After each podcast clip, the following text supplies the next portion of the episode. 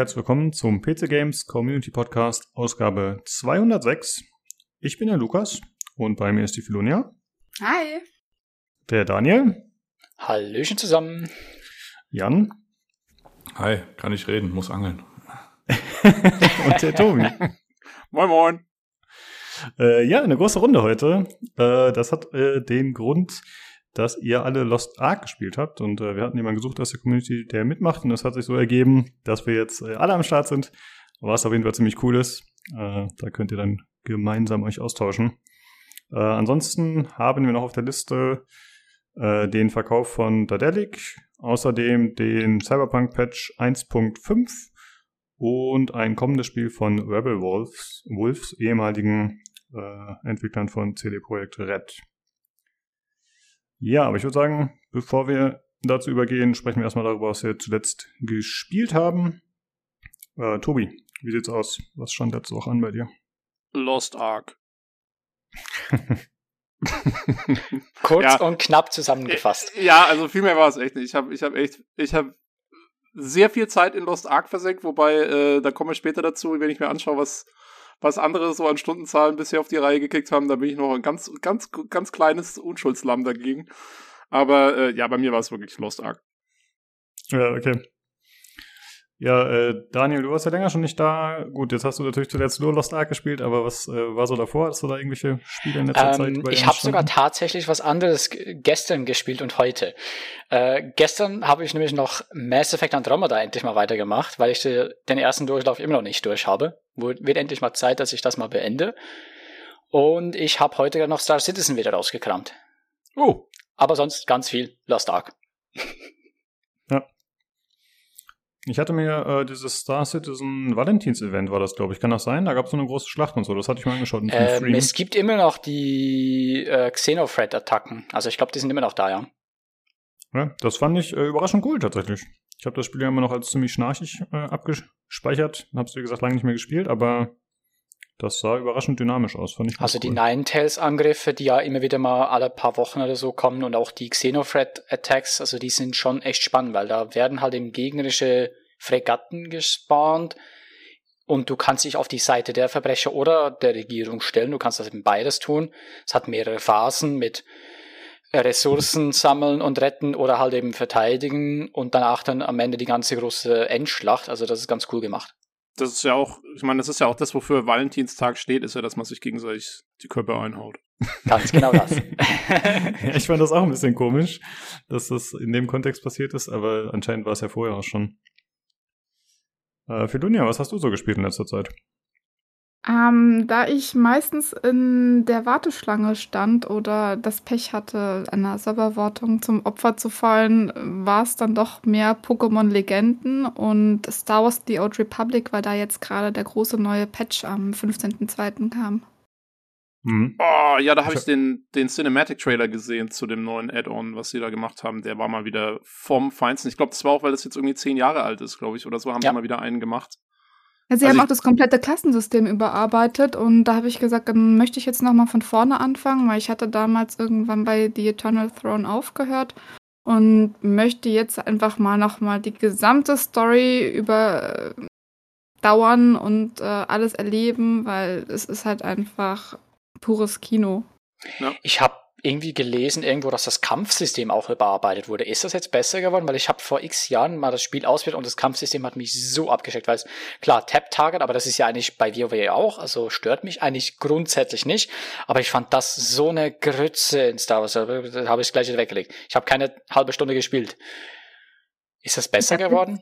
Keine Veränderung gemacht. Also ich habe mir jetzt meine alten Charaktere rausgegraben, habe die Skills durchprobiert und die einzige Veränderung, die ich jetzt tatsächlich gemerkt habe, war, dass die Skilltrees wieder anders wurden und du jetzt halt die Klassen losgelöst von der Story hast. Das heißt, du kannst jetzt den ähm, Sith-Krieger, also die Story vom Sith-Krieger spielen und musst jetzt aber nicht zwangsweise den Marodeur oder den Juggernaut spielen, sondern kannst auch eben den Inquisitor, den Schatten spielen ähm, oder sogar eine Jedi-Klasse nehmen. Das heißt, du siehst nicht mehr aus wie ein violettes Pikachu, wenn du durch die Gegend läufst.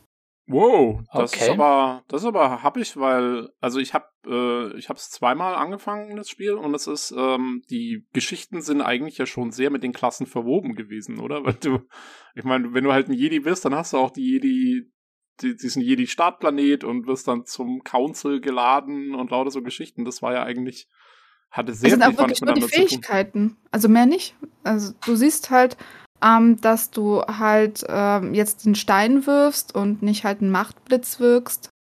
Äh, Aber kannst du passt dann, halt also- besser, wenn du halt einen Sith spielst, der halt ähm, sich oft gut entscheidet und du dann halt eben nicht jene Machtangriffe hast, die eigentlich eher der dunklen Seite angehören. Mhm. Aber du bist dann, also von der Story her bist du dann trotzdem der Sith, sozusagen. Also Genau. logischerweise. Mhm. Ah ja. Und äh, bei den anderen Klassen ist es natürlich noch deutlich sagen, besser, ein weil du halt viel mehr Auswahl hast. Ich war ein bisschen überrascht, dass das Spiel noch so populär ist anscheinend. Also irgendwie kommt das in meiner Wahrnehmung. Ich spiele jetzt keine MMOs, aber für mich ist das überhaupt nicht existent und gar kein Thema mehr gewesen so. Und ich habe jetzt äh, gerade mal geschaut auf Steam Charts, wie es da steht. Und da haben sich die Spielerzahlen jetzt tatsächlich verdoppelt, irgendwie vom Peak zuletzt von irgendwie 8000, jetzt dann beinahe auf die 20.000 mal ab und zu. Also, ja, scheint zumindest erstmal die Leute wieder zu ziehen. Wobei natürlich die Frage ist, wie es auf anderen Plattformen noch gespielt wird, beziehungsweise in anderen Launchern. Kann natürlich sein, dass es noch deutlich besser läuft, als das jetzt bei Steam hier aussieht. Ja, ist natürlich über Origin, ne? Weil EA und Ja. dann kannst du dann auch mal eine Ladung Spiele mehr haben. Das hat ja auch noch seinen ganz eigenen Launcher irgendwie, glaube ich, ne? Ich glaube, ich hab's noch. Naja, Ist wahrscheinlich der war's jetzt nicht doch. integriert bei Origin? Ich würde jetzt mal sagen, der wird auch integriert worden. Also ich hab's das letzte Mal, habe ich es erst vor einem Jahr oder so gespielt und da dachte ich, hätte ich noch einen eigenen Launcher gehabt. Ich kann es aber auch nicht mehr hundertprozentig beschwören. Vielleicht Mhm. war's auch. Aber äh, ja, ich bin, ich bin ja immer noch so ein bisschen in den Bioware-Foren, diesen Fan-Foren aktiv und da ist natürlich, also die aktivsten Threads zu den Spielen sind, also SW Tor ist immer, da sind immer Leute drin, die, das, das hat schon sein, seine Stammspielerschaft auf jeden Fall. Ja, ziemlich cool, dass das als Dauerbrenner so läuft. Auch wenn es vielleicht vor sich hin dümpelt, aber es ist noch aktiv. Aber ich Ja. habe gehört, dass viele Leute auch das neue Add-on so ein bisschen kritisch sehen. Und da gab es wohl einiges auch an, äh, an Grumbling, gerade von Leuten, die die es schon länger spielen. Irgendwie, wahrscheinlich, weil sich so viel doch einiges verändert hatte oder irgendwie so.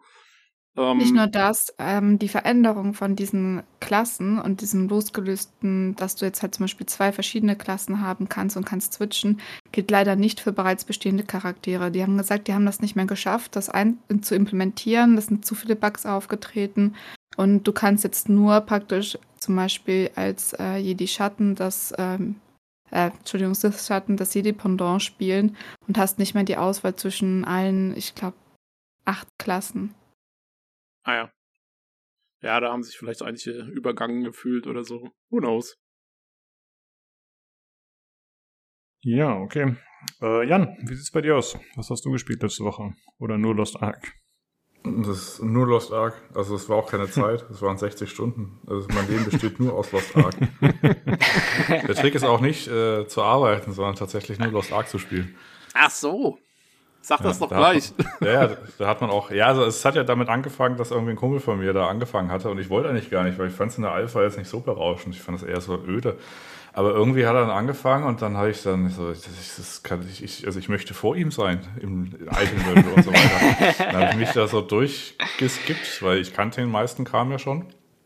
Und dann habe ich tatsächlich einfach nur Lost Ark gespielt. Ich hatte, weiß nicht, so am Montagnachmittag, so saß ich so Büro, hat dann gesagt, ja, kein Bock, dann bin ich einfach gegangen und habe Lost Ark gemacht. Und da, äh, der Trick ist, äh, nicht arbeiten gehen und dann kommt man auch in die Warteschleife. Also halt ohne Warteschleife rein. Oder bis drei Uhr nachts am Wochenende, dann, dann geht's auch. Ja, Ich wollte fragen, dazu ob später. blocken kann, bis man nach Hause kommt.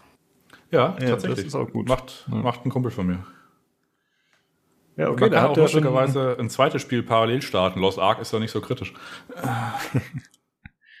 Also schon mal ein paar Lifehacks für die Zuhörer, die Lost Ark spielen wollen. Sehr gut. Ja, ja, ja wir, wir müssen ja auch eine Anleitung geben, wie man die NATO reinmacht.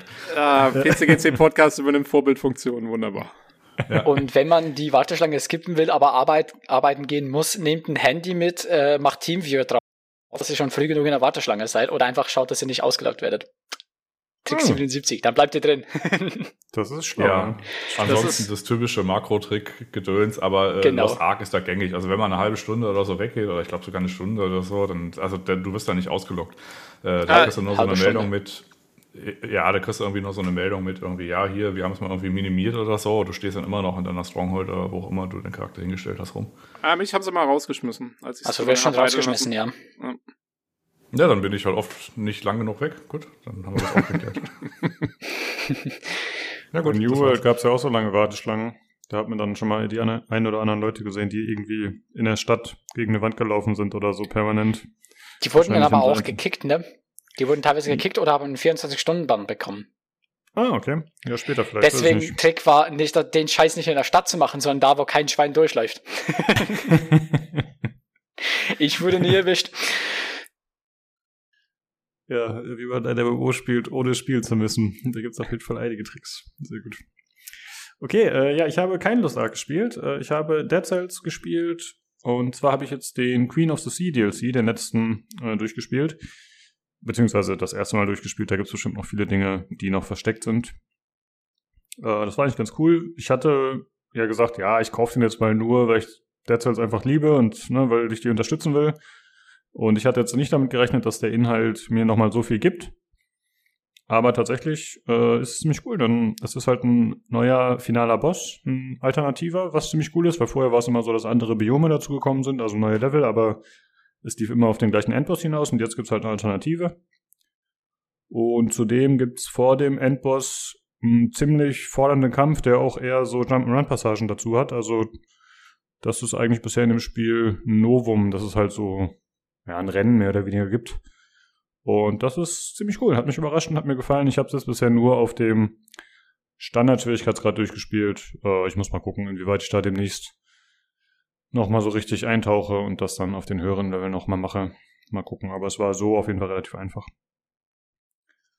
Und dann habe ich mir noch angeschaut, äh, die Tage auf dem Discord, äh, einen Synthetik 2 Stream. Äh, Synthetik ist ja auch so ein Roguelike aus der ISO-Perspektive.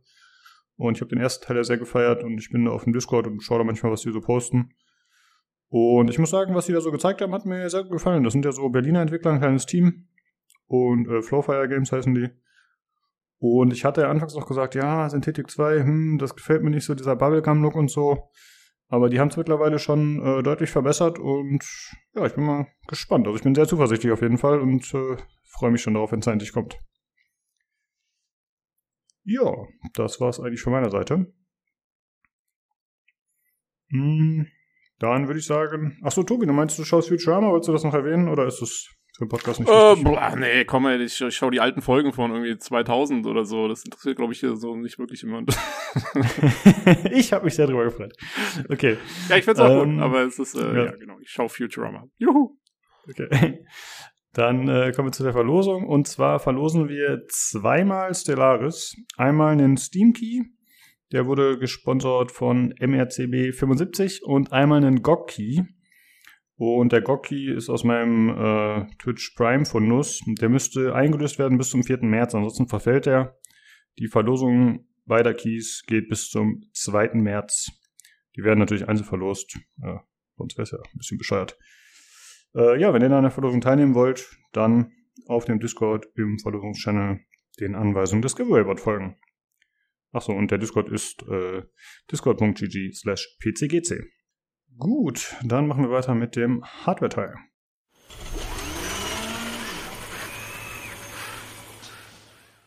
So, da sind wir wieder. Das bin ich und der Jan.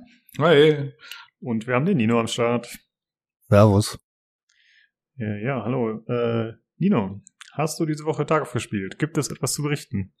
Ich habe diese Woche Tarkov gespielt. Ähm, mein Tarkov-Erlebnis war minus drei. Ähm, hauptsächlich habe ich gestern sieben Matches gespielt, von denen ich sechs gestorben bin. Und meine Erheiterung konnte sich auch nicht erhöhen, indem ich dann im letzten Spiel noch drei Leute weggemacht habe, wovon leider zwei jeweils ein Level 1er waren, was mir dann im Nachhinein wehtat und äh, traurig machte, weil beide mit ihrem Standard Top Gear reingelaufen sind und sich wahrscheinlich gedacht haben, oh geil, Tarkov, ich probier's mal. Samstagabend klingt schön, testig. und ähm, ja, das hatte sich dann in, äh, erledigt. Das war ihre Tarkov Experience. Ähm, ich wollte sie dann beide noch äh, kurz äh, in die in die Friends-Liste holen und sagen, dass ich ihr Zeug weggeworfen habe, ähm, falls es versichert war. Aber beide haben, äh, also der eine hat abgelehnt, der andere hat mich beschimpft. Ähm, deswegen, Ach, ja. Aber erst heute, ich kann dich beruhigen. Ähm, ja, aber ich hatte ja zugeschaut, ich hätte das nicht mitbekommen, dass du das gemacht hattest. Okay, cool. Ja, und äh, ich möchte noch hinzufügen, ich hasse die Deutsche Bahn. Aber das hat andere Gründe, die ich jetzt nicht ausführen werde. Ich möchte nochmal zurückkommen auf das Tarkov-Gedöns. Also ich finde es schon, schon einigermaßen tragisch. Also wenn ich quasi meine erste Runde Tarkov hätte und ich kriege dann French Request und dann ja gut, ich kann mich vielleicht an den Namen erinnern, vielleicht auch nicht, aber der hat ja offensichtlich angenommen, ne? Und dann hat er ja quasi so deine initiale Nachricht gelesen, wo er dann irgendwie, wo du halt drinnen gestehst hast, ja, tut mir leid, das ist das erste Mal, das ist ein hartes Spiel, bla bla. Jetzt nehme ich mal an, dass du es so in der Art geschrieben hast. Aber darauf dann mit Beschimpfungen zu reagieren, finde ich ein bisschen hart. Die also äh, Beschimpfung, gefreut. Die Beschimpfung kam schon bevor ich fertig war, meinen Text. Ich habe deine Sachen in den Busch geworfen. Ich hoffe, du hast sie versichert runterrattern so. konnte. Kam danach noch was oder hat er einfach dann wieder die, Freund, die Freundschaft beendet? Nee, danach kam nichts mehr. Also tatsächlich, äh, tatsächlich nichts. Das war, ähm, der hat ganz komisch gestanden. Der war zwischen einem Sniper-Scav, noch einem Scav und ähm, und äh, Philipp, der da gerade starb ähm, von dem Sniper-Scav, weil der den nicht gesehen hat. Und den, den habe ich sauber weggebeamt. Also habe mich mhm. kurz angeguckt, dann hat er einen Header kassiert. Ähm, das war ein bisschen, mag fürs erste Mal vielleicht ein bisschen komisch ausgesehen haben. Aber ich wurde sauber als ähm, äh, nicht, nicht äh, sauberer Spieler beschimpft, sagen wir so. Ich möchte den exakten Wortlaut nicht wiedergeben. Mhm. Es war interessanterweise auch noch ein äh, deutscher Server, ähm, weil Philipp reingeladen hat und der nur äh, deutsche Server drin hat. Ähm, also kleiner, klein, kleiner Wieselmann, äh, wenn du uns hörst, sei nicht traurig. Ja, das wäre schade, lustig, wenn er zuhören würde. Ja. Schade, dass diese menschliche Interaktion, also die so schön hätte werden können, dann doch so hässlich geendet ist. Ja, ja. es war, es war traurig. Ich habe mir gedacht, geil, das ist die Tarkov Experience. Ja, gut. Also es äh, läuft weiterhin. Äh, dann würde ich sagen, kommen wir doch zu den äh, Themen. Äh, Nino, du hast gesagt, du hast mehrere kleinere Sachen im Hardware-Bereich. Was hast du zu berichten? Ich habe ich hab so viele, so viele schöne kleine Sachen. Ähm, erstmal, erstmal eine große Meldung, die aber relativ klein kam. Ähm, Intel wird seine x86 Lizenz weiter lizenzieren, außer an AMD. Ähm, da kam jetzt nicht viel weiter, außer den der nette Satz, dass es das erste Mal ist, dass sie ihre ähm, ja, x86 Soft- und Hardcores ähm, auch an andere Menschen beziehungsweise andere Firmen als AMD lizenzieren werden. Das wird zumindestens langfristig eine interessante Sache. Ähm, aktuell hat das keinen großen Einfluss, aber früher oder später ähm, wenn sich dann tatsächlich irgendjemand mit Geld dazu entscheidet, vielleicht in den Markt einzusteigen, ähm, wäre das vielleicht tatsächlich eine Option, einen äh, dritten, dritten Competitor, der tatsächlich existiert, nicht nur wir, ähm, über ihre chinesische Subbrand ähm, auf den Markt zu kriegen. Ich wollte gerade VIA erwähnen. Komm, Luca, stell deine Frage. Ich weiß, du willst sie stellen. Ähm, nee, ich bin mir gerade nicht ganz sicher, worauf du das willst. Äh, geht's um äh, InnoSilicon? Nee, wie heißt ja, das? Doch, doch, das ist, das ist genau das, worauf ich hinaus will. Wird sich InnoSilicon vielleicht an diesem Markt auch versuchen? Ja, genau, das wollte ich fragen. Wir wissen es nicht. Dazu liegen uns aktuell keine Informationen vor. Danke.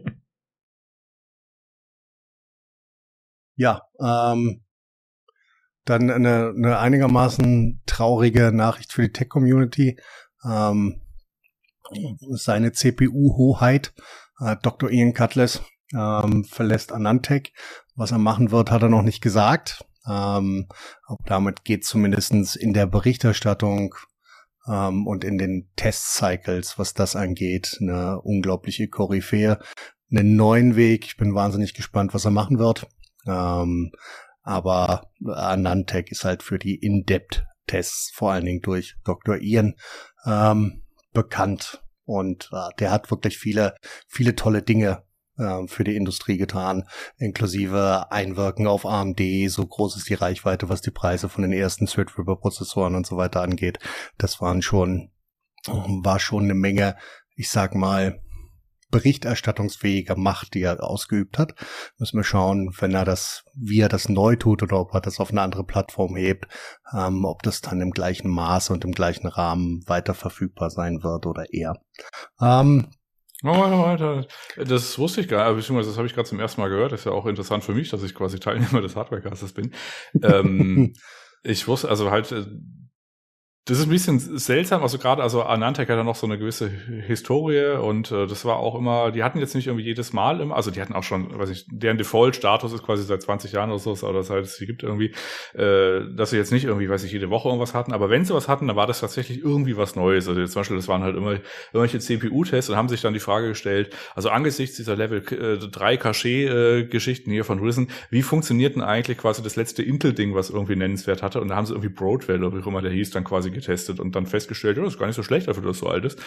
Und äh, dafür habe ich den eigentlich immer ganz gemocht. Ich habe auch seinen äh, YouTube-Kanal irgendwie Potato, irgend Potato, mhm. Potato oder wie auch immer er heißt, äh, abonniert. Äh, das ist aber tatsächlich schlimmer als irgendwie actually Hardcore uh, Overclocking mit Bildsold, wenn der irgendwo irgendwelchen, weiß nicht, Spannungsteilchen irgendwie, äh, also der heißt Tech Tech äh, Potato, also wenn der über irgendwelche Spannungsteilchen irgendwie spricht, also wenn der irgendwie, der hatte auch ein, auch ein Interview mit äh, dem äh, Keller zum Beispiel, äh, das war irgendwie eine Stunde oder so, ich habe kein einziges Wort verstanden, also das geht dann tatsächlich, also das ist schon richtig hardcore, also wenn der irgendwie Interviews hat oder so, ähm, das findet de facto unter Ausschluss der Öffentlichkeit statt, aber wenn man sich das tatsächlich anhört und da irgendwie Ahnung von hat, äh, also auch richtig, richtig tief, also gerade was so Prozessortechnik oder so angeht, äh, wenn, wenn man da so ein bisschen drin ist, kann man so erahnen oder vielleicht bekommt man so ein Infobit mit, aber im Wesentlichen, also das ist vom Niveau schon hui. Also ja. Aber es ist zumindest mal eine Empfehlung. Also wer das, ich sehe gerade, hat 62.000 äh, Abonnenten. Tech Tech Tech Tech Potato, aus welchen Gründen auch immer. Vielleicht macht er jetzt YouTuber. Ja, mit 62k Abonnenten wird das erstmal nicht reichen. Ja, wahrscheinlich so. nicht. Ja, vielleicht ist er ja in dieser, weiß ich, in dieser Exzellenz-Geschichte von Linus Tech Tips. Kannst du dich da noch dran erinnern? Der hatte doch vor drei ja. Monaten dann irgendwie, dass du da irgendwie bla bla, äh, hier, äh, ne? Vielleicht ist er ja da, vielleicht taucht er da auf. Wäre jetzt so meine spontane ich Vermutung, die mir irgendwie so ein Geist herumgeistert. Das ist eigentlich das ist eigentlich eine gute Idee. Schauen wir mal. Ja. Na gut. Ja. Ähm, dann AMDs äh, neuestes BIOS in der AGESA-Version äh, 1.2.0.5 äh, macht alles schlechter, was vorher einigermaßen funktioniert hat. Das, ähm, also die Wreaks Havoc, also richtet Chaos an, ähm, waren so die Schlagzeilen, geht hauptsächlich um äh, Performance und um ähm, Stabilität von High-End RAM-Modulen. Also mit High-End reden wir über 3, 3600 oder 3866er, wo tatsächlich die ähm, die XMP-Profile ähm, einfach nicht funktionieren oder nicht so funktionieren, wie sie sollten und wo die Leute tatsächlich viele ähm, WHEA-Fehler bekommen, weil ähm, es einfach irgendwo ein, ein Hardware-Break zwischen zwischen den Treibern und äh, der tatsächlichen Hardware gibt. Ähm, also wer das dringende Bedürfnis hat, jetzt sein BIOS abzudaten, dem könnte ich nur empfehlen, dann tatsächlich aufs nächste zu warten. Apropos WHEA-Fehler. Äh, ich habe äh, diese Bio, also diese Agesa-Version habe ich tatsächlich nicht. Äh, ich habe die eins vorher, die ist auch mittlerweile gar nicht mehr zum. Hallo? Hört ihr mich noch? Ja, wir hören dich. Okay, ich hatte gerade irgendwie, ja, mein Wiesel war gerade irgendwie am Stehen. Okay, interessant. Äh, also ich hatte gerade, ähm, weiß nicht, wollen wir schneiden? Na, ist ja geil. Also ich hatte quasi ja meine meine Spurensuche nach diesem Fehler und hat dann irgendwie so hier Crashes und habe dann quasi jetzt angefangen irgendwie die äh, Komplexität zu reduzieren. Also alle Overclocks weg, irgendwie weiß ich, Infinity Fabric habe ich letzte Woche alles erzählt. Äh, dann hatte ich jetzt ähm, jetzt nicht keinen Absturz irgendwie in einem Spiel oder sowas, sondern tatsächlich irgendwie so der Bildschirm fuhr irgendwie nicht hoch beim Windows Neustart. Da habe ich dann irgendwie so dann äh, gesehen, okay, als er dann tatsächlich hochfuhr, ich musste halt hart abwürgen, dann gab es natürlich wieder der Köln 441 wegen hart abwürgen, bla bla. Und dann habe ich ihn hochgefahren, habe dann quasi nochmal einen Treiber irgendwie neu resettet, nochmal irgendwie alles, alles irgendwie frisch. Und dann habe ich dann festgestellt, in der Ereignisanzeige hat er irgendwie, weiß nicht, 30, also weiß nicht, 2000 oder nicht 2000, aber 200 äh, Fehler, was irgendwie so in diese Disk-Management, äh, irgendwas Geschichte angeht. Dann habe ich dann festgestellt, hm, ich habe noch so ein USB-C äh, äh, Lesegerät für meine, äh, weiß nicht, Fotografie, die ich halt alle drei Monate, wie auch immer. Auf jeden Fall, ich hab, hatte es halt irgendwie so dran, war glücklich damit, dass ich quasi das nutzen kann, wann ich auch immer wollte, also halt alle, alle zwei Wochen oder so. Und äh, das hat aber noch so ein bisschen mehr an Logik innen drin, also zum Beispiel sowas wie, weiß nicht, HDMI-Port und bla bla. Und dann habe ich das mal weggemacht und seitdem sind die Fehler nicht mehr da. Und ich hatte das schon mal gesehen, dass so ein, US so ein elaboriertes USB-Hub mit irgendwie weiteren Funktionen äh, dann auch irgendwie Schwierigkeiten macht. Also ich habe auch schon mal irgendwie so ein USB-Hub von einem Monitor gesehen, dass der quasi irgendwie was, was intern falsch verdrahtet hat und hatte irgendwie, weiß ich, einen falschen Rückstrom gegeben und da war irgendwie blöd. Und äh, dann war der halt kaputt, muss man den halt wegmachen. Und ähm, ich will nicht sagen, dass ich die Vermutung habe, aber ich habe mal quasi äh, dieses Ding aus dem System entfernt, in der Hoffnung, dass ich jetzt vielleicht dann wieder ein äh, rundes System ohne traurige Hardwarefehler habe ja, das wäre so mein aktueller Stand an der Front. Wir sind gespannt. Ich hoffe, du wirst berichten. Ja, gut, danke. Mach ich. Herausragend. Ähm, den nächsten Punkt habe ich unter dem äh, Zusammenpunkt, äh, unter der Zusammenfassung oder unter der Überschrift ähm, Android-Apps werden sowieso überbewertet, äh, in unserem Dokument äh, festgehalten. Ähm, Problematik ist äh, AMD Risen 2000 und äh, Below User. Ähm, werden den hervorragenden ähm, App Store in Windows 11, man, dem man tatsächlich äh, Android-Apps auf in Windows 11 ausführen kann, äh, nicht nutzen können, mit großer Wahrscheinlichkeit, weil ihnen ein bestimmtes Feature-Set fehlt, was ähm, Intel ab der achten Generation eingebaut hat. Da sind wir wieder bei dem x86 Licensing. Licensing ähm, und ähm, was erst wieder die Risen 3000 haben. Ähm, das bedeutet, die sind da aktuell leider raus. Ähm, ich weiß immer noch nicht, wofür man Android-Apps braucht, aber ich bin mir sicher, da gibt's Leute, die das tatsächlich nutzen. Ja. Ähm, wer dazu Fragen hat, gerne etwas detaillierter irgendwo im Discord als, als hier. Ich glaube, das ist nicht ganz so, ganz so spannend. Ähm, Intel hat seine ähm, ARC äh, Discrete Desktop GPUs auf das Q2 verschoben. Das war sehr, sehr traurig. Außerdem haben sie ungefähre Zahlen genannt, was sie denn produzieren werden. Und das wird auf jeden Fall nicht für eine Entlastung am GPU-Markt sorgen, sagen wir es so. Gleichzeitig kam, äh, nachdem wir vor zwei Wochen. Mir nochmal auf die Sprünge, bitte. Was war nochmal die ARC-Reihe? Das, was ich sagte. Discrete Desktop GPU Grafikkarten. Okay, gut. Okay. Ähm, jetzt bin ich raus. Hervorragend. Lukas! ja. Hey, wer hat gemacht, ich soll reinschreien, wenn was ist? Ja, hast nee, recht. Ist ja auch hast richtig. Alles, also, alles in Ordnung. Intel-Grafikkarten, ähm, um mal so quasi das so in den, äh, in den quasi Kontext zu setzen. Also die haben quasi in der letzten Folie irgendwie gesagt, die werden im Jahr 2000, also im verbleibenden Jahr 2000, was haben wir jetzt überhaupt, 22, äh, die kommen irgendwann, weiß ich, April, Mai, bla bla, und äh, die werden dann irgendwie äh, vier Millionen quasi an den Markt verschicken. Und um mal so eine Kategorie zu machen, das war ähm, also Nvidia und AMD zusammen, die haben äh, quasi jedes Quartal so irgendwas zwischen 10 und 20 Millionen verschickt. Also ich sag mal so zwischen 40 und 80 oder 40 und 60 Millionen quasi äh, Nvidia AMD-Karten gehen sie rüber und dann kommen jetzt halt vier von Intel hinzu. So um die Kategorie quasi der Größenordnungen festzumachen. Das reicht halt nicht, um den Markt zu sättigen. Ähm, hinzu kommt, und da kann ich wieder anknüpfen, ähm, wir hatten ja vor zwei Wochen haben wir schon mal über die C-Soft Benchmarks ähm, der größten Intel Arc GPU gesprochen, ähm, die oberhalb eine 3070 und auf eine 3080 hinleiten sollte. Ähm, aktuell ähm, ja, schlägt die 3070 zumindestens in OpenCL ähm, das äh, Flaggschiff dieser ARC-Reihe. Das bedeutet, wir können ungefähr einordnen, wo sie landen, nämlich in der unteren Mittelklasse, sage ich mal, was Grafikkarten angeht. Ähm, also für mich schon wieder leider nicht ganz so interessant, aber das war ja ungefähr klar. Und wir dürfen auch immer nicht vergessen, dass es die erste Reihe ist, äh, die rauskommt. Da werden architektonische Verbesserungen kommen. Ähm, und auch Treiberverbesserungen werden das sicherlich noch ein bisschen pushen. Aber das ist so der aktuelle Stand. Ähm, dann mein letzter Punkt tatsächlich ähm, von uns allen ähm, ein kleines bisschen angebetet, äh, die AMD-Chefin, CEO und CTO, ähm, Dr. Lisa Su ist äh, offiziell jetzt die AMD-Gottkönigin und äh, wurde zum äh, Chairman of the Board, also zur Vorstandsvorsitzenden äh, des AMD-Konzerns berufen. Damit äh, ist sie quasi der äh, Super Saiyajin der Stufe 7 der äh, Tech-Welt. okay. Ja, das war's so von meiner Seite. Ja, das war doch eine, eine bunte Mischung. Dann kann ich noch sagen, ein Thema, ne?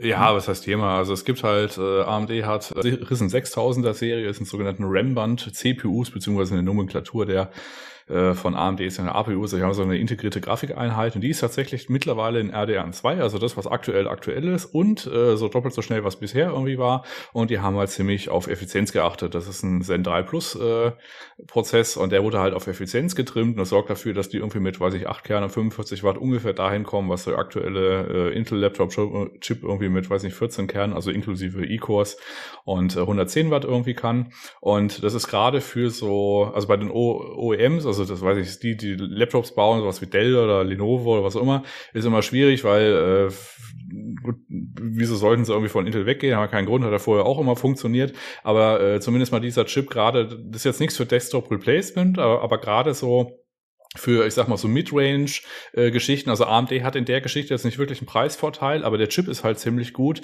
wenn es darum geht, so, ich sag mal, mittelgroße, einigermaßen dünne Laptops zu bauen, mit denen man tatsächlich aber noch gut arbeiten kann und vielleicht auch mal ein bisschen spielen, so auf Mittel- und Full HD oder irgendwie sowas in der Richtung, ohne jetzt irgendwie eine gesonderte Grafikkarte da noch irgendwie drin verbauen zu müssen, zwangsläufig.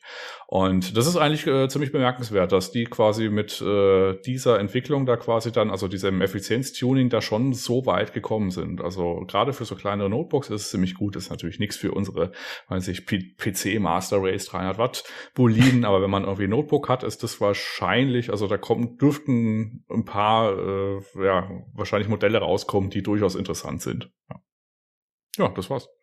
Ja, also okay. die kurze Antwort ist, ja, ist gut. ähm, ist denn da, da nochmal detaillierteres äh, Material zu erwarten, sozusagen testmäßig, oder ist das jetzt schon? Mm, ja, die ersten Tests sind schon raus. Also Linus Tech Tips war, glaube ich, so als erster da, äh, weiß nicht, you name it, irgendeine Seite ansteuern und dann kann man sich da irgendwelche Balken angucken oder so. Äh, das ist jetzt blöd, auf dem Audioformat dann irgendwie zu sagen, der hat 14.000 Punkte, der hat 15.000 Punkte, irgendwas so. Ja. Wir der verlinken dann so einfach. viel und der andere so viel. Ja, genau. Also nee, wir, wir verlinken einfach irgendwie so einen Artikel von, von computerbild.de, da sind alle Informationen drin, die man braucht und dann ist gut. Sehr gut. Schön. Gleich hat ein Stich, ein Stich in der linken oberen Brustseite. Ja, gut, dann äh, würde ich sagen, rufen wir den Notarzt und beenden den Hardware-Teil hiermit. Nee, nee, nee, nee, nee, nee, hier gibt's noch, hier gibt's noch was, was wir bereden müssten, Lukas. Ich sehe da einen Punkt relativ weit oben. Oh, habe ich den übergangen? Was? Äh ja, hast du. Ach so, ja, den habe ich Anfang der Woche da reingemalt. Also du hast ja quasi im letzten Podcast von Nonchalant quasi gesagt, ja, hey, du hast irgendwie G-Sync nicht aktiviert und irgendwie, weiß nicht, ein Bildschirm auf 60 äh, Frames, was natürlich ein absoluter Affront ist.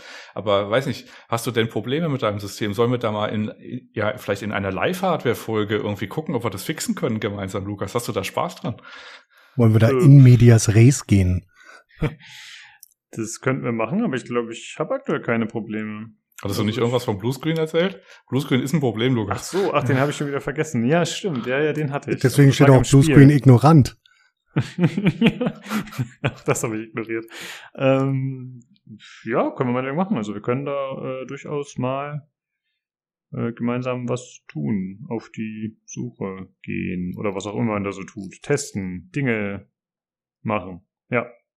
Ja, genau. Sollen also dann machen. Ja. ja. Dann halten wir fest, wir machen Dinge und wenn da irgendwie was audiomäßig bei rumkommen sollte, dann können wir das machen. Ansonsten ist es halt einfach nur stinkend langweilig und vielleicht lösen wir aber trotzdem das Problem. Ja, das äh, wäre auch schon mal was wert. Ja. Äh, ja, können wir gerne mal angehen im Laufe der Woche oder am Wochenende. Müssen wir mal gucken. Das können wir da ja noch schauen und besprechen. Okidok. Dann würde ich sagen, machen wir jetzt aber den Sack zu. Und danke, dass ihr da wart und wir hören uns nächste Woche zum Hardware-Teil. Tschö. Tschüssi. Reingehauen.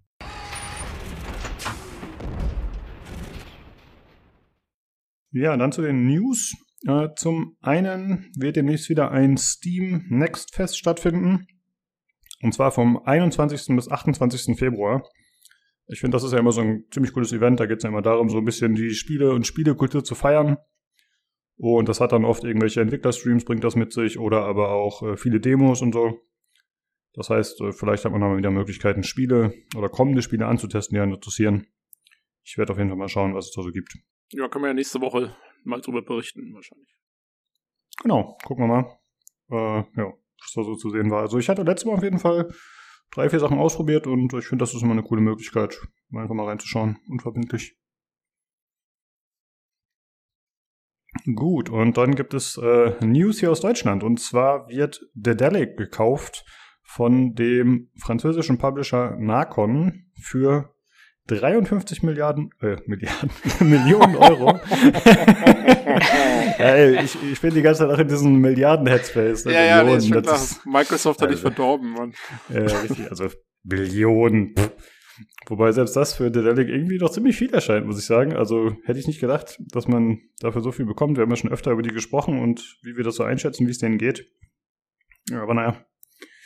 Und äh, von diesen 53 Millionen Euro ist es so, dass 32 sofort äh, wohl gezahlt werden und der Rest würde dann 2026 ausgezahlt werden, wenn bestimmte Zahlen erreicht werden, die vereinbart wurden. Dazu habe ich jetzt keine Details gefunden, was das genau beinhaltet. Äh, ja, aber da steht dann noch zumindest in Frage, ob die komplett ausgezahlt werden. Und die Geschäftsführer von der Delic bleiben auch weiterhin im Amt. Also das heißt, äh, ja, da wird sich wahrscheinlich erstmal nicht so viel ändern. Und die haben ja weiterhin ihre Spiele in der Pipeline. Ich glaube, ich hatte, glaube ich, gelesen, dass die irgendwie acht Spiele oder so in der Pipeline haben, was ich ein bisschen verrückt finde. Ja, der Delic ist aber auch ein Publisher, nicht nur, nicht nur Entwickler. Hm, die haben ja auch ja, ein paar Publishing-Titel. Das stimmt, genau. Ich gehe auch davon aus, dass die deswegen so viel wert sind. Ja, genau. Hm. Also nur an Herr der Ringe Gollum wird es jetzt nicht liegen. Ah ja, okay, stimmt. Das hatte ich gar nicht bedacht. Ja, das ergibt Sinn. Äh, ja, also es gibt, äh, ja, weiterhin wird fleißig geh- und verkauft. Äh, und Daniel, du bist jemand, der in der Spielebranche so ein bisschen verwurzelt ist. Äh, wie siehst du das so, den aktuellen Trend, dass so viel aufgekauft wird? Äh, wie schätzt du das ein? Es ist eigentlich ein Muster, was sich ja schon länger abgezeichnet hat und eigentlich ziehen sie da jetzt eigentlich nur mit, was ja Tencent schon seit x Jahren macht. Tencent hatte schon angefangen. Die haben sich ja damals schon vor x Jahren Riot gekrallt. Die haben massig andere Studios immer wieder investiert. 40% Epic gehört auch zu Tencent. Also eigentlich zieht jetzt da Microsoft und auch Sony so ein bisschen einfach nur nach. Aber gerade halt eben bei Microsoft jetzt mit dem Riesendeal haben sie halt eben gezeigt, dass sie wirklich gewaltige Publisher teilweise einfach unter sich vereinen wollen. Aber sie sind ja schon immer mit der Prämisse gegangen, hey, scheißegal, ob ihr jetzt äh, PC habt oder ob ihr jetzt Xbox-Spieler seid. Theoretisch könnte ich mir vorstellen, sogar je nachdem, wenn sie mit äh, PlayStation zusammenarbeiten würden, was niemals passieren wird in der Form, äh, ist es in dem Sinne Microsoft scheißegal, auf welcher Plattform ihr spielt, solange ihr das Abo habt. Sie verkaufen halt mittlerweile ein Netzwerk und nicht mehr eine Konsole. Und das merkt man halt im extrem. Und sie haben mit dem ein Angebot geschaffen, ist mit dem Xbox Game Pass über die Jahre, da wird Sony nicht mehr gut mitziehen können. Also das wird echt schwierig für sie. Hm, ja. Ja, ist halt die Frage, inwieweit sie da überhaupt noch mithalten wollen in der Form. Aber ja, auf jeden Fall. Also ich finde auch, dass Microsoft irgendwie jetzt zumindest in der Außenwirkung irgendwie sehr gut dasteht im Vergleich zu Sony. Es sei denn, man sagt natürlich, wenn man sagt, okay, dieses ganze Aufkaufen ist äh, nicht in Ordnung, dann kann ich natürlich verstehen, wenn man sagt, äh, man steht dazu vielleicht ein bisschen anders. Also ich kann natürlich verstehen, dass natürlich einige nicht so happy sind damit. Also es wird natürlich definitiv gerade auf der PlayStation-Fanseite es massig Spiele gehabt, haben gesagt, so, jetzt haben die mir mein Call of Duty oder so weggenommen, ne? Äh, dafür kann ich genauso sagen, also ich finde es auch nicht gerade knorke, dass äh, Bungie aufgekauft wurde von Sony. Hätte ich auch lieber bei einem anderen äh, Publisher gesehen, aber das hat dann auch dann wieder mehr eigene Fan-Favoriten und was man selber so mag. Aber das aufgekauft wird, hat eben Tencent schon vor x Jahren gemacht und die anderen ziehen jetzt einfach nur nach. Ja. Ja, stimmt, das ist äh, eine gute Beobachtung auf jeden Fall, das ist richtig. Und ich denke, man, was mir gerade nochmal so einfällt, ist ja, eines der guten Sachen ist ja, dass der Markt noch so dermaßen viel Wachstumspotenzial hat, dass, glaube ich, selbst wenn da irgendwelche Lücken entstehen auf irgendwelchen Plattformen, da wird immer jemand nachkommen. Weil es gibt so viele Indies und so viele kleine Studios, äh, die dann vielleicht eine Chance haben, weißt du, in, in irgendwelche Lücken reinzustoßen, die entstehen. Ähm, mhm. Wenn Sachen plattformexklusiv sind, dass man sich, glaube ich, gar nicht mal so viele Sorgen machen muss, dass, dass irgendwann jetzt kein Shooter mehr da ist oder so für, nee, für die eine Konsole. Nee, das wird ja auch nicht passieren. Ja. Ja. Ja, schauen wir mal, äh, wie das dann mit Dead weitergeht, äh, wenn Gollum dann rauskommt. Und dann 2026, ob dann tatsächlich diese Ziele erreicht werden. Aber ja, der Hinweis, dass sie noch Publisher sind, ist natürlich ein, guter. Das heißt, vielleicht äh, steht es doch besser um sie in der Hinsicht, als ich dachte. Ja, dann kommen wir mal zum nächsten Thema. Und zwar geht's um Cyberpunk. Da ist jetzt äh, Patch 1.5 endlich erschienen. Das wurde irgendwie schon seit einem Monat oder so ja immer mal wieder angedeutet, beziehungsweise von irgendwelchen Leaks und äh, anderen Leuten äh, ja generell schon getweetet und sowas. Und es ist jetzt so, dass äh, zum einen das Next-Gen-Update enthalten ist, also für die Xbox Series und für die PlayStation 5. Da wurde halt einiges optimiert äh, auf technischer Seite. Und es gab zu dem Patch einen An äh, Stream, der ungefähr eine Stunde ging von CD Projekt Red. Und da waren äh, vier Mitglieder dabei, zwei von den Community Managerinnen und äh, zwei Entwickler. Und man muss sagen, es war schon äh, deutlich gesetzter als damals noch die Night City Live äh, Streams, die ja sehr pompös daherkamen und äh, ziemlich gut durchgetaktet waren. Und hier war es jetzt doch so ein bisschen, äh, ja, ein bisschen gegroundet, würde ich mal sagen. Alles ein bisschen, äh, vielleicht ein bisschen persönlicher, wirkte nicht ganz so durchchoreografiert und war ein bisschen, haben weniger auf die Kacke gehauen, was wahrscheinlich auch ganz vernünftig ist aktuell. Ich hätte es mir ein bisschen anders erwartet, aber ich fand es auf jeden Fall okay so. Na, sie haben ja schon damals ein Video gemacht als äh, Patch, weiß nicht, 1.3 oder 1.4 oder so. Da gab es mal ein relativ langes Video zu. Äh, letzten Mai war das oder so. Und das war schon, das war auch schon, sagen wir mal, sehr viel äh, entspannter als diese City Nightwire-Geschichten. Also da haben sie schon gemerkt, dass sie einen Schritt zurücktreten müssen, glaube ich. Ja. Ach, stimmt, Night City Wire hieß es, richtig. Äh, ja, und es wurde, äh, es wurden einige Updates gezeigt in dem Stream, aber es wurden natürlich auch ganze Patch Notes äh, ja, verlinkt. Die habe ich ja auch im Dokument drin, falls jemand von euch reinschauen will. Ähm, es wurde aber auch betont, dass nicht alles in den Patch Notes drinstehen würde. Einfach wegen der Menge und angeblich, weil Spieler auch selbst noch Details entdecken sollen auf eigene Faust. Äh, und ich habe jetzt mal die Sachen so rausgesucht, die entweder in dem Stream besonders hervorgestellt wurden oder die ich für interessant oder erwähnenswert hielt. Äh, zum einen gibt es neue Apartments, ich glaube vier Stück in der Zahl oder drei Stück. Äh, die kann man kaufen für eine einmalige Summe und dann stehen die einem zusätzlich zur Verfügung. Äh, die haben im Grunde die gleichen Features wie das alte Apartment auch schon. Also äh, die teilen sich einen Stash, man hat da dementsprechend die Waffenkammer, man hat da den Kleiderschrank und diese ganzen Geschichten. Aber es wurden auch einige neue äh, Funktionen für das Apartment oder für jedes Apartment eingeführt. Und zwar wird es Buffs geben, die man sich da abholen kann. Also zum Beispiel, wenn man schlafen geht, wenn man duscht und so andere Geschichten, ich glaube Musik spielt oder so, dann kann man da irgendwelche äh, temporären Buffs bekommen. Und hm, ich muss sagen, ich, ich finde es ein bisschen komisch. Also wie war es bei euch bisher, wenn ihr Cyberpunk gespielt habt? Hattet ihr das Bedürfnis, in das Apartment zu gehen, um Roleplay zu betreiben oder um irgendwas zu machen da bisher? Habt ihr das schon mal gemacht? Also ich war normalerweise da, um irgendwie, keine Ahnung, diese speziellen Waffen in diese Waffenkammer zu stecken. Und mhm. das war's eigentlich. Das ja, ging glaube ich, auch vom Auto aus, ne? Theoretisch. Ja, war das so? Okay, keine Ahnung. Weiß ich nicht glaube, mehr so genau. Ist jetzt schon zu lange her. Ja. Also ich, ähm. ich habe es auch nicht vom Auto aus gemacht, aber ich glaube, das Auto und die, das Apartment haben sich damals schon die Waffenkammer geteilt. Aber es gab doch diese, diese, diesen Raum mit diesen, also für, nur für so Unique-Items, wo du die mhm. dann so in diese, in diese Schaumstoffdinger da an der Wand reinmachen konntest. Das ging vom Auto aus, okay. Ähm, ja, man hat die doch einfach ins Stash reingepackt und dann wurde die doch da gelagert, oder musste man die in den Slot in der Wand reinstecken manuell? Nee, ne? Boah, ich weiß es jetzt auch nicht mehr genau. Aber keine Ahnung. Also ich war, wie gesagt, ich meine, das ist halt auch, das ist ja kein Sandbox-Rollenspiel eigentlich, wo du halt so, so, ja, halt so, so Skyrim-mäßig oder so. Es hat ja auch keine Housing-Komponente oder sowas. Das ist ja einfach, ich meine, du spielst ja hauptsächlich die Story in Cyberpunk und da werde ich mich jetzt nicht drei Stunden in meine Wohnung stellen und, und, und, und duschen für irgendwelche Also ich meine, ah, what the hell. Also das ist, ja, so richtig passt es mir auch nicht ins Bild muss ich sagen. Ohne es ja. ausprobiert zu haben allerdings. Also ich ja, würde jetzt mal sagen, das ist ein cooles, ich würde mal sagen, das ist ein cooles Fluff-Feature. Nice to have, aber hey, es wird definitiv Fans haben, die sagen, ja, cool, jetzt kann ich das machen. Ist natürlich ja. Geschmackssache, ne?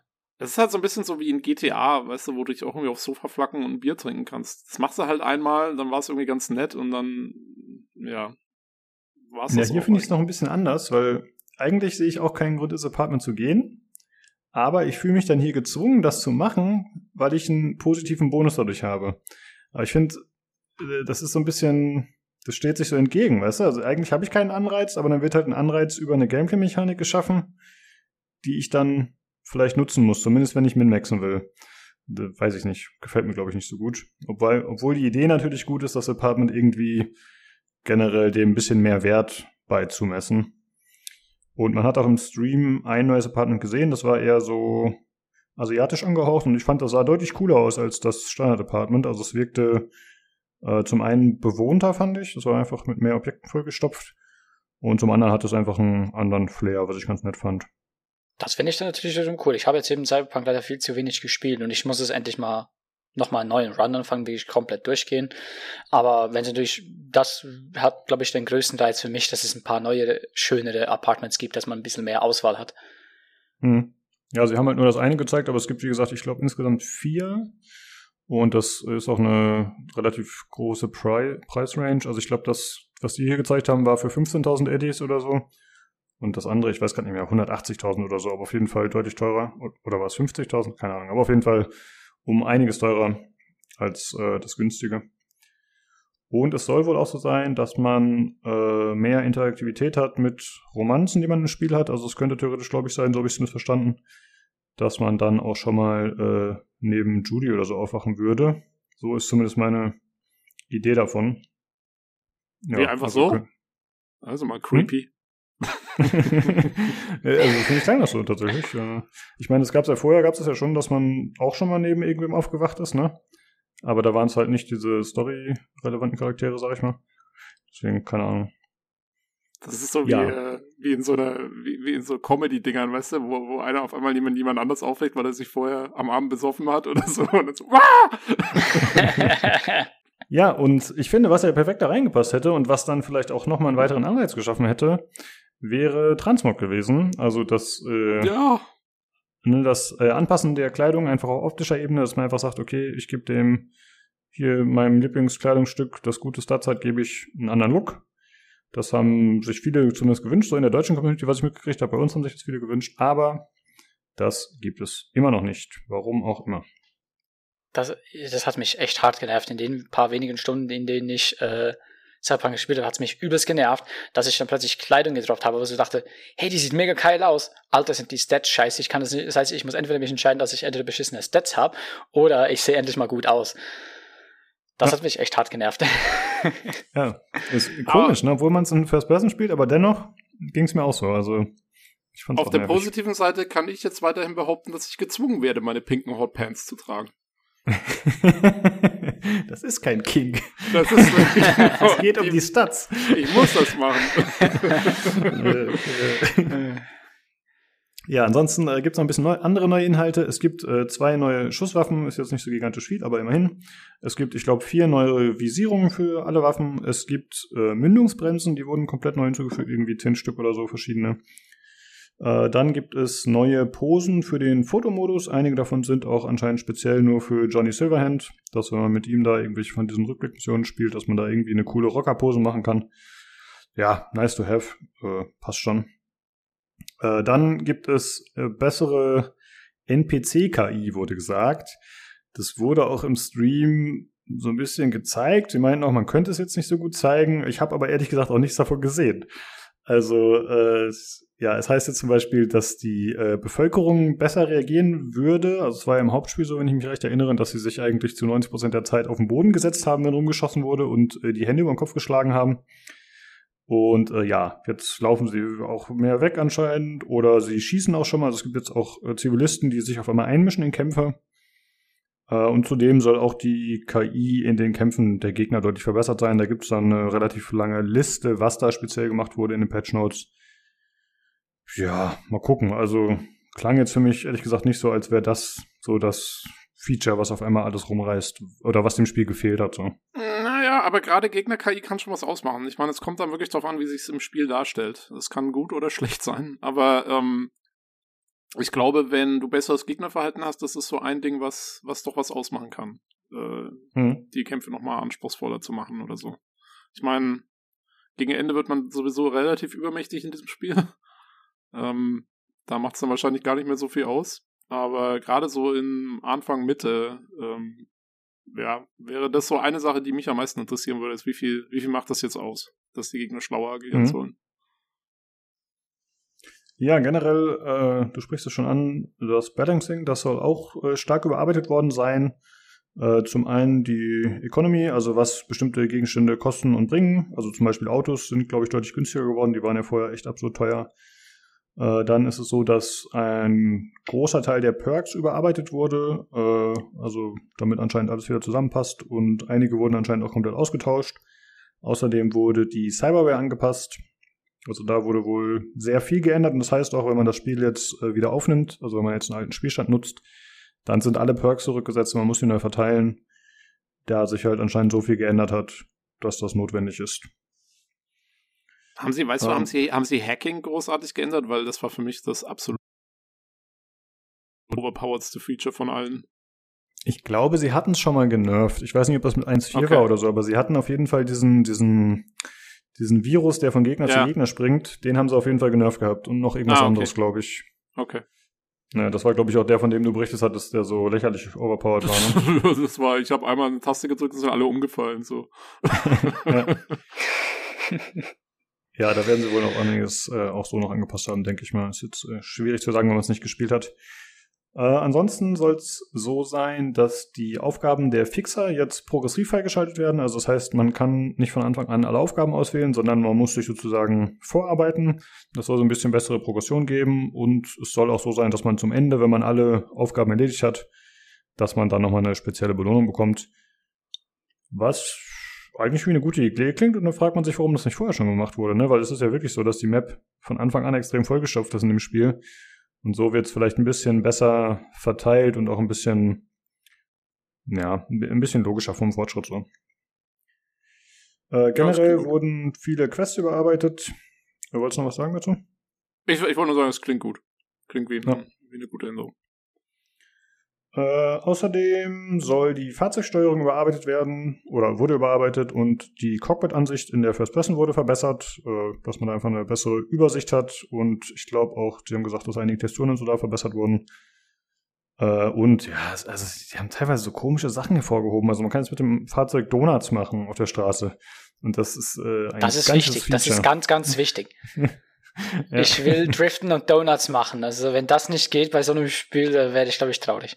Ich wollte gerade sagen, also sie meinen schon das Driften. Also es ist jetzt nicht so, dass man so einen Donutwagen bekommt. Das wäre natürlich auch cool. äh, Im Stream war dann äh, eine, der, die da vorgespielt hat, die saß dann auf dem Motorrad und hat da halt äh, auf der Straße eben diese Donuts gezogen. Und ich weiß nicht mehr genau den Wortlaut, aber er meinte irgendwie, äh, uh, you will see, it's fun burning out oder so. Was ich ziemlich lustig fand in dem Kontext. Ja, immer wieder irgendwelche. Ich sag nur, nutze den Tag, oder wie war das? genau, ja, weil Crunch ja immer wieder ein Thema war trotzdem. Fand ich das in dem Kontext witzig. Äh, ja, ansonsten mh, hm, hieß es, dass kommende Updates nicht mehr für Windows 7 erscheinen werden.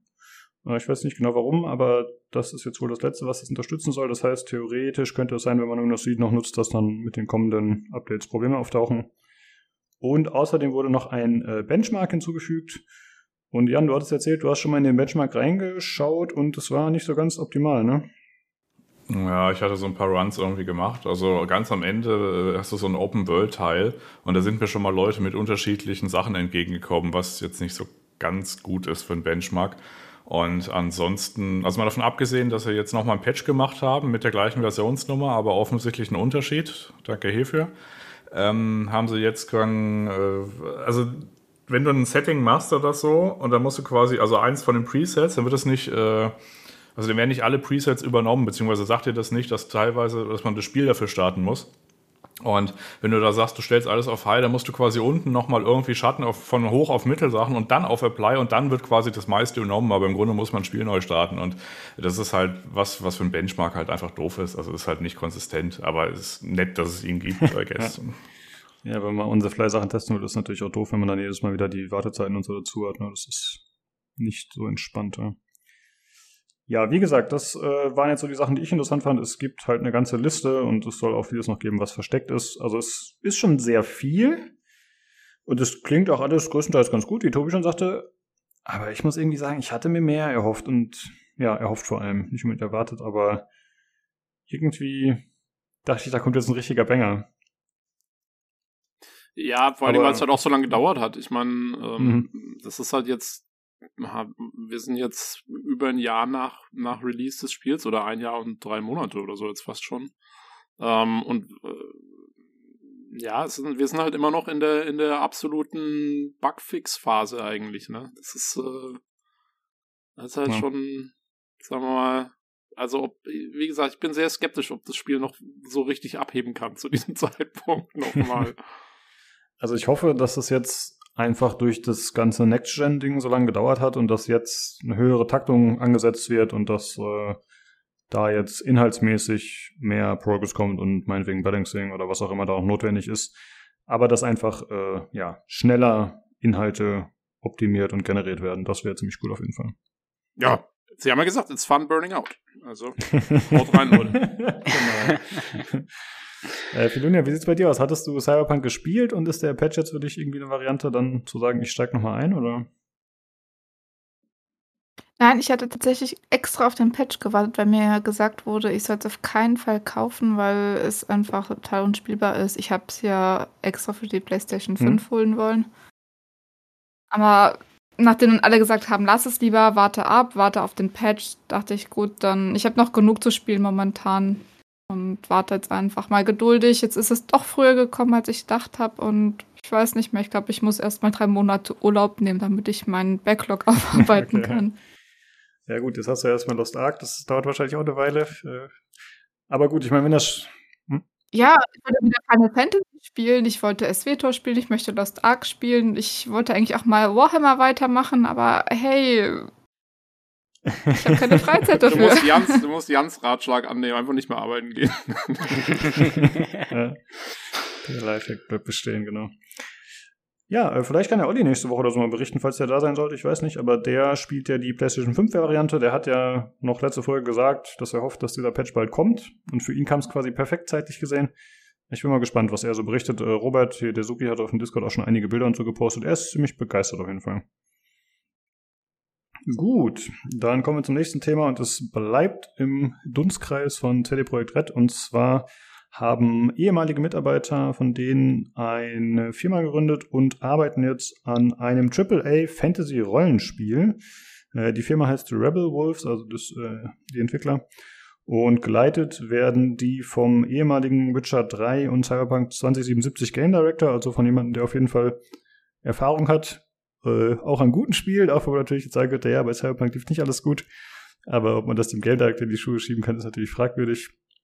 Und äh, das Ganze soll ein Dark Fantasy Spiel werden mit Story-Fokus und, was ich sehr cool finde, auf Unreal Engine 5 erscheinen. Ich meine, kann natürlich noch ziemlich lange dauern. Also es gibt ja jetzt noch kein Material oder so. Das kann ja durchaus noch vier, fünf Jahre dauern, also bis da irgendwas kommt. Aber es ist auf jeden Fall, äh, es, es macht neugierig. Und äh, es gibt hier ein paar Aussagen, die ich habe von dem Gamestar-Artikel. Ich bin mir nicht so sicher, ob das jetzt ein Zitat von ihm ist oder ob das einfach nur die Gamestar so interpretiert hat. Aber zum einen heißt es äh, keine geldgierigen DLCs, keine Lootboxen und auch keine NFTs. Also im Grunde das, was man hören will, sozusagen als Core-Gamer. Und es gibt auf jeden Fall noch ein Zitat von ihm und das lautet, äh, viele AAA-Spiele zetteln einen Krieg an, noch größer und länger zu sein als der letzte Blockbuster. Wir glauben, das ist eine Sackgasse. Was Spieler wirklich wollen, ist kein Spiel, das 300, 400 oder 500 Stunden zum Durchspielen braucht, sondern eines, an das sie sich erinnern. Das finde ich ist auf jeden Fall ein Statement, das äh, einen hoffen lässt, dass das ein cooles Game wird. Jo. Ja. Das ist schon mal eine gute Einstellung. Also finde ich gut. Ja, äh, das ist ja eigentlich. Definitiv ein Assassin's Creed Trauma. Ja, oder Dying Light, das 500-Stunden-Spiel. Ja, das äh, stimmt. Ja, ich habe nicht so ganz rauslesen können aus dem Artikel, was das für eine Perspektive nutzen wird, weil da standen so ein paar Sachen drin, die klangen für mich so, als würde das ein ISO-Rollenspiel werden. Also halt eher so oldschool angehaucht. Aber es wurde leider nirgends geschrieben, deswegen weiß ich es nicht so genau. Aber ich finde es auf jeden Fall interessant und äh, Dark Fantasy, ich finde, das klingt auf jeden Fall ganz cool. Ja. Klingt schon mal interessant. Erstmal interessant. Es ist halt noch, äh, ich bin, ja, es ist, es ist halt ein neues Studio, es ist noch eine sehr frühe Phase. Also mal gucken, mal gucken, was die auf die Reihe Ja, genau. Ähm, noch ein bisschen früh, um eine Jubelstimme auszubrechen. Aber sag mal, die Anzeichen sind alle erstmal positiv. Ja. Genau. Ja, Namen gibt es ja auch noch nicht, aber ich hoffe, dass wir dann da in Zukunft wieder was von hören. Ja, das war soweit zu den News und dann kommen wir zum eigentlichen Thema Lost Ark.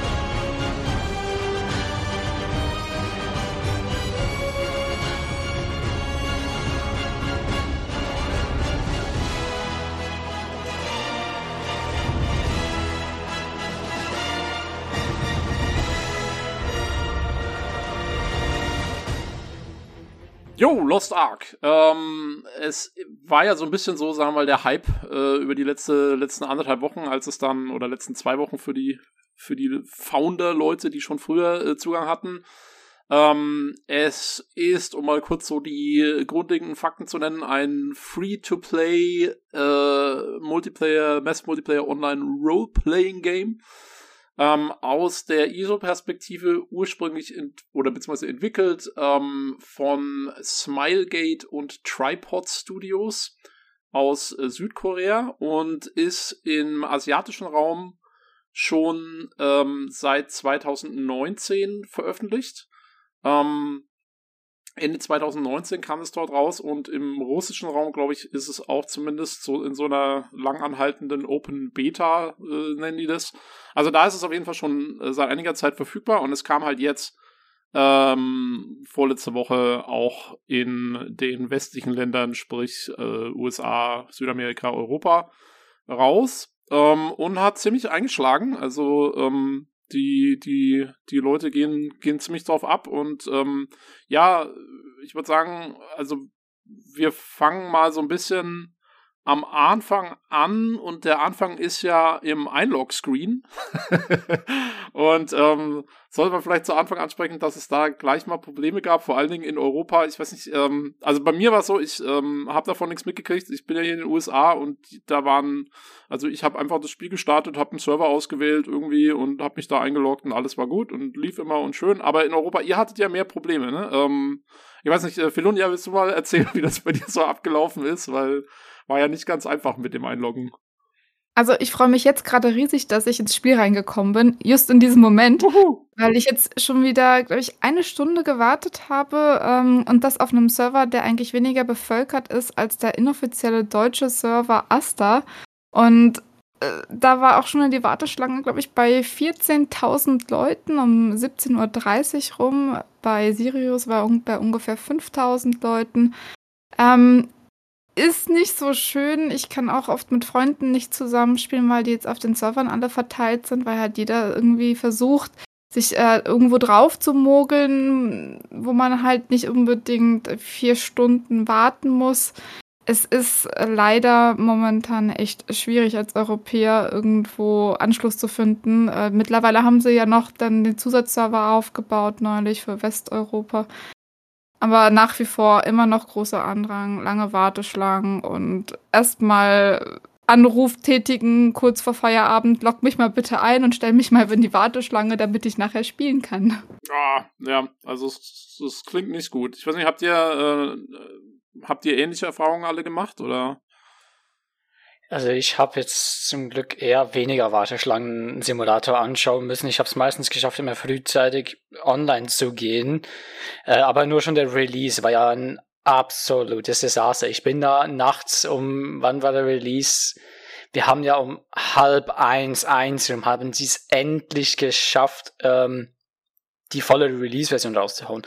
Ich war ja schon auch ein, äh, ein Early Bird Ding, habe da auch so ein Founders Pack gehabt. Mhm. Deswegen konnte ich schon so ein bisschen zocken, aber es gab schon da Warteschlangen.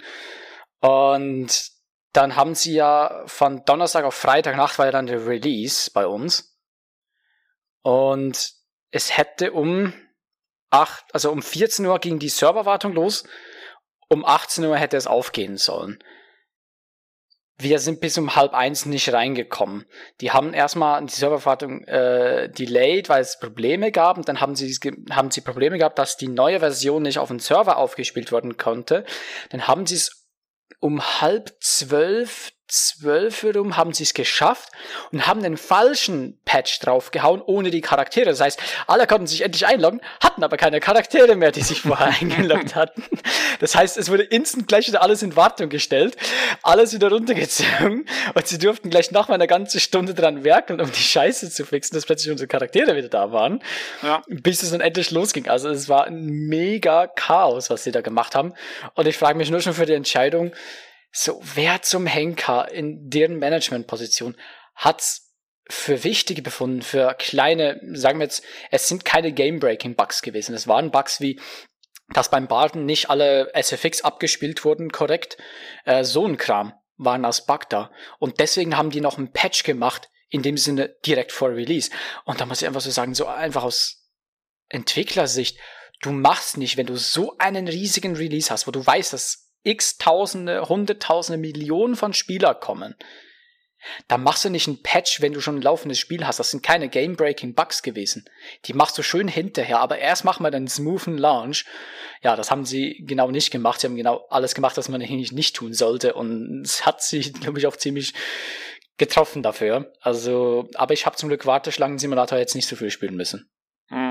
Ja, das Problem mit dem verschobenen Release gab es hier tatsächlich auch. Also das war dann weltweit. Ähm, wir haben, äh, hier sollte es eigentlich, also nach meiner Zeitrechnung um 12 Uhr mittags losgehen und äh, im Prinzip einloggen konnte man sich dann irgendwie so um 7 Uhr abends oder so. Es waren so, so sieben, sieben, acht Stunden ungefähr, die sich die ganze Sache verschoben hat. Ähm, ja, hast natürlich recht mit dem Patch. Ich könnte mir vorstellen, vielleicht war es so ein bisschen auch so ein Problem. Ähm, ich weiß nicht, wie das läuft mit Amazon, äh, so deren Verwaltung und äh, vielleicht den, den asiatischen Entwicklern. Ich kenne es von mir, wir haben ab und an mal so Meetings mit, äh, mit japanischen Kollegen und äh, da ist oft mal die Kommunikation etwas schwierig. Ich kann mir vorstellen, vielleicht lag es daran, dass die irgendwie. Nein, die Probleme nicht, hat Amazon definitiv nicht. Auf keinen Fall. Ja, okay. Gibt es nicht. Gibt es nicht. Ah ja, ich, ich sehe schon, ja. alles Ich kann es mir auch nicht vorstellen. Aber ich also. muss tatsächlich gestehen, dass alles sehr streng reguliert ist und alles äh, muss natürlich den Prozess folgen. Gerade beim großen Konzern ist es natürlich wichtig, dass ähm, gewisse Ketten eingehalten werden, wenn irgendwo eine Veränderung stattfindet. Ja, ja. Bei meinen Servern. ich meine, ich habe ja auch, ähm, man, man hört ja jetzt auch schon, dass ähm, zum Beispiel auch die Server, das ist halt einfach so, dass äh, es gibt halt jetzt diesen großen Andrang zum Launch. Ähm, und die gehen aber ja auch davon aus, dass sich diese Spielerzahlen nicht langfristig halten werden. Und dann werden halt teilweise auch von den Konzernen diese Warteschlangen in Kauf genommen, weil die genau wissen, ich meine, sie könnten jetzt sicherlich mehrere Server noch zur Verfügung stellen, aber die wären dann in drei Wochen wieder tot und dann müssten sie irgendwie wieder welche vereinen oder so. Und deswegen machen die das halt nicht, sondern nehmen diese Warteschlangen in Kauf. Das ist, glaube ich, auch mal so eine, so eine Geschäftsentscheidung teilweise. Das ist aber eindeutig. Das ist eindeutig ist halt, so. Also. Ja, aber es ist, äh, das ist halt schon richtig nervig, also wenn du da ewig warten musst. aber es ist halt eben schon krass, ne, wenn man bedenkt, wann es jetzt rauskam und dass es selbst jetzt noch nach all dieser Zeit bei New World ging, die Warteschlangen auch ziemlich ein paar Tage, aber es hat dann ziemlich schnell abgeflaut. Und hier ist es noch deutlich länger, also vor allem auch deutlich größere Warteschlangen. Also eben, hier hast du teilweise schon ab zwei Uhr schon deine 12.000 auf Astna. Ja. Und ich bin ja auch auf Asta und das ist, äh, das ist schon krass, wie lange das sich das hält. Und eben, das hat sich natürlich eben in einer kürzesten Zeit auf Platz zwei der Peak-Player äh, gestellt, jetzt eigentlich direkt nach PUBG, ne? Also sogar noch vor Counter-Strike, vor den ganzen anderen Spielen mit 1,3 Millionen, ne? Gleichzeitige Spieler. Also nur PUBG ist das einzige Spiel, was es geschafft hat, aber mit großem Vorsprung dann auch äh, größer zu sein. Aber dass natürlich ein Spiel bei Launch so einen Peak hat, so schnell in so kurzer Zeit, ist schon krass. Ja, also es war schon, äh, war schon ein ordentlicher Hype da, das auf jeden Fall. Ähm, Immerhin gibt es jetzt wieder Warteschlangen. Wir hatten eine Zeit, da wurden die Warteschlangen sogar direkt deaktiviert. Du bist gar nicht mehr in das Spiel reingekommen. Da wurde gleich gesagt, du wirst vom Server disconnected.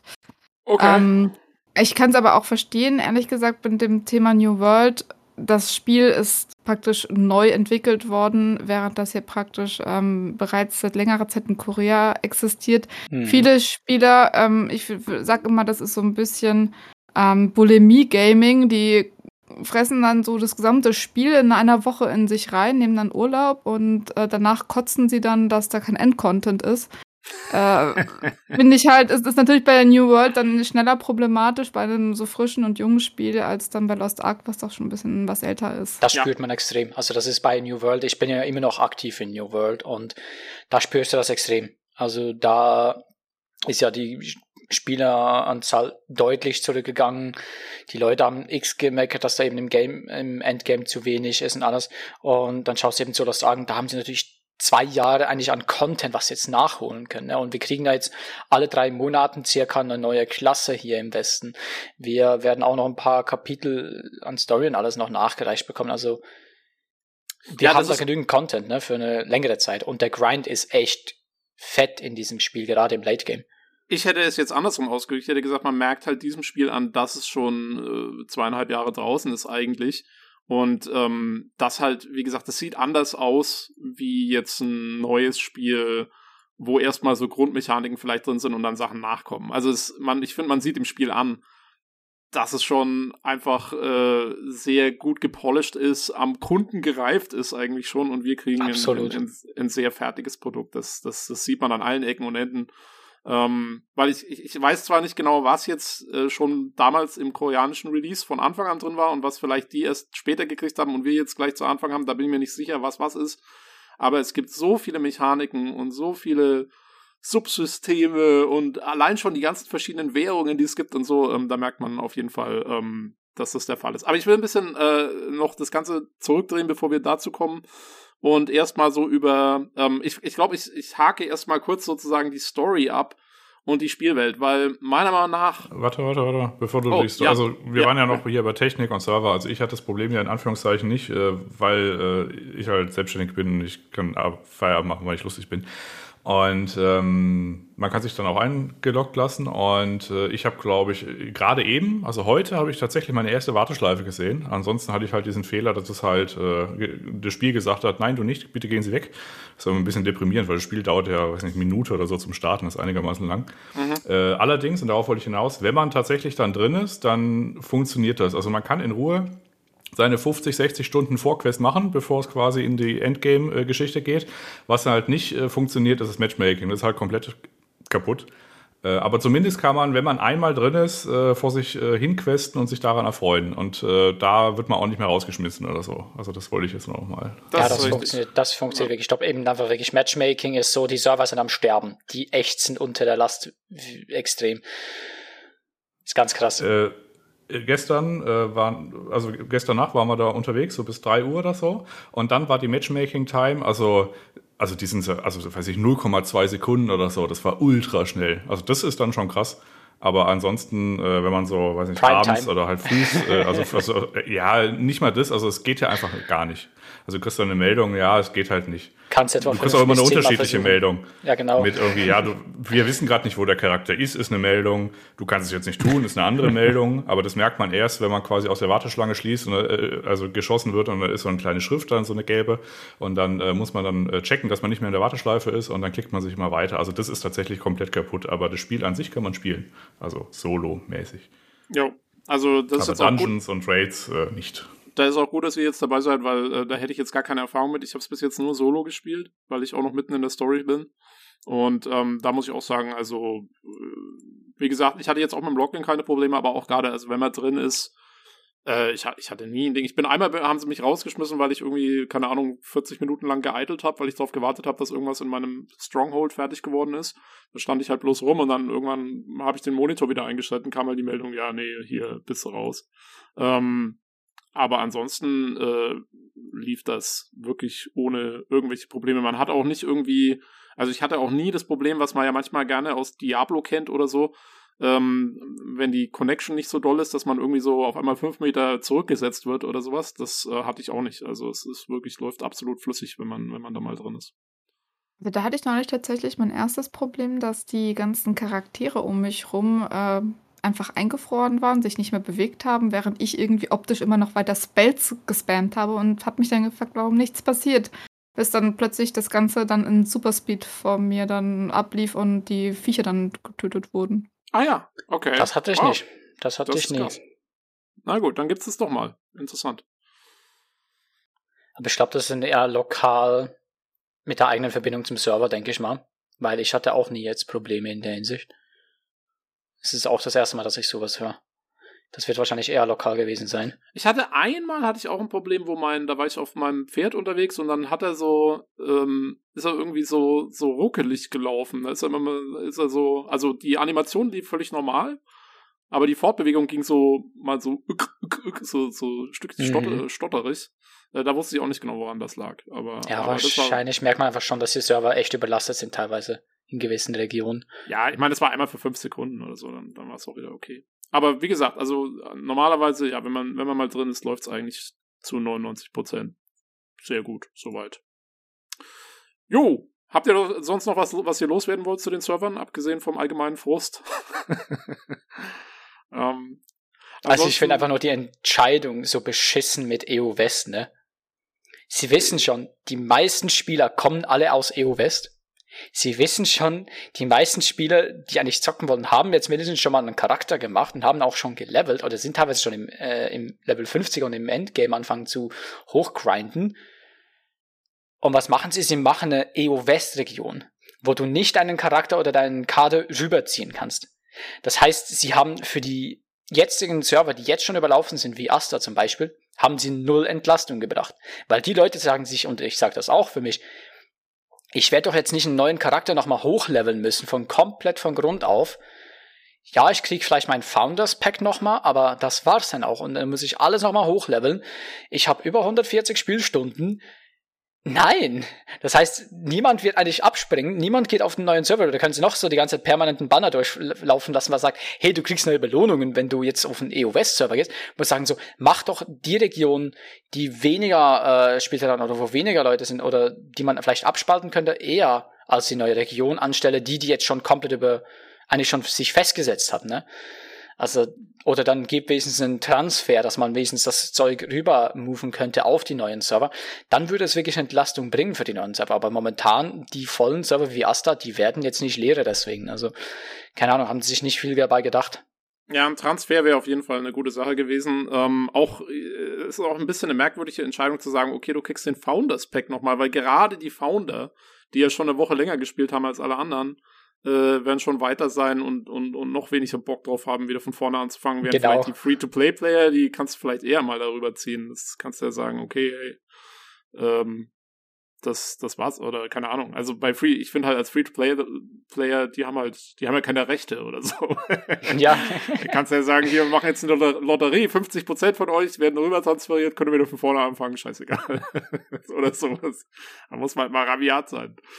Ähm, ja, naja, also alles nicht so doll gelaufen. Ich meine, man kann wirklich nur hoffen, dass es sich vielleicht innerhalb der nächsten Wochen dann mit der Zeit dann doch irgendwie entspannt und sich auf einem Level einpegelt, wo äh, die Leute dann einfach auf die Server drauf können.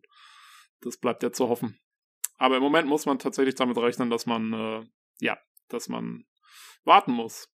Ähm, zumindest in Europa. Kann, könnt ihr könntet ihr theoretisch auf einen amerikanischen Server eigentlich gehen? Weil man kann ja die Server schon, die Region auch auswählen, habe ich jetzt gesehen. Ja, kann man. Screen. Also würde theoretisch dann nicht möglich sein. Ja, hast halt vielleicht einen höheren Ping oder so, ne? also für, wenn du einfach nur questen willst und grinden willst, absolut kein Problem. Sobald du natürlich dann die Arena oder PvP anschauen willst, dann besser nicht. Ja. Na gut, aber wie gesagt, kannst du jetzt auch nicht mehr machen, weil müsstest du ja auch einen neuen Server anfangen. geht auch nicht. Aber vielleicht für Leute, die jetzt mal reinschauen wollen oder so, eventuell eine Idee, wenn ihr äh, sagt, ihr, euch ist jetzt der Ping nicht so wichtig oder ihr wollt eh kein PvP machen, wäre eine Überlegung wert zu sagen, vielleicht schaut mal bei den Amis vorbei. Aber nicht auf Wykas, der muss, äh, das ist mein Server, der darf nicht zu voll werden. so, ähm, jo, dann kommen wir zum eigentlichen Spiel. Ähm, wie gesagt, ich will, ich will kurz auf die Story eingehen. dass die, die ist insofern ein bisschen interessant zu besprechen, finde ich, weil ähm, sie ist, ich finde, zu 95 Prozent ist sie komplett vergessbar. Also es ist ähm, zu 95 Prozent äh, finde ich sie, also kann man, könnte man sie genauso gut fast weglassen. Es ist sehr generisches äh, Fantasy, vor allen Dingen am Anfang und äh, kriegt hat natürlich auch einen ordentlichen asiatischen Einschlag, ist ja klar, äh, kommt aus Korea das Ding. Aber es geht erstmal los, sagen wir mal, mit einem mit einem sehr, sagen wir mal, so einem generischen High Fantasy Setting. Man ist halt in der Welt Arcasia unterwegs und äh, sucht eben diese myst mysteriösen, mythischen Artefakte, die sich eben die Arcs äh, nennen, deswegen auch Lost Ark. Ähm, und das Ganze macht man, weil irgendwie diese Welt in Gefahr ist und irgendwelche Dämonen ähm, da vor der Tür stehen und irgendwie einmarschieren wollen und die, die man muss halt die Welt retten, indem man diese Arcs findet. Ähm, da ist jetzt im Prinzip, das ist so der Hintergrund und, und ja, also ich meine, ne, äh, da ist jetzt nicht so viel rauszuholen und auch die Art, wie das Ganze im Normalfall präsentiert wird, ist eher zweckdienlich. Also ähm, das läuft so ab, dass man halt durch die Welt läuft. Das Ganze spielt sich ja aus der ISO-Perspektive. Da kommen wir später noch genauer drauf, wenn wir aufs Gameplay eingehen. Ähm, und ähm, ja, man läuft sozusagen so ein bisschen Diablo-mäßig, ähm, klickt man sich dann durch und äh, spricht diese ganzen NPCs an, die haben dann Ausrufezeichen im Kopf für Hauptquests, Nebenquests. Es gibt ungefähr, keine Ahnung, zehn verschiedene Quest-Typen, kommen wir auch später noch drauf. Aber nehmen wir mal die Hauptquest als Beispiel und dann äh, ist es so, dass wenn man einen NPC anspricht, ist der erste, der erste, der erste Dialogsatz äh, ist dann vertont und danach geht's mit Text weiter. Ähm, und das sind eigentlich, die Dialoge sind immer so, äh, sagen wir mal so maximal so fünf Zeilen lang. Man selber, also der Hauptcharakter spricht nicht. Das läuft so ab, dass die NPCs so tun, als hättest du was gesagt teilweise. Ähm, das ist dann so zum Beispiel so, ja, ich habe hier das und das Problem und dann im nächsten Satz ist dann, oh, du möchtest mir helfen, na klar. Und äh, dann wird halt beschrieben, was man jetzt da machen soll. Aber wie gesagt, also das Ganze ist wirklich mehr zweckdienlich als alles andere, weil auch diese Charaktere, ich weiß nicht, ob das der asiatische Stil ist oder was, äh, mir kommt es immer so vor, die sind alle wie so Fünfjährige, weil die, die sagen dir immer, da ist kein Subtext, da ist nichts, was irgendwie ähm, darüber hinausgeht, dass sie, dass sie so sagen, so, haha, jetzt fühle ich mich aber traurig. Ähm, und ich kann das und das nicht machen, also bitte hole mir fünf, fünf Dinge von, von da drüben und so. Und dann gehst du da hin und machst es. Und ähm, ja, damit hat sich's eigentlich im normalen Spielverlauf. Und manchmal nervt's auch noch viel mehr, weil äh, die Quests dann teilweise sogar von dir verlangen, dass du, um dir diese Infos abzuholen, was du jetzt eigentlich als nächstes in der Spielwelt machen sollst, musst du erstmal drei oder vier oder so von diesen NPCs in der Stadt ablaufen. Also die stehen dann alle so fünf Meter auseinander und dann sagt der erste sagt so, ja, jetzt geh bitte zu dem und frag den mal danach. Und dann gehst du zu dem und der sagt dir zwei Dialogzeilen und dann schickt er dich zum dritten und der dritte schickt dich wieder zurück zum ersten. Und es ist reines Rumgeklicke und die Dialoge sind so belanglos, dass es im Prinzip ähm, nicht viel äh, nicht viel bringt. Ich weiß nicht, also das war jetzt zumindest mal so mein Eindruck im normalen Spielverlauf. Ähm, ich weiß nicht, hat, hat jemand eine andere Wahrnehmung von der Sache oder ist das, äh, könnt ihr das so bestätigen? Ich fand das Setting zu Beginn echt nur 0815 asiatisches Abklatschding, was ich einfach überall finden könnte.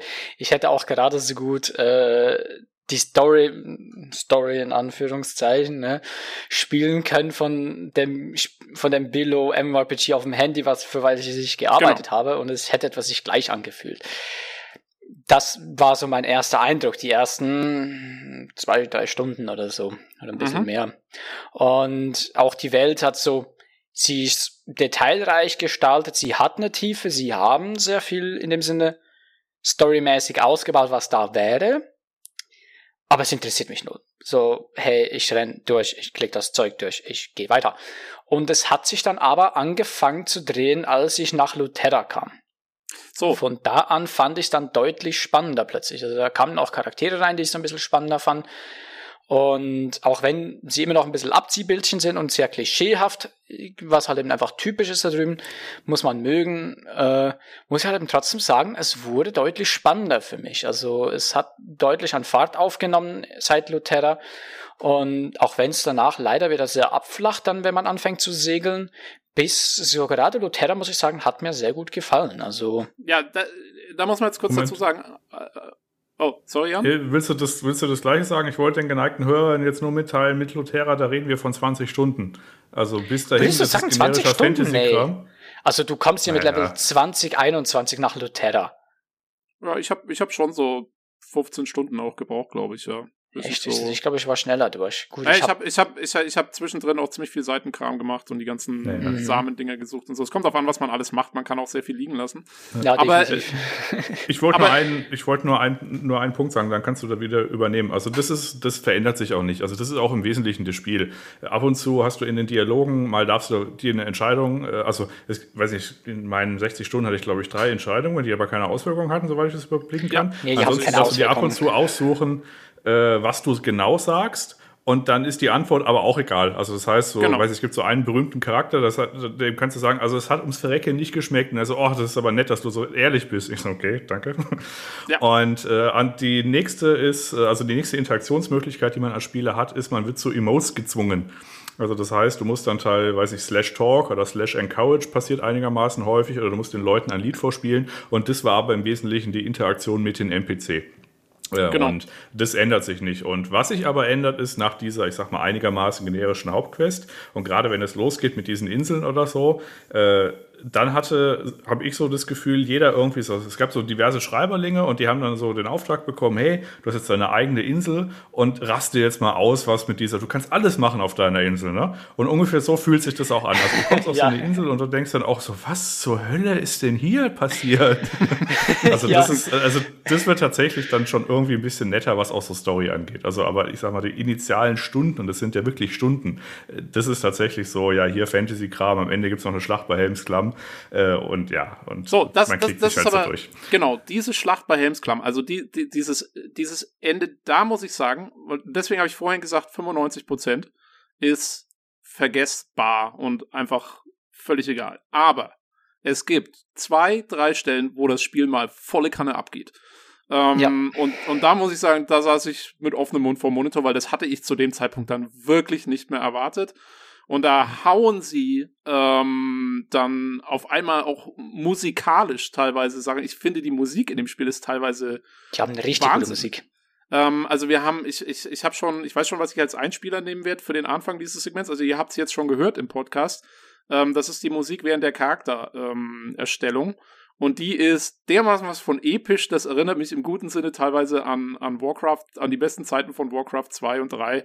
Ähm, und da, da geht's dann mal richtig ab. Und da gibt es ein, zwei, also es sind wirklich nicht viele Szenen, aber es gibt ein, zwei Szenen, wo sie Schlachten initiieren in der Game-Grafik, ähm, die richtig gut gemacht sind. Auch so, wie das, wie das übergeht vom Gameplay, was ja wirklich das oben drauf schauen und rumklicken ist, zu, ähm, wo dann Kamerafahrten drin sind. Da merkt man, dass es eigentlich eine 3D-Welt ist und dass sie da wirklich äh, rumeiern können und, und man auf einmal, weißt du, hast du so eine Schlacht, dann kommen dir Leute zur Hilfe, NPCs, äh, die du schon kennst, mit denen du, die du auch vorher dazu gebracht hast, dir dann zu helfen und so. Und da sind auf einmal Sachen drin, wo ich mir so denke, Leute, wieso habt ihr das nicht öfter gemacht? Das ist, äh, da ist Potenzial da, aber wie gesagt, das, das sind halt leider nur 5%. Also, ähm, ist ein bisschen, ja, zum einen ein bisschen schade, zum anderen, ich meine, es ist halt ein riesen MMO und das ist auch nicht der Sinn der Sache. Also, das sehe ich schon ein. Das ist jetzt, das ist kein Storyspiel.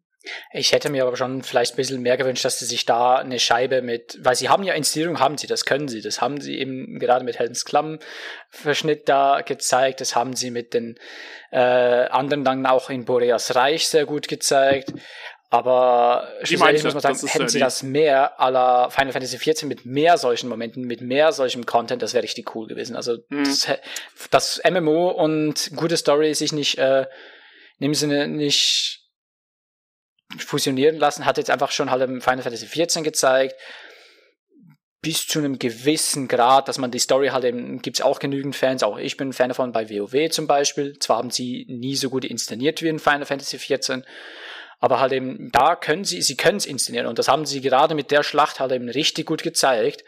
Und deswegen, ich würde mir wünschen, dass da vielleicht später noch mehr so kommt. Ich war aber noch nicht auf den größeren, äh, höhergierstufigen Kontinenten. Da bin ich noch nicht gewesen im Osten, äh, Westen. Ich war jetzt nur im Osten bisher und der Westen fehlt mir noch komplett. Rohendel und so und deswegen, da bin ich mal gespannt, ob da vielleicht nochmal, vielleicht hoffentlich was kommt. Da sollen auch Dungeon-mäßig nochmal richtig krasses Zeug kommen.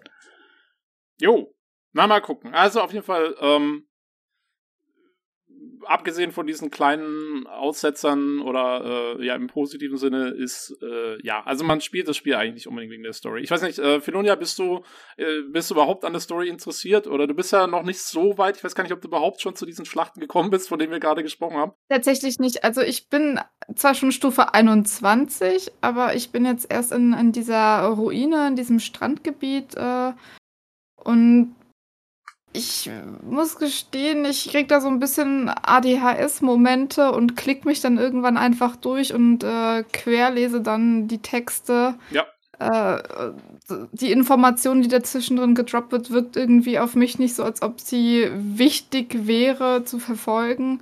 Ich finde zwar die, die Story im Pater Amel ganz cool, aber da ist auch wieder so, ha, jetzt ist er irgendwie so eine bestimmte Person, jetzt kann ich mir schon denken, was da später daraus passieren wird. Ich, also ich, ich gehe jetzt schon davon aus, dass man irgendwann gegen Pater Amel kämpfen wird. Ja, also es ist einer um, der, der äh, sozusagen der Charaktere, die einen da gerade am Anfang sehr lange begleiten. Ähm, aber ja, also ich glaube, das äh, hast du richtig eingeschätzt. also ich habe zwar die, ich habe bis jetzt die Story verfolgt, also ich habe wirklich alles gelesen immer. Ich habe mich dann doch dazu gezwungen. Ähm, aber im ich Prinzip, also wenn auch, ja. wenn ich es weggelassen hätte, hätte es mich jetzt auch nicht so wahnsinnig gestört, ehrlich gestanden bisher. Mhm. Also gerade Pater Amel, finde ich, hat bis dann eben zum Ende von äh, Luterra echt noch ein paar richtig gute Highlights. Da wollen wir aber, glaube ich, besser nicht spoilern, oder? Genau, ja, äh, das lassen wir mal. Also da gibt es noch mal ein richtig zwei, ja, ein, zwei richtig krasse Highlights. Also ja, da, also wie gesagt, das Spiel wirklich äh, 95% der Zeit langweilig und dann haut eines und zwei Szenen mal immer mal wieder raus hier und da, äh, die dann wirklich gut sind. Also es ist, äh, ja, ist interessant gemacht irgendwie. jo, ähm, ja, wenn, wenn, wenn sonst äh, niemand mehr was zu Stories haben hat, äh, sch schreibt mir gerne rein. Ansonsten, ähm, glaube ich, können wir es dabei auch belassen, weil die Story ist nicht das ähm, Feature, weswegen man dieses Spiel spielt, sondern ich würde sagen, es ist in erster Linie halt Gameplay und Charakter Progr Pro Progression und so und wie das halt bei so einem Online-MMO abläuft. Und da bin ich jetzt sehr froh, dass ihr alle dabei seid, weil ich bin absoluter MMO-Noob. Ich habe mhm noch, ich habe Star Wars The Old Republic mal ein bisschen angespielt, ähm, aber ansonsten habe ich wirklich praktisch gar keine MMO-Erfahrung. Ähm, Bevor du jetzt weiterläufst mit MMO und so weiter, ne? also mhm. storymäßig, also wir reden jetzt, also das, was gerade so am Anfang ist, ist quasi so, ich sag mal, die überbordende Hauptstory.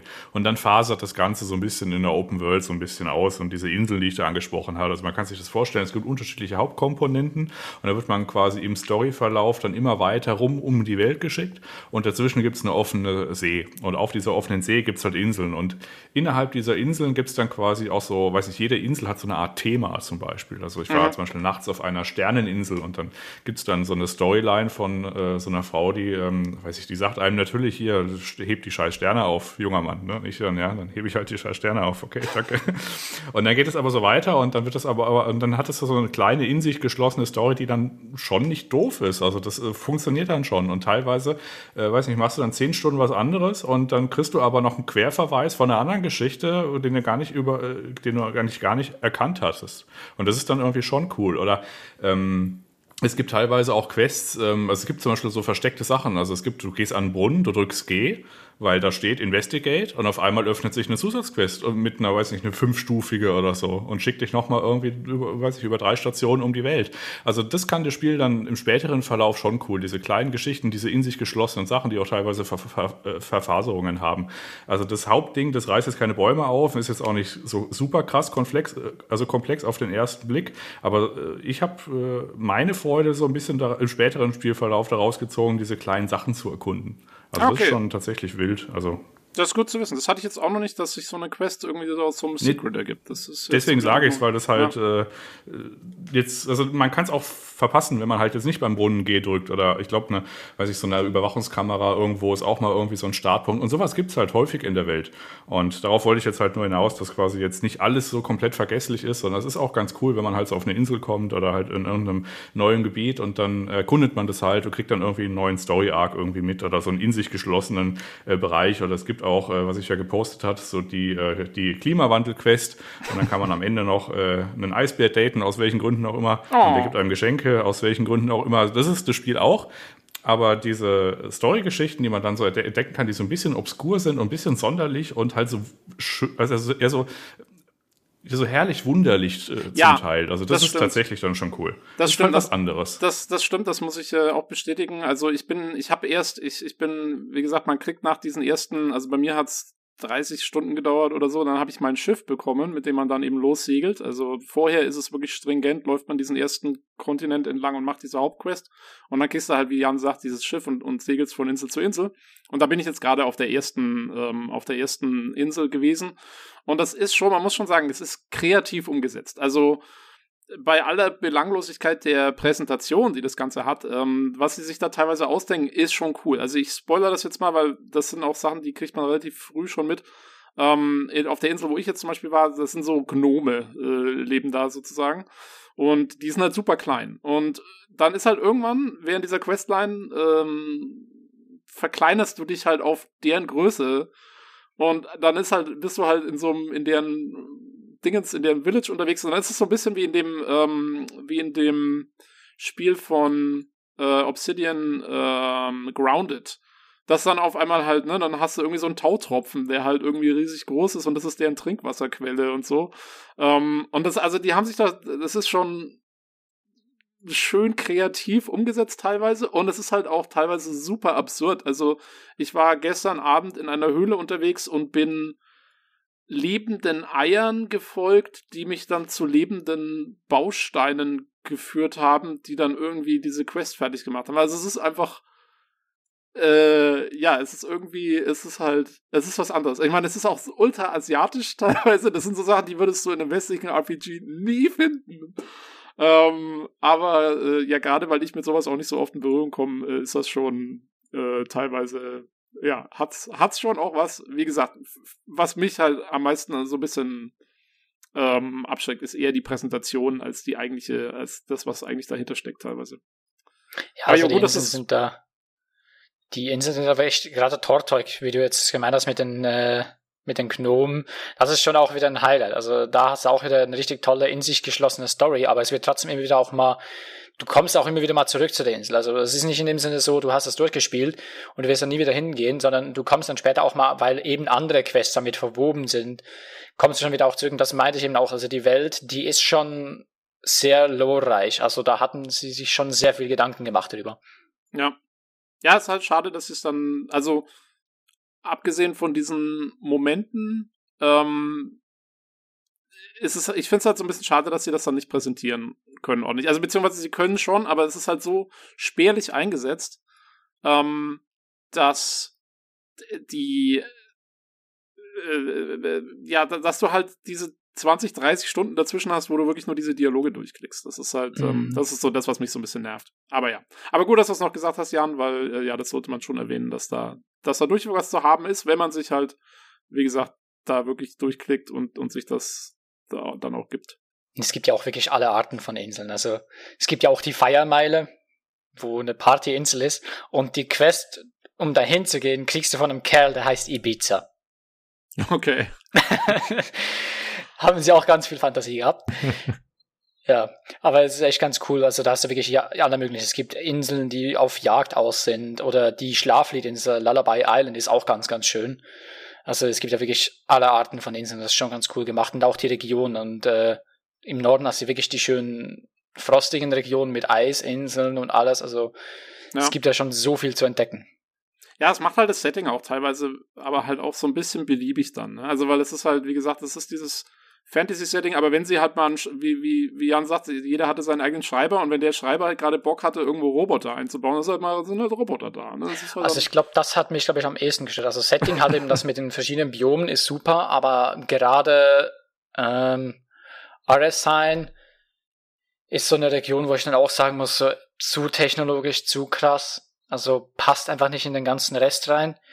Halt eben stilmäßig vom künstlerischen her, von der Grafik her, passt natürlich super, ist genau angepasst worden, aber halt einfach settingmäßig muss ich sagen, ist ein bisschen too much, weil WoW hat ja auch so Technologie oder Final Fantasy XIV, die haben ja auch Technologien eingebaut und eingebettet in deren Fantasy-Setting, aber es ist eben so eingebaut zu einem gewissen Grad, wo es einfach noch gut vertragbar ist. Und da muss ich sagen, jetzt bei Lost Ark ist es mir ein bisschen too much.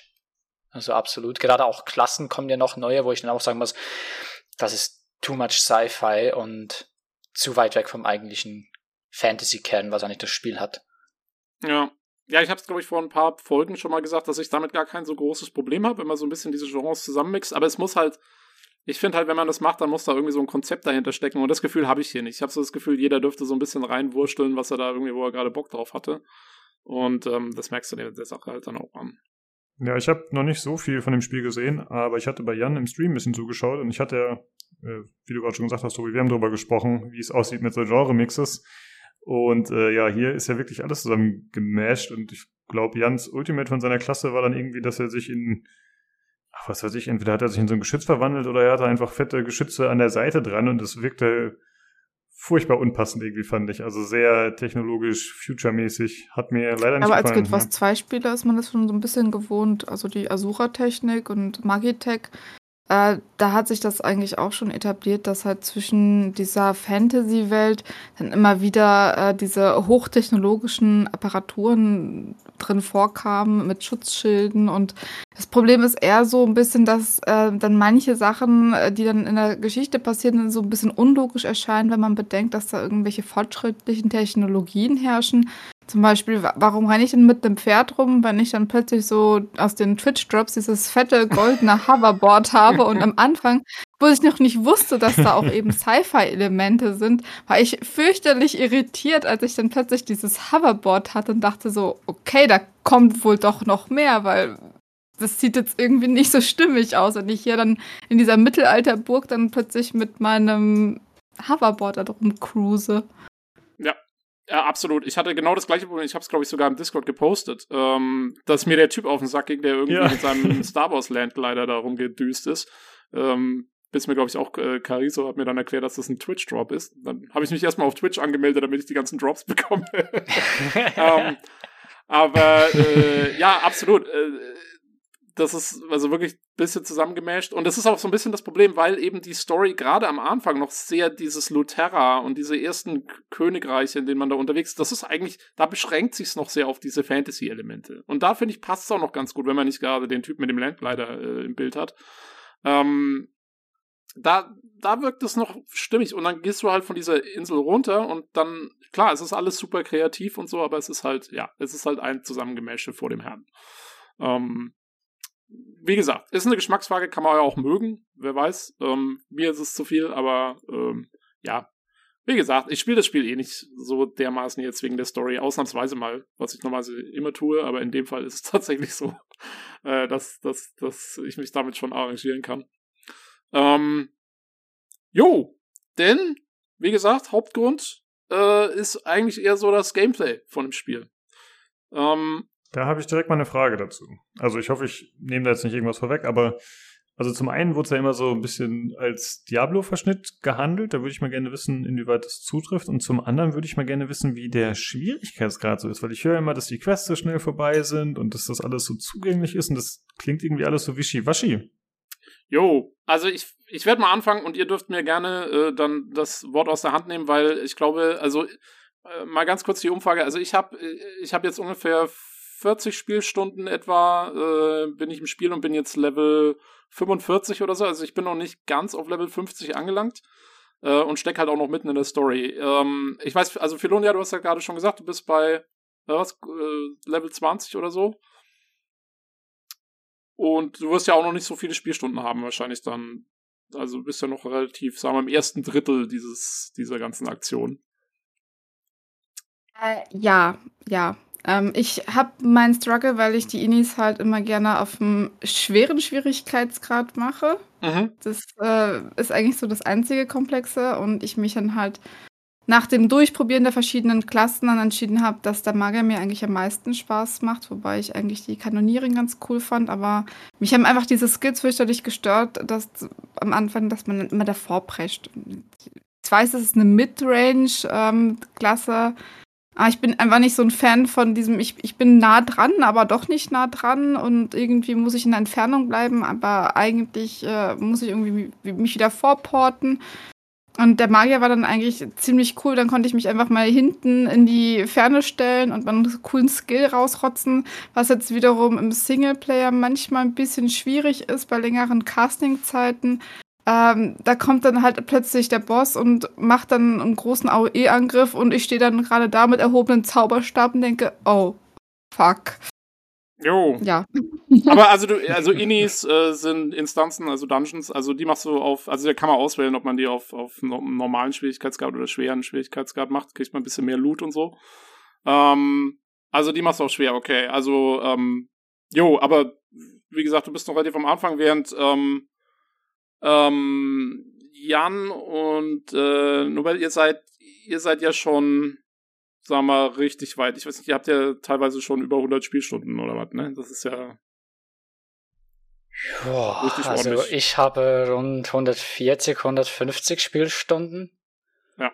Und bin natürlich definitiv schon Level 50. Wobei ich Gearscore-mäßig dafür jetzt nicht ganz so krass vorgeprescht bin. Also da bin ich jetzt nicht ganz so krass durchgerascht. Ich bin momentan einfach eine Insel nach dem anderen so ein bisschen am Abklappern. Mache nur so ein bisschen wenig die Dailies und deswegen komme ich auch Gearscore-mäßig eher langsam voran. Ich bin jetzt da auf 340. Ähm, aber ja, so meine 150 Stunden habe ich da schon. Jo. Und Jan, du bist bei, was ist gemeint, 50, 60 sowas?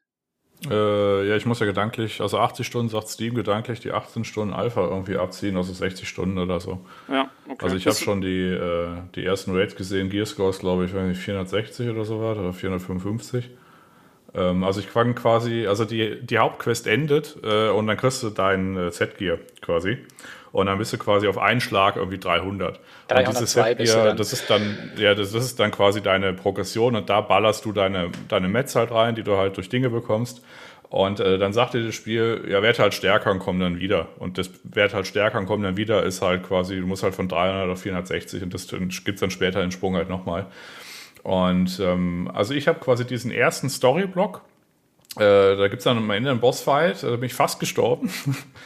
äh, bis dahin war es, verhältnismäßig äh, easy. Also die, die Schwierigkeitsspitzen, die kommen dann tatsächlich erst noch mit dem äh, Content, äh, gerade was mit was äh, die Raids angeht, weil dann kann man nämlich nicht mehr äh, lustig potten. Also man kann schon noch potten, aber man hat dann quasi äh, so ein Pot-Limit, man muss andere Pots nehmen und dann bietet es sich an, eine High-Klasse mitzunehmen, weil ansonsten ist es ein bisschen schwierig. also da kommen dann die Spitzen, aber bis dahin wirft dir das Spiel jetzt keine großen ba Stöcke zwischen die Beine. Ja, also das war auch bis Zumindest jetzt mein hatte ich Eindruck. den Eindruck. Ja, ich, ich, also ich bin bei, wie gesagt, ungefähr 40 Spielstunden. Ähm, ich bin eine Paladin-Klasse, was eigentlich eher eine Support-Klasse ist, die man allerdings auch relativ gut auf, auf Schaden und Kampf ausrichten kann und ich spiele sie solo. Ähm, und ich muss auch sagen, ich hatte bis jetzt noch so gar keine Probleme. Ich glaube, ich bin einmal irgendwo gestorben, weil ich mich doof angestellt habe. Aber ansonsten, ähm, also zumindest in der, in, während, während dem Level-Up und während der Story Progression rotzt man die Gegner nur so um. Und es sind auch richtig viele Gegner. Also da ist Diablo noch ein Witz dagegen. Da, da spawnen die spawnen in Hundertschaften und sind dann aber auch so eng beieinander und klippen so gegeneinander, dass du die immer auch, dann triffst du halt mal so, keine Ahnung, 50 Stück auf einen Schlag und dann sind, fallen die irgendwie alle um. Ähm, also es ist relativ einfach, gibt dir aber ein sehr mächtiges Gefühl. Und um deine Frage zu beantworten, Lukas, ich würde sagen, im normalen Gameplay, also im eigentlichen Kampf-Gameplay, daher kommt dieser Diablo-Vergleich, weil da hat's schon was von Diablo. Also du guckst von oben drauf, du klickst rum, ähm, mit dem Rechtsklick machst du eine normale Attacke und du hast äh, in dem Fall jetzt acht Skills. Was für mich eine Umstellung, weil ich, ich spiele ja sehr viel Diablo 3 eigentlich und ich bin meine, meine vier Skill-Slots plus links und rechte Maustaste gewohnt. Und jetzt mit diesen acht Skills, meine Fresse, ich vertipp mich schon oft. Also kommt bei mir schon noch richtig oft vor, dass ich hm. sage, okay, jetzt will ich hier den Holy Sword Skill machen und dann kommt auf einmal der andere raus und ich so, oh ja, war ja die Taste. Was so ein bisschen blöd ist, weil Cooldown Management ist eigentlich so, finde ich, zumindest für meine Klasse ist das so der Hauptanteil ähm, des Spielflusses, dass du halt immer guckst, dass du die richtigen Skills zum richtigen Zeitpunkt äh, so einsetzt, dass der Cooldown dann wieder genau passt. Ähm, und da, sag mal, wie gesagt, das Spiel ist im Moment bei mir noch einfach genug, dass es auch nicht so viel ausmacht, also eigentlich im Prinzip gar nichts ausmacht, wenn ich äh, mal den falschen Skill einsetze. Naja gut, dann muss ich halt ein bisschen länger warten wieder. Aber ähm, im Großen und Ganzen, ja, du, du, du rennst darum. Ich kann auch mit diesen acht Skills, ist es auch dann im Moment noch teilweise so, ich kann die einfach nacheinander weg einsetzen und dann kommt schon wieder einer, der dann irgendwie schon wieder äh, sozusagen aktiv ist. Ähm, man, man muss schon teilweise so ein bisschen auf Positioning achten, gerade weil es so viele Gegner sind. Man soll sich vielleicht nicht gerade in die Mitte stellen, sondern dann schon nochmal gucken, dass man vielleicht ein Stück zurückläuft und die wieder alle so schön aufstellt, dass man sie wieder alle auf einmal trifft. Ähm, aber so spielt sich das Ganze im Prinzip. Also es ist so, so Positioning und Skill-Einsatz und Cooldown-Management. Ähm, ja, Zumindest in dem Bereich, wo ich jetzt bin. Ich weiß nicht, ob sich später noch großartig was ändert. Ich kann dir zwei Sachen äh, mit auf den Weg geben. Also Punkt eins, du wirst als Paladin geliebt werden, weil soweit ich das verstanden habe, bist du die Klasse, die einem die Cooldowns wegmacht und äh, mich als Atombomben werfender Psychopath, äh, wenn ich die Atombomben schneller werfen und mehr davon werfen kann, ich liebe dich natürlich. Also das heißt, die Paladine sind sehr, sehr gerne gesehen. Ja, habe ich auch schon gelesen. Ähm, und äh, ansonsten ist es so, man kommt da rein. Also man hat, äh, wenn man Level 50 erreicht hat, dann kann man sich, weiß ich, wahllos irgendeinen Guide aufmachen. Dann baut man den erstmal nach, wie in jedem anderen Spiel. Man kann auch so Modifikationen machen und man baut sie das jetzt erstmal so drin. Und äh, es gibt unterschiedliche Arten von Sets. Für PvP gibt es auch so ein eigenes, aber der Punkt, auf den ich hinaus will, wenn du später diese Chaos Dungeons machst, also die heißen nicht umsonst Chaos Dungeons. Also das ist wirklich eine absurde Menge an Gegnern, die man da hat. Und dann hast du, die machst du auch noch entweder, also entweder alleine oder halt so maximal zu viert. Und die Standardeinstellung in dem Spiel ist quasi, dass alle Effekte angezeigt werden. Und äh, also du siehst einfach nichts mehr auf dem Bildschirm und der komplette Bildschirm explodiert und es sind unzählige von Gegnern da. Und da wollte ich jetzt äh, auf zwei Sachen hin, nämlich einmal, äh, du kommst da rein. Also das heißt, du musst äh, dann auch später auf den Bildschirm gucken, weil da kommen dann, weiß nicht, drei Bosse auf einmal und alle machen irgendwie so eine, hier so eine Stun-Attacke und da muss man halt davon weg und man muss halt ausweichen mit der Leertaste. Und du kannst dann nicht irgendwie, weiß ich, auf deine Cooldown starren oder so. Also da kriegt man ein Gefühl für und da muss man auch später gar nicht mehr so drauf gucken. Das, das float einfach dann. Und äh, das zweite, worauf ich hinaus wollte, es gibt in den äh, Gameplay-Optionen oder Controls und Display zwei Sachen, die man machen kann. Nämlich einmal Show Combat und dann kann man zum einen mal alle Effekte außer Buff-Effekte der Party-Mitglieder ausschalten. Das heißt, man sieht nur noch seinen Kram und das, was irgendwie wichtig ist. Ansonsten explodiert es halt.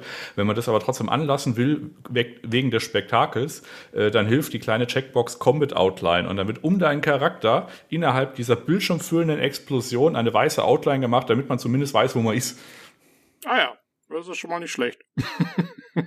ja. Also ich kann nicht beruhigen, man kommt witzig, da rein, auch mit den äh, Skills. Es kommt ja. natürlich auch noch darauf an, was für Klassen dabei sind. Ne? Also wenn du gerade Barde und Magier dabei hast und so äh, und dann auch eine Gruppe bist oder so, dann explodiert sowieso alles komplett. Wenn du natürlich Faustkämpfer und so dabei hast, da ist ein bisschen weniger. Es explodiert immer noch viel, aber es ist nicht mehr ganz so krass wie beim Magier. Ja, also ich muss auch sagen, also was mir an dem Paladin richtig gut gefällt, ist, das ist halt mal ein Paladin. Also der, der hat halt auch Skills, ja, da hast du so ein Holy Sword und wenn der das Ding rauszieht, dann wird es halt ultra weiß und und glänzt wie die Sau und dann hast du so den Strahl Gottes auf Erden irgendwie, den du da mal niedersausen lässt. Also Effekte können sie auf jeden Fall, da ist, äh, da ist einiges geboten. Also, ähm, also halt wirklich was visuell, Animation, äh, VFX angeht, also das knallt bei diesem Kampfsystem einfach so gut mit dem Feedback rein. Also ich bin ja Kampfmönch, Striker. Mhm. Und das haut einfach so krass rein mit diesen Skills, wenn du da halt eben rumhüpfst und den Boden aufreißt mit deinen riesigen Explosionen und alles. Also das macht schon richtig Bock. Es gibt ja auch noch mehr, ich finde, es gibt noch mehr in diesen ganzen Flow rein, dass jetzt einfach nur noch voll drauf losprügelst auf diese Massen von Gegnern. Es macht dann einfach richtig Bock so mit diesen ganzen Explosionen. Also es macht schon mega viel Spaß. Ja, auf jeden Fall. Also, ähm, und das hat mir auch, äh, wie gesagt, deswegen war auch diese Inszenierung von dieser einen Schlacht, von der wir vorhin gesprochen haben, war auch deswegen so gut, weil, ähm, wenn da halt, da regnet's halt einfach mal Dämonen vom Himmel und dann sind halt irgendwie 100 Stück da und dann kommt noch diese Musik dazu und du schnetzelst dich dadurch ohne Ende. Also das, äh, da geht's schon gut ab. Ähm, Und ähm, Jo, ich, also ich hoffe, Lukas, das beantwortet deine Frage so ein bisschen. Also es ist im normalen Spielverlauf der Story erstmal sehr einfach und wie gesagt, gibt einem so diesen Power-Trip. Ähm, aber wie Jan sagt, also ich glaube ja, später ähm, wird es dann eben auch so ein bisschen komplexer. Man muss, glaube ich, auch, ich kann das jetzt schon so ein bisschen absehen, dass es, dass man, dass es wahrscheinlich wirklich so sein wird, dass es sehr auf Positioning und so ankommt. Ähm, dass du eben den, den gerade so diesen, diesen Stun-Attacken und sowas äh, des Gegners halt auch immer ausweichst und, ähm, und da schaust, dass du dich gut aufstellst. Ähm, da lässt sich schon was mitmachen. Mhm. Und, und PvP gibt's ja auch noch. Ähm, das ist ein komplett losgelöstes System. Äh, das ist so eine Arena, in der man die PvP-Kämpfer auswählt und wo man dann auch einen eigenen Art ja PvP-Charakter für erstellt, den man den man sozusagen unabhängig vom normalen Charakter skillt. Ähm, und dafür dann verwendet und, ähm, und sich dann eben mit anderen Spielern misst, damit es auch ausgeglichen ist. Also da spielt dann dein Gearscore und so spielt im PvP jetzt keine Rolle. Und da, ich habe mir mal so einen Guide zumindest angeschaut, ich habe es jetzt selber noch nicht großartig gemacht, aber äh, da kommt es eben auch sehr drauf an, wie du gerade, wie du so, so Crowd Control und sowas halt verwaltest. Also, dass du guckst, dass du selber möglichst wenig gestunt wirst und dafür andere sozusagen stunst und so. Ja, also ähm, ich habe jetzt schon ein paar Runden gemacht, äh, PvP. Mhm. Zum einen mit Random, es gibt ja verschiedene Modi, es gibt einen Duellmodus, äh, also Todeskampf. Dann gibt es ja drei versus drei in zwei verschiedenen Modi. Zum einen, entweder alle drei werden einfach gleichzeitig aufeinander losgelassen, so ein Team Deathmatch mäßig. Und dann wirst du auch wieder respawn und prügelst einfach drauf los. Und wer am Ende der Zeit halt eben mehr Kills hat, hat dann gewonnen. Äh, da ist es teilweise halt eben schon ganz, ganz krass, je nachdem, was für eine Kombination an Klassen du mitbringst, wie gut es funktioniert.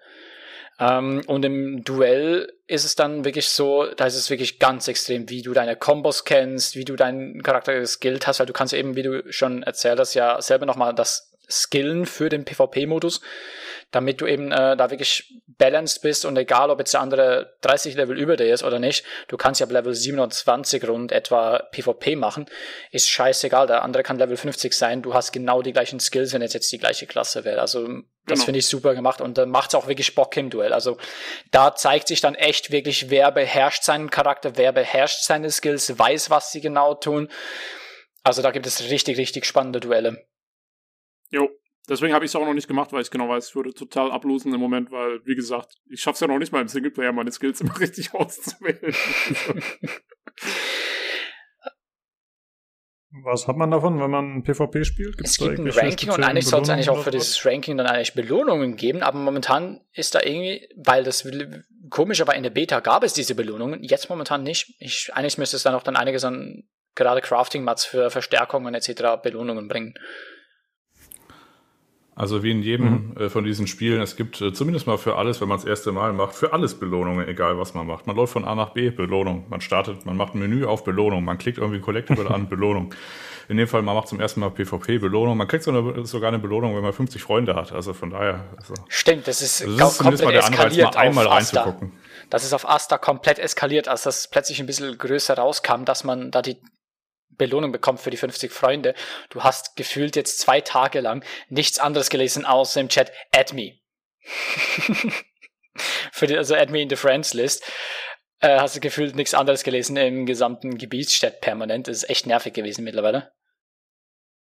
Das ist richtig krass.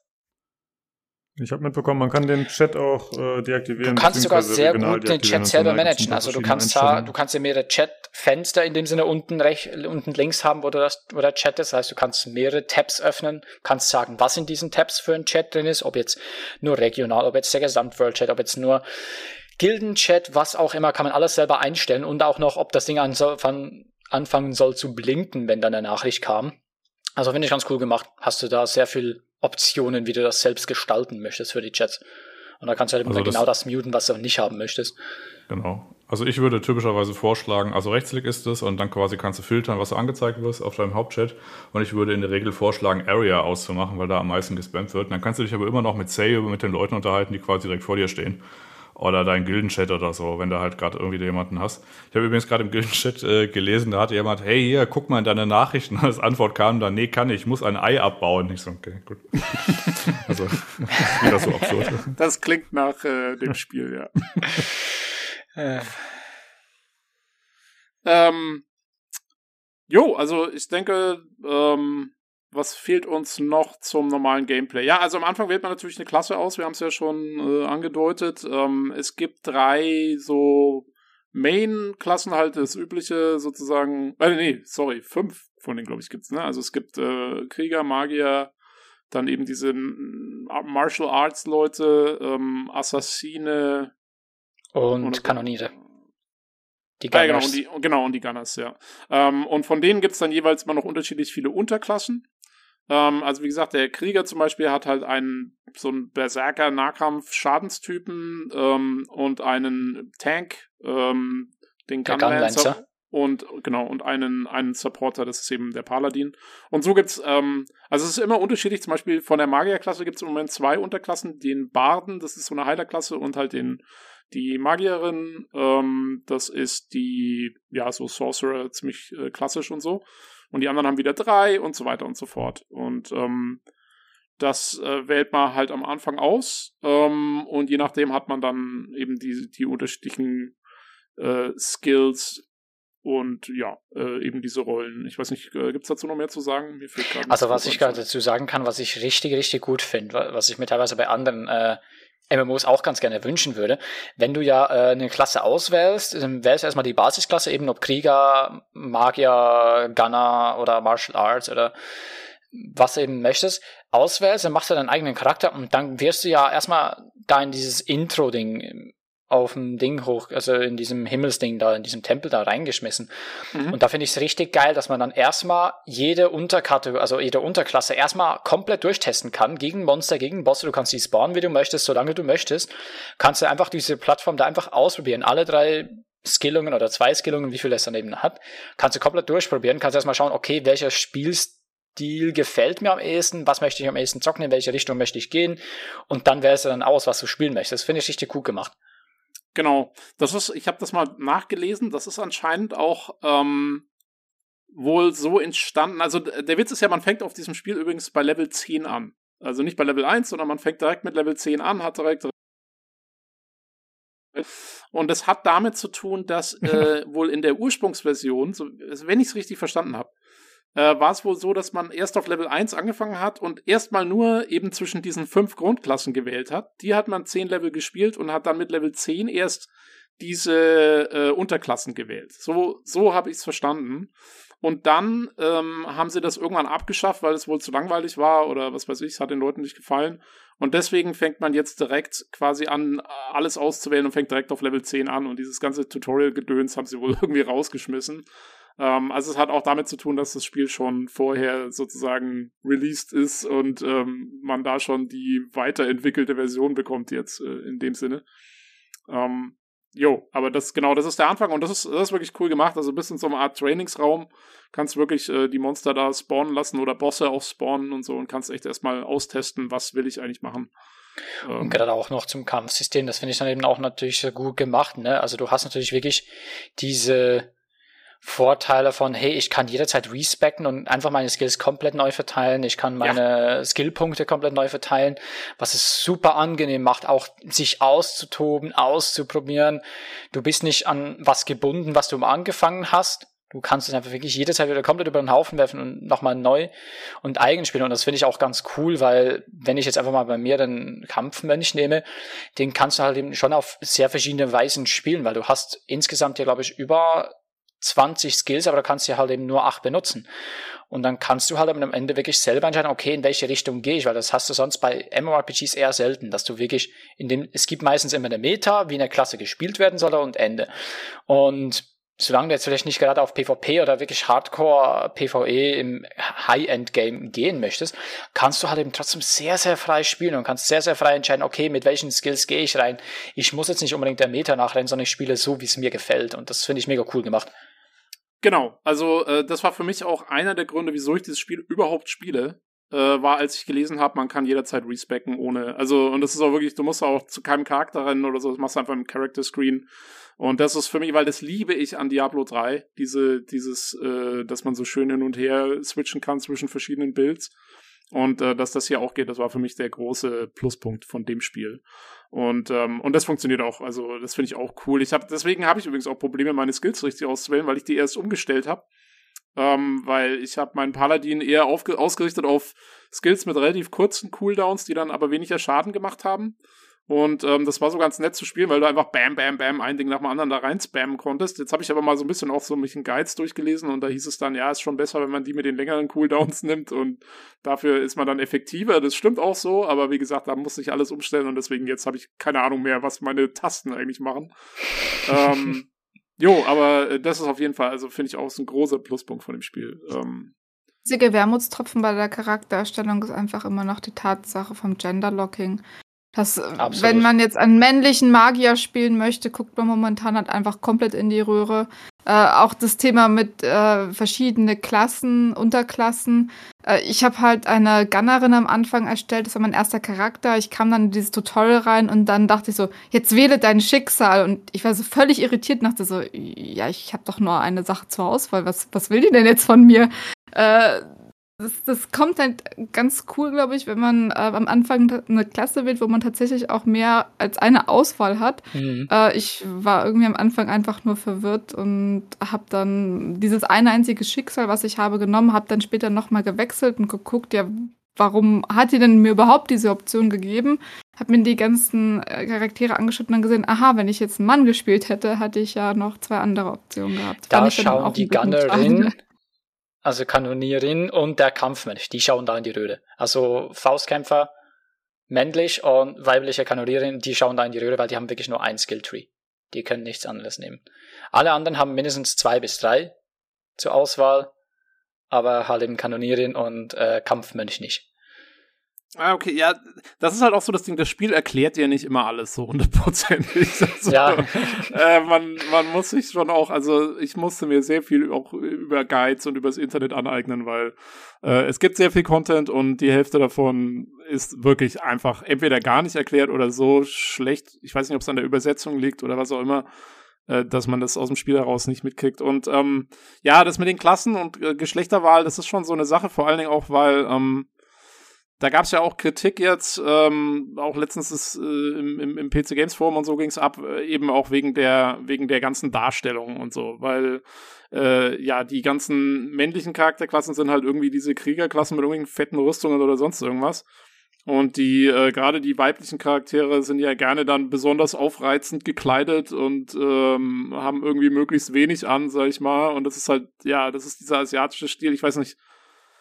Ähm, asiatischer Stil, ja. Ich muss sagen, ich habe wirklich meine Augen erstmal gerollt, als ich dann im Charaktereditor war, habe meinen Charakter umgedreht und dachte mir so, okay, sie hat eine zwei Meter breite Hüfte und trotzdem eine ein Meter tight Gap. Ja. Sehr interessante anatomische äh, Designrichtung, aber dann, als sie dann losgelaufen ist im Spiel, Also wenn ich so laufen würde, dauerhaft, ich glaube, ich wäre nach einer Woche mit einem Hüftschaden im Krankenhaus. Äh, ja, die, die Laufanimationen sind absolut ridiculous. Ich meine, das ist, äh, ja, da, da hört es dann echt auf. ja. Aber bezüglich Genderlock, das soll sich noch ändern. Also es gibt zumindest äh, von offiziellen Quellen her, es hat man Concept Arts gesehen von einer weiblichen Berserkerin zum Beispiel ja, wie sie also, haben, also das soll es später in kommender Zeit wahrscheinlich tatsächlich Abhilfe geben, dass es geändert wird. Okay, sieht die dann wenigstens auch so ähnlich aus wie der männliche oder hat die dann den, den, den Brustpanzer-Bikini an oder wie muss man sich das vorstellen? Hast, hat man da schon was gesehen? hat man schon was gesehen? Es ist jetzt nicht so, also es, sie hat natürlich schon ein bisschen offenere Kleidung als jetzt der männliche, aber sie ist jetzt auch nicht so krass wie die Gunnerin oder wie die äh, Faustkämpferin. Oder okay. Magierin sowieso. Also so in ja. die krasse Richtung geht's nicht, aber es hat natürlich schon ein bisschen, bisschen offener als jetzt natürlich der Berserker mit seinem zugeschlossenen kompletten Panzer. Ja. Ja, ich fand's, ich fand's irgendwie ganz interessant bei dem Spiel, weil, also gerade mit meinem Paladin, der sieht wirklich, also der ist wirklich, äh, sagen wir mal, der sieht so generisch Fantasy-mäßig aus halt. Der könnte genauso gut in einem Teso rumlaufen oder so. Und ich finde auch eben in Luterra gerade und in diesen Anfangskönigreichen, wo es eben noch sehr Fantasy-mäßig zugeht, ist das alles noch äh, da geht's noch, finde ich. Also da, da wirkt eigentlich, da wirkt der asiatische Stil, der ist zwar unverkennbar da, aber der wirkt da noch nicht komplett überbordend. Äh, allerdings dann, wenn du gerade, wenn du äh, dann bei deinem Stronghold ankommst ähm, und auf die anderen Inseln gehst, dann, dann wird's halt schon, also dann geht's halt richtig ab. Dann geht's schon teilweise in Anime-mäßige äh, Richtungen und so. Well, that um, escalated quickly, ne?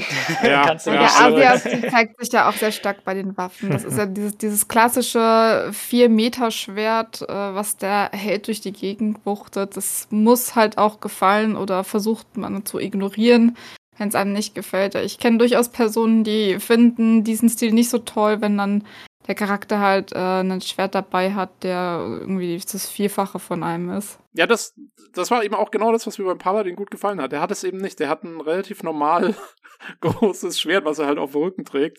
Das könnte auch Gerald von Rivia sein oder so. Ähm, aber ja, also die meisten Charaktere sind da wesentlich, äh, also auch die meisten Charakterklassen sind da wesentlich, äh, wesentlich mehr äh, am Ausrasten. Mir ist es, äh, was ich schön fand, ich fand, man, man trifft ja dann diesen, diesen Prinz, ähm, dem, dem man helfen muss, sein Königreich sozusagen zurückzuholen. Das ist einer der Hauptcharaktere auch, der mit dir dann unterwegs ist. Prinz Thyrain. Und der, ähm, als ich den zum ersten Mal gesehen habe, habe ich gedacht, aber ist das ein Mann oder eine Frau? also sein Gesicht ist so, so dermaßen glatt, das ist halt auch so dieser Stil. Also, es ist ja eigentlich nicht so meins, aber naja, ich mach's jetzt mal mit. Ähm, ja. Also ich habe zum Beispiel äh, einen Artilleristen und meine Knarre, die ist halt so groß wie ich. Also die laufe ich halt, also ist so, also die ist so also komisch, ist komisch groß quasi. Ne? Ich habe einen Zweitcharakter als AT. genau. Also sprich, das wollte ich eigentlich noch den Leuten, äh, also quasi wem auch immer, äh, auf, den, auf den Weg mitgeben. Wenn man das quasi einigermaßen durchgespielt, dann kriegt man so ein Ticket und dann kann man sich den zweiten Charakter direkt auf 50 ziehen. Also das heißt, für meinen ersten Playthrough hätte ich, wenn es nicht diese Genderlock-Geschichte wäre und ich wollte halt auch Kleidung haben, äh, deswegen, also sonst hätte ich einen Baden gespielt wahrscheinlich. Aber wie gesagt, ich, ich, ich, war ja auch, also ich bin ja auch durch Assassin's Creed Odyssey gelaufen, äh, 100 Stunden, habe eine Hose gesucht, habe ich auch nicht gefunden. Aber ähm, ja, jetzt bin ich halt so ein, äh, ja, so ein cooler äh, schwarzer äh, Artillerietyp mit irgendwie weißem Bart und mal gucken, was der zweite Klasse, was der zweite Charakter wird. Ja. Also du kriegst ja mehrere Boosts, ne? Also wenn du Level 50 erreicht hast und die Story in Nordvern durchgespielt hast, dann kriegst du ja einen Boost, einen Charakterboost, wo du dann direkt einen auf Level 50, 302 Gear-Stufe hochboosten kannst. Und wenn du das getan hast, kriegst du in diesem Charakter, der geboostet wurde, direkt einen neuen Power Pass. Also du kriegst zwei Power Passes. Und du kannst für Gold, was du auch in-game dezent farmen kannst, am Anfang ist noch ein bisschen langsamer, in späteren Gear-Score-Stufen ab 400, 500 und nachher geht's ein bisschen schneller, ähm, kannst du ja noch einen Wissenstransfer machen bis zu ich weiß gar nicht mehr, wie viel Mal das war. Es ist, eine, ist auch limitiert, aber du kannst für 600 Gold, zum, mindestens der ersten, kannst du innerhalb von acht Stunden nochmal einen neuen Charakter boosten. Also du kannst eigentlich theoretisch in der kürzesten Zeit, wenn du mal Level 50 erreicht hast, gleich nochmal drei Level 50er machen. Ja, und das gehört wohl auch zum Spielprinzip dazu, dass es diese äh, Alt-Charaktere gibt, ähm, weil äh, die sind auch wichtig für die Progression dann. Denn, also, jetzt kommen wir, kommen wir so ein bisschen jetzt in dieses ganze oh, wahnsinnig komplexes System rein, was man alles so hochleveln kann und irgendwie so hochschaukeln kann. Und ähm, da gehört es eben auch dazu, gerade, also wie gesagt, man kriegt irgendwann einen Stronghold, also sein eigenes, seine eigene Insel, auf der man so ja sein Haus hat und seine äh, sein, äh, sein sein sein Housing macht eigentlich. Ähm, und äh, da kann man verschiedenste Sachen hochleveln und eben auch, äh, sagen wir mal so, metamäßig ähm, seinen Charakter sehr stark boosten. Und dafür muss man halt eben ganz viel verschiedenes Zeug ausbauen. Also man hat da ein Labor ähm, und einen Workshop und da muss man Sachen researchen und Sachen basteln und so. Und dafür brauchst du Ressourcen. Und äh, da gibt's also verschiedenste Ressourcen und die ähm, beschaffst du dir über diese Trade Skills. Also da geht es darum, Bäume zu fällen oder Erze abzubauen oder zu jagen oder zu fischen. Äh, was gibt's noch? Kräuter sammeln und Artefakte finden. Das sind die, die Haupt-Trade äh, Skills. Ich hoffe, ich habe jetzt keinen vergessen. Nee, muss ähm, alles sein. Und ähm, genau, und das, äh, da, da liegen also in der Welt immer, findest du immer wieder so Ressourcen, äh, Hotspots und an denen baust du die ab. Das dauert dann ein paar Sekunden und das verbraucht allerdings auch Energie. Also dein Charakter hat eine gewisse Arbeitsenergie pro Tag. Äh, die lädt sich mit der Zeit dann wieder auf, aber die verbrauchst du erstmal, wenn du diese Ressourcen sammelst. Also das heißt, wenn du zu viele Ressourcen sammelst, irgendwann hast du keine Energie mehr, dann kann der erstmal nicht mehr. Und ich glaube, auch dafür sind eventuell diese als dann gut, weil, weil man dann eben mit denen auch wieder abbauen kann und theoretisch da weitermachen kann. Wobei im Moment ist mir, also zumindest in dieser frühen Progression geht es bei mir noch so, ich hätte überhaupt keinen Bock, so lange Bäume zu fällen, bis diese Energie leer ist. Ähm, Aber das geht ziemlich zügig. Ja, ich weiß, also ich meine, hier der, der, der gute Jan ist ja auch schon fleißig am Angeln die ganze Zeit. Also. Ja, aber ähm, du, das ist ja eben auch noch, weil mit den ganzen Alts, weil deine äh, Festung, die ist ja shared, ne? Die ist charakterübergreifend auf deinem Genau. Server shared. Genau. Das Mhm. heißt, dein Kader-Level ist ja shared und auch deine ähm, Trade-Skills Level sind shared. Das ah, heißt, die sind auch shared. Oh, das die sind auch shared. Das heißt, wenn ich jetzt einen neuen Charakter mache, hat er die genau gleichen Trade Skills schon bereits wie mein Level 50er und kann Na, genauso immerhin. alles abbauen. Und das macht halt eben dann aus, dass du dann we wechseln kannst und dann schon weiterfarmen kannst. Ja, Und da finde ja ich, äh, ganz kurz, ich will Sache- ganz kurz, ich will kurz dazwischen werden zur Erklärung, also um kurz zu erklären, was Kader bedeutet. Ähm, man hat zwei Level. Das eine ist der Charakterlevel, der ganz normale, und dann hat man eben diesen Kaderlevel, der ist eben charakterübergreifend, den levelt man auch hoch und kriegt dadurch Boosts. Und da gehören eben dann so Sachen dazu wie der Stronghold. Das wollte ich nur kurz dazwischen werfen, damit Ja, die genau. Hörer wissen, Und was ich gerade noch bei den Trade Skills noch sagen wollte, was ich richtig geil finde, Holzhacken. Wenn du einen großen Baum hast oder allgemein jeden Baum, den du umfällst und jetzt gehst du an einen Baum und ein Haus um, da kann jederzeit ein anderer Spieler kommen, auch anfangen zu Holzhacken und dann fängt ihr plötzlich an, anstelle dass ihr Holz hackt, plötzlich habt ihr eine Säge in der Hand und fängt beide an zu sägen und es geht deutlich schneller, als wenn man alleine wäre. Finde ich so eine geile Mechanik. Genau, und ähm, ich glaube später, äh, wenn du hochlevelst, kannst du auch andere Bäume abhacken, die dann vier Leute zulassen und so. ja, also, genau. Es gibt die üppigeren Bäume, die kannst du sogar bis zu vier Leute, die da drum rumsägen. Das geht auch. Äh, und du kriegst ja auch noch neue Trades, wie das dann später, weil gewisse Bäume respawnen nicht direkt oder respawnen als Setzlinge. Und das heißt, die kannst du noch nicht fällen. Aber wenn du dann eben genug hoch bist, zum Beispiel im Holzhacken, dann kannst du Setzlinge direkt auswachsen lassen zu großen Bäumen. Dann kannst du dann direkt wieder umfällen.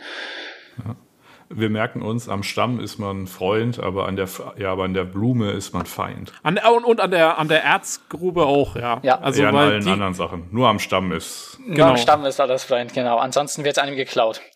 Genau, das ist nämlich fies, weil, ähm, also wie das abläuft, ist das dann zum Beispiel beim Mining fängt er dann an, da an diesem Erzbrocken rumzuhacken und dann spielt diese Animation ab für ein paar Sekunden.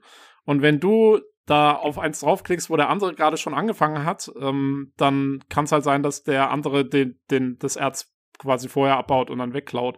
Und das Fiese ist, man kann, also die normalen, die kann man zweimal anklicken. Vielleicht gibt's auch später welche, die sogar noch öfter gehen. Und das heißt, du weißt nicht genau, ob der andere schon den zweiten abbaut oder noch den ersten und ob du noch was kriegst oder nicht. Ja, das ist so ein bisschen äh, fies. Hab ich schon ein paar Mal drüber aufgeregt. Aber es macht schon Spaß mit dem Holzhacken. Also ich bin auch schon eine halbe Stunde, Stunde mit einem Kollegen im Kreis gerannt auf Lullaby Island und hab Holz gehackt. Echt? Oh Mann. Oder Holz Nee. gesägt in dem Falle.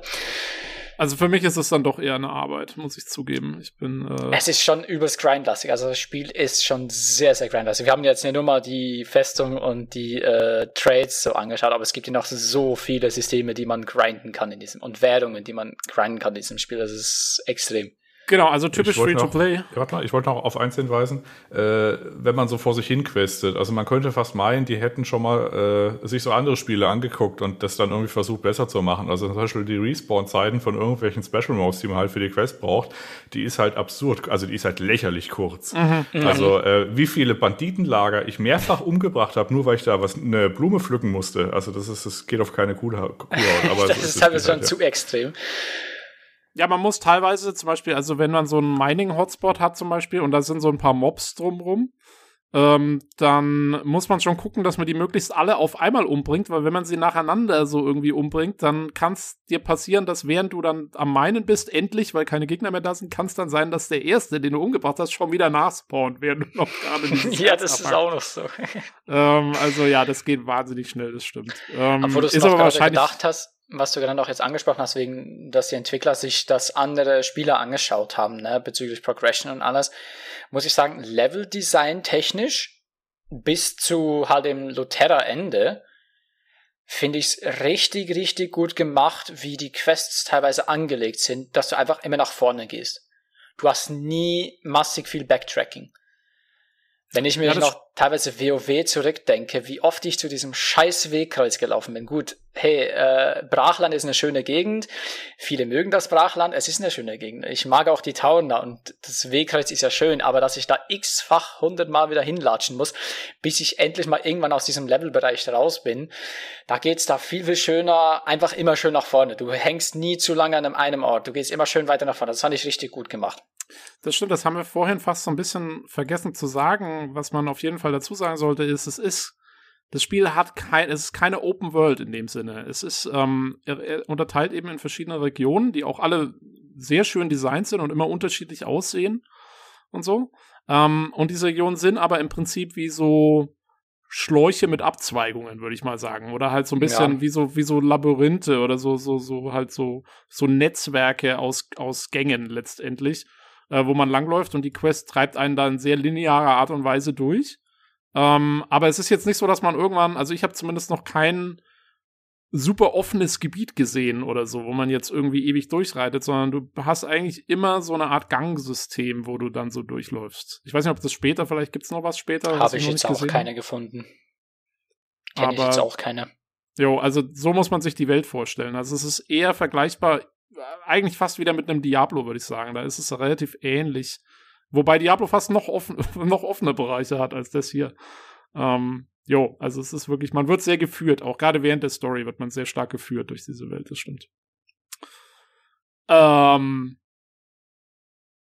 ja, äh, äh, Philonia, hast du schon, hast du schon, bist du schon an dem Punkt, wo du äh, Ressourcen abbaust oder bist du noch gar nicht so weit?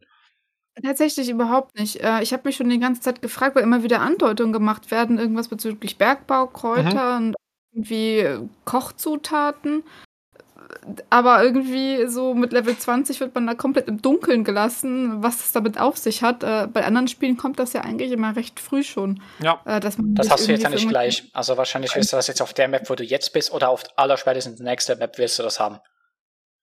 Genau, also es ist, das Spiel lässt sich durchweg Zeitmechaniken teilweise einzuführen, was ich gar nicht schlecht finde. Das ist ganz gut. Man, mhm. man kriegt nicht so alles auf einmal hingeklatscht.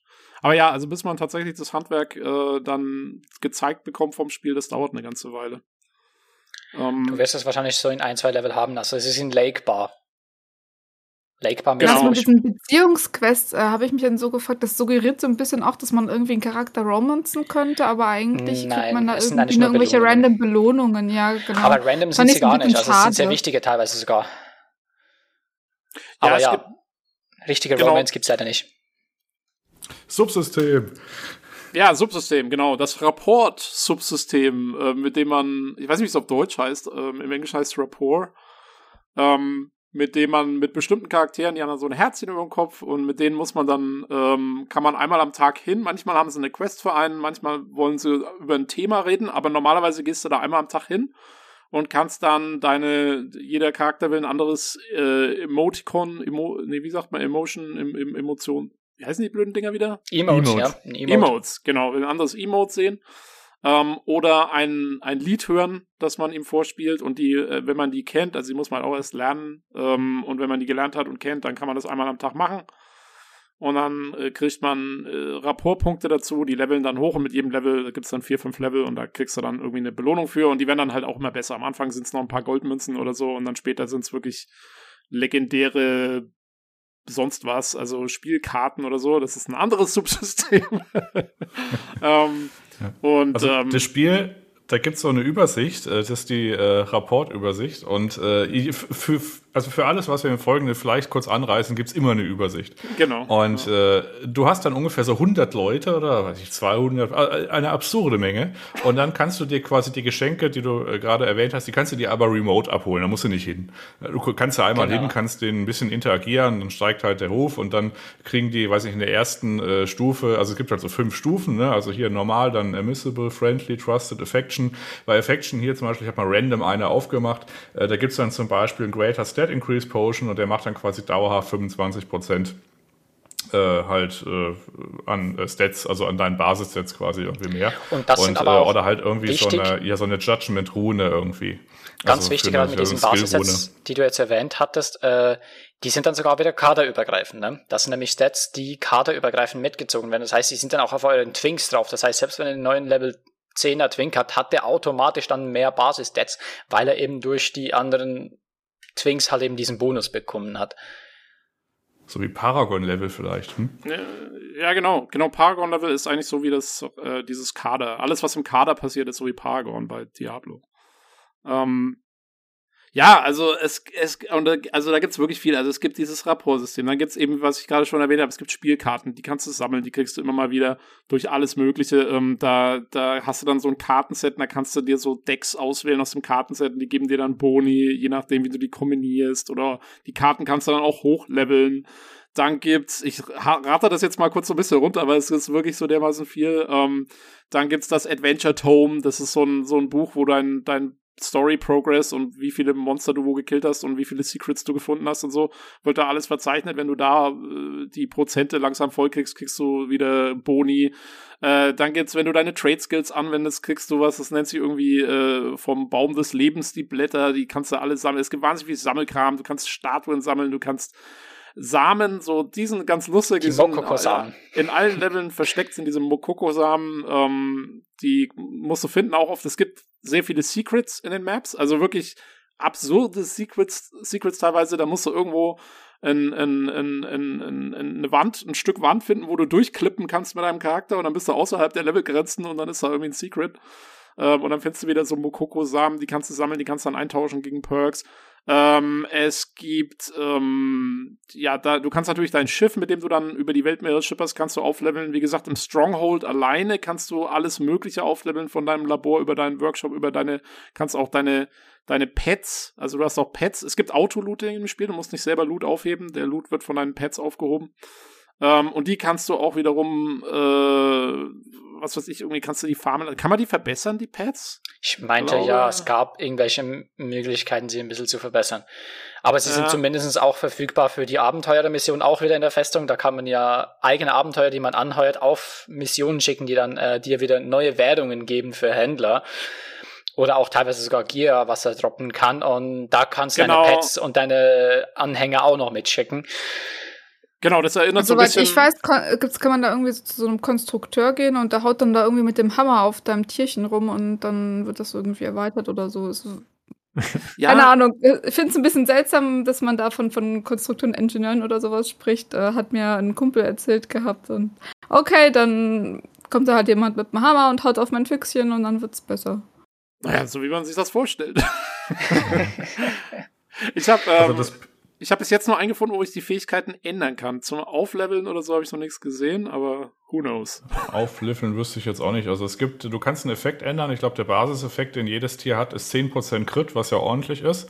Und der ist quasi aber auch standardmäßig aktiv. Das ist so ein kleines lila Schwertchen, so eine, so eine kleine Nadel, die man da so angezeigt hat.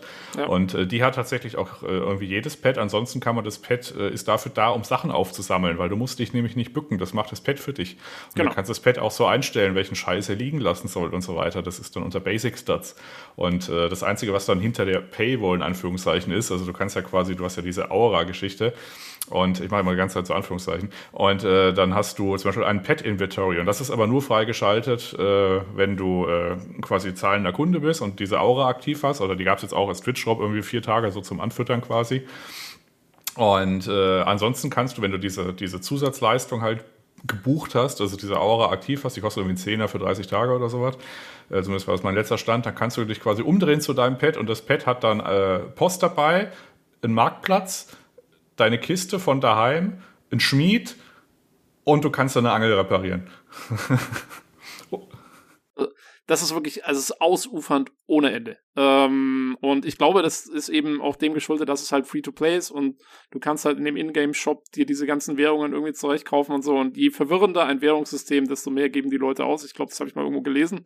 Scheint so ein psychologischer Effekt zu sein und den sieht man hier also ausgebreitet bis zum geht nicht mehr. Ähm, ja. Wahnsinn. Also vielleicht mal so als Kategorie, wir reden hier tatsächlich von Dutzenden und Aberdutzenden an, Wert, an Währungssystemen für den Shop. Also allein der Shop hat, hat zehn unterschiedliche ja. Währungen. Und da gibt es noch unterschiedliche Tokensysteme. Es gibt ein unterschiedliches Coin-Token-System mit zehn unterschiedlichen Coins. Die kann man dann eintauschen. Dann, weiß ich, tauscht man seine Sun-Coins, äh, die sollte man dann übrigens haben, weil die gibt es am meisten, die kann man für den besten Kurs in Piratenmünzen eintauschen. Die Piratenmünzen kriegt man einen Song äh, wieder uns, uns dafür. Die kann man wieder zurücktauschen, dann kann man wieder sich die Crew oder Baupläne und so weiter und so fort. Das geht alles kreuz und quer. Also das ist einfach vollkommen hoffnungslos, den Überblick zu, äh, dazu behalten. Und die Entwickler, die haben teilweise wahrscheinlich auch selber einen Überblick verloren. Ich glaube auch, ja. für, irgendein, für irgendeine Quest habe ich Harmony Enhancement Token bekommen und da steht aber drin Season 1. Wir sind aber nicht in Season 1, wir sind in Season 2. Das heißt, den, den NPC, wo ich die eintauschen kann, den gibt's gar nicht mehr. Aber ich habe das Ding nicht. Also, ne, also das ist einfach nur eine absurde Menge. Es gibt ja auch Truhen, wo du dann Coins rausbekommen kannst. Du kannst auswählen, welche Coins. Du hast irgendwie fünf, sechs verschiedene Coins, die du auswählen kannst. Du kannst auswählen, welche du jetzt haben möchtest von den 100 Stück. Und ja, es ist ganz extrem. Es ist ja, die Frage habe ich ja gerade. Ah ja, genau. Und äh, die Frage habe ich ja gerade quasi so indirekt im Halbsatz beantwortet. Also die, es gibt so Coinsysteme, irgendwie Guinea-Coin und dann noch so vier andere Coins und dann unten kommen die Sun-Coins. Und wenn dein Ziel Piratenmünzen ist, dann nimm die Sun-Coins, weil die sind nämlich 20 Piratenmünzen und die Guinea und die, äh, die ersten goldenen, die sind nur 10. Die ersten goldenen, da kann man auch andere Sachen für kaufen. Und wo tauscht man so ein? Natürlich an so einem Händlerschiff, was in jedem äh, Hafen quasi vor Anker liegt, weil man muss dann quasi mit seinem Schiff hinfahren, sagt dann, guten Tag, Herr Händler, und dann gibt es einen Exchange und dann ist dann quasi so ein Börsenschiff ist dann da, und dann gibt es das Piratenhandelsschiff und dann gibt es noch ein anderes Schiff. Also das ist, äh, ja, das ist äh, schon ausufernd. Ja. Aber fahren Sie fort. Äh, warst du fertig mit deinen äh, Subsystemaufzählungen? Ich bin mir nicht sicher, ehrlich gesagt. Wir haben noch nicht mal angefangen mit äh, Ausrüstung verstärken. Ne? Das ist ja auch noch Level 50. Da kannst du ja auch noch massig äh, Ausrüstung verstärken, um dann eine höhere Gegenstandsstufe zu bekommen. Da muss man ja honen oder so, also wird einfach ausgebaut, das Zeug mit Kristallen, mit äh, Verstärkungskristallen, zum einen für Rüstungen oder auch für äh, Waffen. Das wird aber bezahlt mit diesen äh, Lebenssplitter-Fragmenten-Dinger, auch so wieder so eine andere Kristallwährung, die man massig sammeln muss, damit man überhaupt irgendwie vorwärts kommt. Und du kannst ja auch noch die Fähigkeiten boosten mit irgendwelchen Büchern. Du, genau, das ist noch ein System, was man auf jeden Fall erwähnen sollte, weil ich glaube, das relativ wichtig sind diese Engravings. Ähm, das ist ja, genau. so das Hauptsystem, um die Fähigkeiten aufzuwerten. Und das ist, glaube ich, relativ, also von allem, was ich so gelesen und gehört habe, zumindest. Ich habe es selber erst, bin da ja auch ganz am Anfang natürlich. Ähm, aber da, da kannst du eben mit so Büchern, die du immer wieder auch als Quest Rewards bekommst und so, äh, kannst du diese Engravings aufwerten ähm, und auch mit so mit so Steinen dann, die kannst du, ähm, die musst du dann verbessern mit so, da hast du, das ist ein ganz lustiges System. Man kriegt so einen Stein, der nennt sich Ability Stone. Und den muss man dann, äh, der hat gute Fähigkeiten und schlechte Fähigkeiten. Und, und den muss man dann so, die, man muss so Knotenpunkte in diesem Ding immer voll machen. Und da muss man so drauf rumhämmern, damit die voll werden. Und ähm, jedes Mal, wenn du einen guten, eine, eine gute Eigenschaft erhöhst, dann erhöht sich die Chance, äh, sorry, dann verniedrigt sich die Chance, dass du den nächsten erhöhen kannst. Und wenn sich eine schlechte Fähigkeit erhöht, dann wird die Chance wieder besser. Also es ist so, man muss so ab, äh, aus, ausgleichen, so wie oft mache ich die guten und die schlechten Punkte um die Chance zu erhöhen, dass die irgendwie äh, quasi, dass das klappt. Und man hofft halt, dass bei den guten Eigenschaften soll es klappen und bei den schlechten Eigenschaften soll es möglichst fehlschlagen, dass es jetzt genau. voll wird. Ja, genau, das Juwelen schleichen. Man, man muss, Genau, also man muss das tatsächlich aber auch zum, zu Ende machen, sonst ist der nicht geschliffen. Genau. Weil man kann nur geschliffene äh, Steine ausrüsten und du musst auch die negativen Nodes quasi voll, voll machen, genau. mehr oder weniger. Ja. Und dann entscheidet sich halt auf dem Zufallsbasiert, wie du gerade gesagt hast, ob quasi der Node aktiviert wird oder nicht aktiviert wird. Und äh, zusammen dann mit seinen anderen Engravings, beziehungsweise irgendwelchen Sachen, die später auf dem Item sind, hast du dann zum Beispiel äh, ein Klassen-Engraving auf Level 1 zum Beispiel, wenn du sieben Nodes hast. Also jeder Node hat so fünf, bis, also bis 15 Nodes und dann äh, musst du quasi dir dein Equipment und deine Steine so zusammenpuzzeln, dass du quasi die guten Fertigkeiten aktiviert hast, aber die schlechten quasi, du, ich habe zum Beispiel hier bei Attack Power Reduction habe ich vier Nodes aktiv, ja. ist aber noch inaktiv, weil ich nicht den fünften drin habe. Und dann muss man sich das so zusammenpuzzeln und gucken, okay, wenn ich jetzt den falschen Ring anziehe, dann bin ich drüber und da habe ich auf, auf, einmal weniger Attack Power Reduction. Ja, also es ist, ihr merkt schon, es ist sehr komplex, aber es ist auch cool. Also ich finde, äh, man weil es gibt einem wahnsinnig viele Möglichkeiten, den Charakter zu gestalten und das macht halt wirklich jeden Charakter einzigartig, je nachdem, ob du gerade da mal Glück gehabt hast oder hier Glück gehabt hast. Ähm, also das, das finde ich schon cool. Das, da greift so viel ineinander, dass es wirklich eigentlich, das macht halt auch das Metagame Game eher schwierig, ne, weil, weil, also außer du bist jetzt wirklich ganz am Ende und hast alles. Aber ist die Individualisierung dann nur beschränkt auf mein Skillset, was ich habe? Bisher hatte ich nämlich zum Beispiel den Eindruck, dass gerade optisch die, das Individuelle eher so ein bisschen in den Hintergrund rückt, gerade was Rüstung betrifft, die halt doch irgendwie oft sehr gleich aussieht und sich ab und zu mal farblich ein bisschen unterscheidet und dann meinem Eindruck nach sich äh, dann ein Rüstungsset über die gesamte Karte dann zieht, über den gesamten Abschnitt Und im Late Game weiß ich noch nicht, was auf mich zukommen wird, aber bisher bin ich gerade, was Rüstung betrifft, ein bisschen frustriert. Ich kenne das eigentlich, dass man dann halt zumindest einen Cosmetic-Slot hat, vielleicht auch mal selbst die Farbe bestimmen kann und das fehlt mir hier tatsächlich leider komplett. Also Gute es gibt ja ein Skin-System. Es gibt einen Ingame-Shop. also es gibt ja Skins. Äh, Skins sind definitiv schon da, zwar leider noch viel zu wenige, weil ich mega überrascht war, weil das Spiel jetzt eigentlich eben schon so lange draußen ist.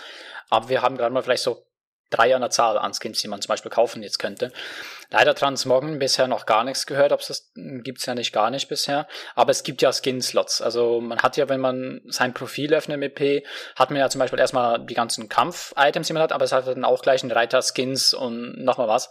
Und da kann man dann anfangen anzupassen, wenn man natürlich was hätte. Ja, also, aber also es ist schon so, dass die eigentlichen, also die, die, die normalen Rüstungsgegenstände und so, die man in der Welt findet, ähm, das, also nach meiner Erfahrung zumindest jetzt während dem Leveln, ich weiß nicht, ob es später noch anders wird, ist schon so, dass die eigentlich gar nicht so viel ausmachen. Also beziehungsweise, ich meine, während dem Level nimmst du einfach immer das Beste, was du gerade gefunden hast und, und fertig ist. Also da ist jetzt nicht so, es ist nicht, da ähm, ist so auch so ein bisschen so, wo sich zum Beispiel von einem Diablo abhebt, was ja sehr stark darauf ausgerichtet ist, dass du deine, deine Item-Sets und deine Unique-Items mit deinem Bild irgendwie abgleichst und dass das zusammenpassen muss.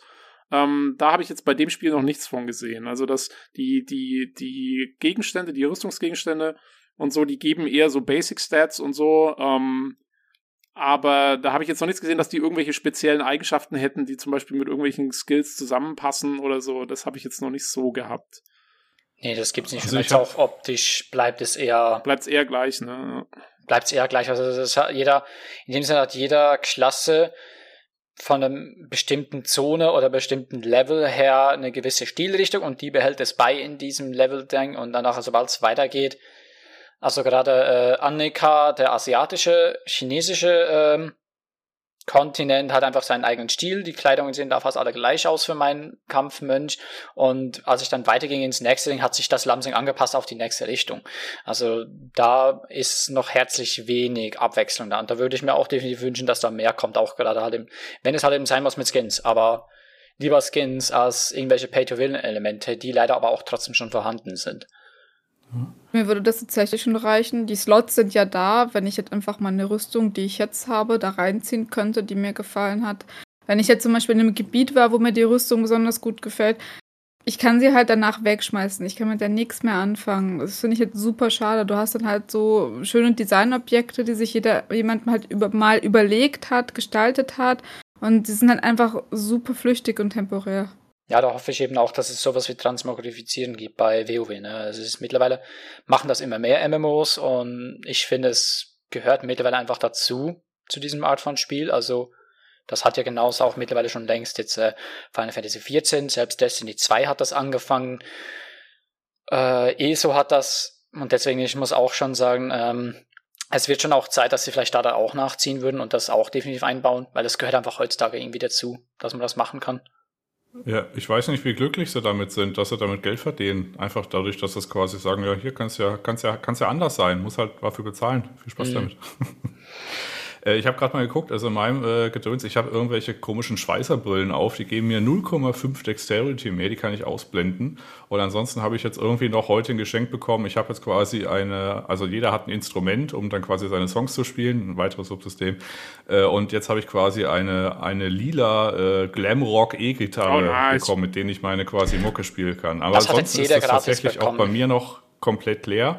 Und erschwerend mhm. kommt hinzu, weil äh, nach Abschluss des ersten Story Arcs oder halt so nach, also mit, da kriegt man ja sein, ich sag mal T1 irgendwas Z oder T0, keine Ahnung, was das aktuell ist. Aber das ist halt dann, äh, das hat so ein WoW äh, Molten Core auf Farm Status äh, Effekt, dass halt jeder so sein dusseliges T0 oder T1 oder was es auch immer damals gab, quasi Set hat. dann wusste man alles klar, guck mal, der hat das Set, aber die Individualität, die kommt tatsächlich erst durch irgendwelche Items, die halt äh, deutlich rarer gesät sind, als man so äh, als alle anderen Items im Wesentlichen in dem Spiel. Jo, jo. Also da hauen sie dann schon in die, äh, in die Free-to-Play, bitte bezahlen Masche rein, in dem Fall. Ja, ganz stark. Eben, aber das Ding ist, selbst die, die zahlen wollen, es gibt noch nicht mal viele Skins oder richtig gute, ne? Das ist, das ist noch schneller. Ja, du kannst nicht mal groß Skins kaufen, es hat noch viel zu wenig im Store. Ja, da frage ich mich halt, ähm, wie es ist, ähm, äh, ob sie da noch, ob sie in der asiatischen Version schon mehr haben und ob sie das vielleicht noch dann irgendwann mal rüberwuppen. In der asiatischen Version haben sie schon ganz, ganz viele. Ja. Ich vermute, es hat vor allem hier wieder ein paar Dinggründe äh, bezüglich Ost-West, halt eben jetzt auch gerade was eben Sexappeal angeht von Charakteren etc., dass sie da noch ein bisschen dran werkeln werden, wahrscheinlich erst. Das kann sein. Ich kann mir allerdings auch vorstellen, dass es so ist, dass sie einen jetzt erstmal so ein bisschen aushungern, dass die Leute dann schon so mit, mit Geifer im Mund da sitzen, wenn dann was kommt, dass das dann auch gekauft wird. So. Auch Definitiv auch. vorstellen. Ja, es, Ja, das kommt noch dazu. Also, Weil es gibt halt tatsächlich äh, viele, die am Anfang jetzt gerade, die dann den Hype mitmachen, sich vielleicht zehn Skins kaufen würden und dann halt in ein paar Monaten nicht mehr spielen und das würden sie jetzt praktisch an Einnahmen Das stimmt verpassen. auch, ja.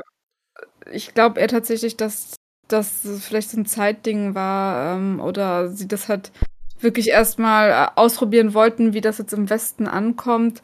Äh, es sind halt wirklich gerade pro Charakter nur zwei Skins zur Auswahl und das ist halt wirklich, wirklich wenig. Na gut, das ist aber ein guter Hinweis, dass sie es vielleicht erstmal antesten wollten, weil man sieht ja irgendwelche AAA-Releases teilweise, wo das Spiel halt noch nicht fertig ist gefühlt, äh, und aber der Ingame-Shop halt schon steht. Und dann ist ja eigentlich mal eine ganz äh, schöne Abwechslung zu sehen, dass da erst so ein bisschen sich zurückgehalten wird. Äh, Jein, also ich muss halt eben sagen, sehen. Skins Ähm, kann ich halt jetzt nicht ganz verstehen, weil solange die keine Vorteile bringen, wieso nicht einfach reinpacken, weil da stört es mich deutlich mehr, dass es jetzt halt eben schon so Daily Pass Tickets gibt, wo halt eben einer einfach so ein Ticket einlösen kann für ein paar Kristalle, die er sich mit Echtgeld gekauft hat, wo dann alle seine Tagesquests instant erledigt sind für ihn. Also Pay-to-Win-Aspekte sind einfach nur mal da. Das Mhm. ist, es geht einfach zu einem gewissen Punkt hin, wo ich sagen muss, da ist es jetzt einfach schon mehr als einfach nur Pay-to-Progress. Ja, Und ja, wobei ich, Deswegen wobei ich die hätte ich Frage, lieber 20 Skins mehr als, als für sowas.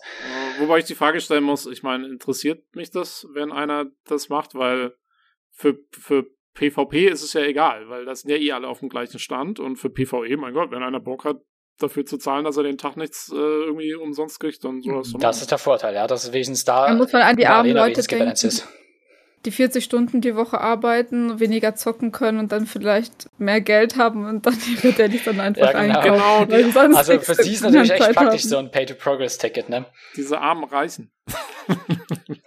Aber eben, da muss ich halt eben sagen, so, da würde es mich deutlich weniger stören, jetzt halt eben 20 Skins zu sehen oder so, als dafür sowas in die Richtung. Also, Ja, jeder doch hier so dieses, dieses Ja, Zeit, Geld, äh, Dreieck und, und äh, Energie. Ja, das bleibt immer bestehen. Das ist der, der, erste, Sa der erste Hauptsatz der äh, Thermoökonomik. jo, ähm, ja, wie, also ich weiß nicht, ähm, wie, wie seht ihr das dann mit dem ganzen Bezahlmodell und so? Ich muss ja sagen, mich stört's bis jetzt überhaupt nicht. Ich krieg davon fast nichts mit. Ich meine, unten hast du halt das Shopfenster, was immer da ist, aber, oder den Button. Aber pff, mein Gott, also ich meine, wie gesagt, ich bin jetzt noch nicht im Endgame. Wahrscheinlich ähm, wird's da irgendwann. äh, Ich weiß nicht, habt, habt ihr schon so eine die berühmte äh, Wand ge getroffen, wo man dann gar nicht mehr so richtig vorwärts kommt? Oder ähm, ist das bleibt das schon erhalten so ein bisschen, dass man immer so das Gefühl hat, Also- man findet schon was? Nachdem ich jetzt wieder SWTOR angefangen habe, muss ich sagen, das ist hier wirklich sehr, sehr, sehr, sehr human. Man merkt es überhaupt nicht, dass das ein Free-to-Play-Spiel ist. Ja. Also ich kann hier meine Kopfbedeckung einfach ausblenden, wenn ich das möchte, ohne extra mein Geldbeutel zu zücken. Äh, ich kann im Vergleich zu ESO mein Inventar benutzen, wie ich es möchte, und das ist recht groß, während dieser Handwerksbeutel in ESO mich immer dermaßen fuchst, dass ich dann mich dann doch dem Abo-Zwang beuge. Du hast ja Das in dem Sinne den Handwerksbeutel for free in äh, Lost Ark, weil alle gesammelten Gegenstände, die man sich sammelt jetzt über die Berufe, die gehen in ein separates automatisches virtuelles Lager. Das wird nicht mal in deinem, in deinem normalen Inventar abgelegt. Das heißt, du hast sowieso ewig Platz für den Scheiß. Und Und das- das, heißt, du hast das Problem nicht genau. mehr. Und das gibt es ja bei ESO auch, aber da musst du halt erstmal Cash hinlegen, Genau. damit der überhaupt benutzt wird. Und das finde ich hier halt sehr schön, dass es hier nicht solche Paywalls gibt, wo ich dann denke, so wenn ich jetzt nicht zahle, dann habe ich so einen großen Nachteil, dass mir das Spiel nicht mehr so viel Spaß macht. Genauso wie bei SWTOR, wo du dann halt äh, eigentlich das Auktionshaus gar nicht benutzen kannst, weil du viel zu wenig Geld hast. Da kannst du dann jetzt vielleicht die Credits angehoben, aber wenn dann ein Oberteil eine Million Credits kostet, dann stehst du dann halt auch da, ja, aber mein Cap-Block ist irgendwie bei, weiß nicht, wo sie es jetzt hingehoben haben, 500.000 oder so, kannst halt nichts machen. Du bist halt dann Free-to-Player und wirst dann halt dahingestellt als Person der Geringverdiener, die halt weniger wert sind. Und das Gefühl habe ich halt hier bei Lost Ark überhaupt nicht. Also das ist definitiv so. Also das äh, hat es bisher bei mir auch noch nicht irgendeine Wall gefunden oder so, wo ich sagen könnte, oh nee, jetzt müsste ich da echt noch anfangen zu zahlen, damit ich da wirklich komplett das Spiel nutzen könnte. Klar, eben, es gibt ein Pay-to-Progress-System, aber das schon nah rangeht an Pay-to-Win, weil es einfach zeitmäßig halt eben doch schon sehr viel Zeit ist, was man sich da kaufen kann, aber es hat jetzt keine Walls oder so. Also das habe ich bis jetzt, bisher keine gefunden. Ja. Also äh, muss ich auch sagen, ähm, und ich finde auch, dass zum Beispiel, also du kannst ja zum Beispiel für diese blauen Kristalle, die du irgendwo auf dem Shop dann kriegst und so, kannst du halt dein Inventar zum Beispiel erweitern. Da kannst du dann so Slots aufschließen und dann wird es größer.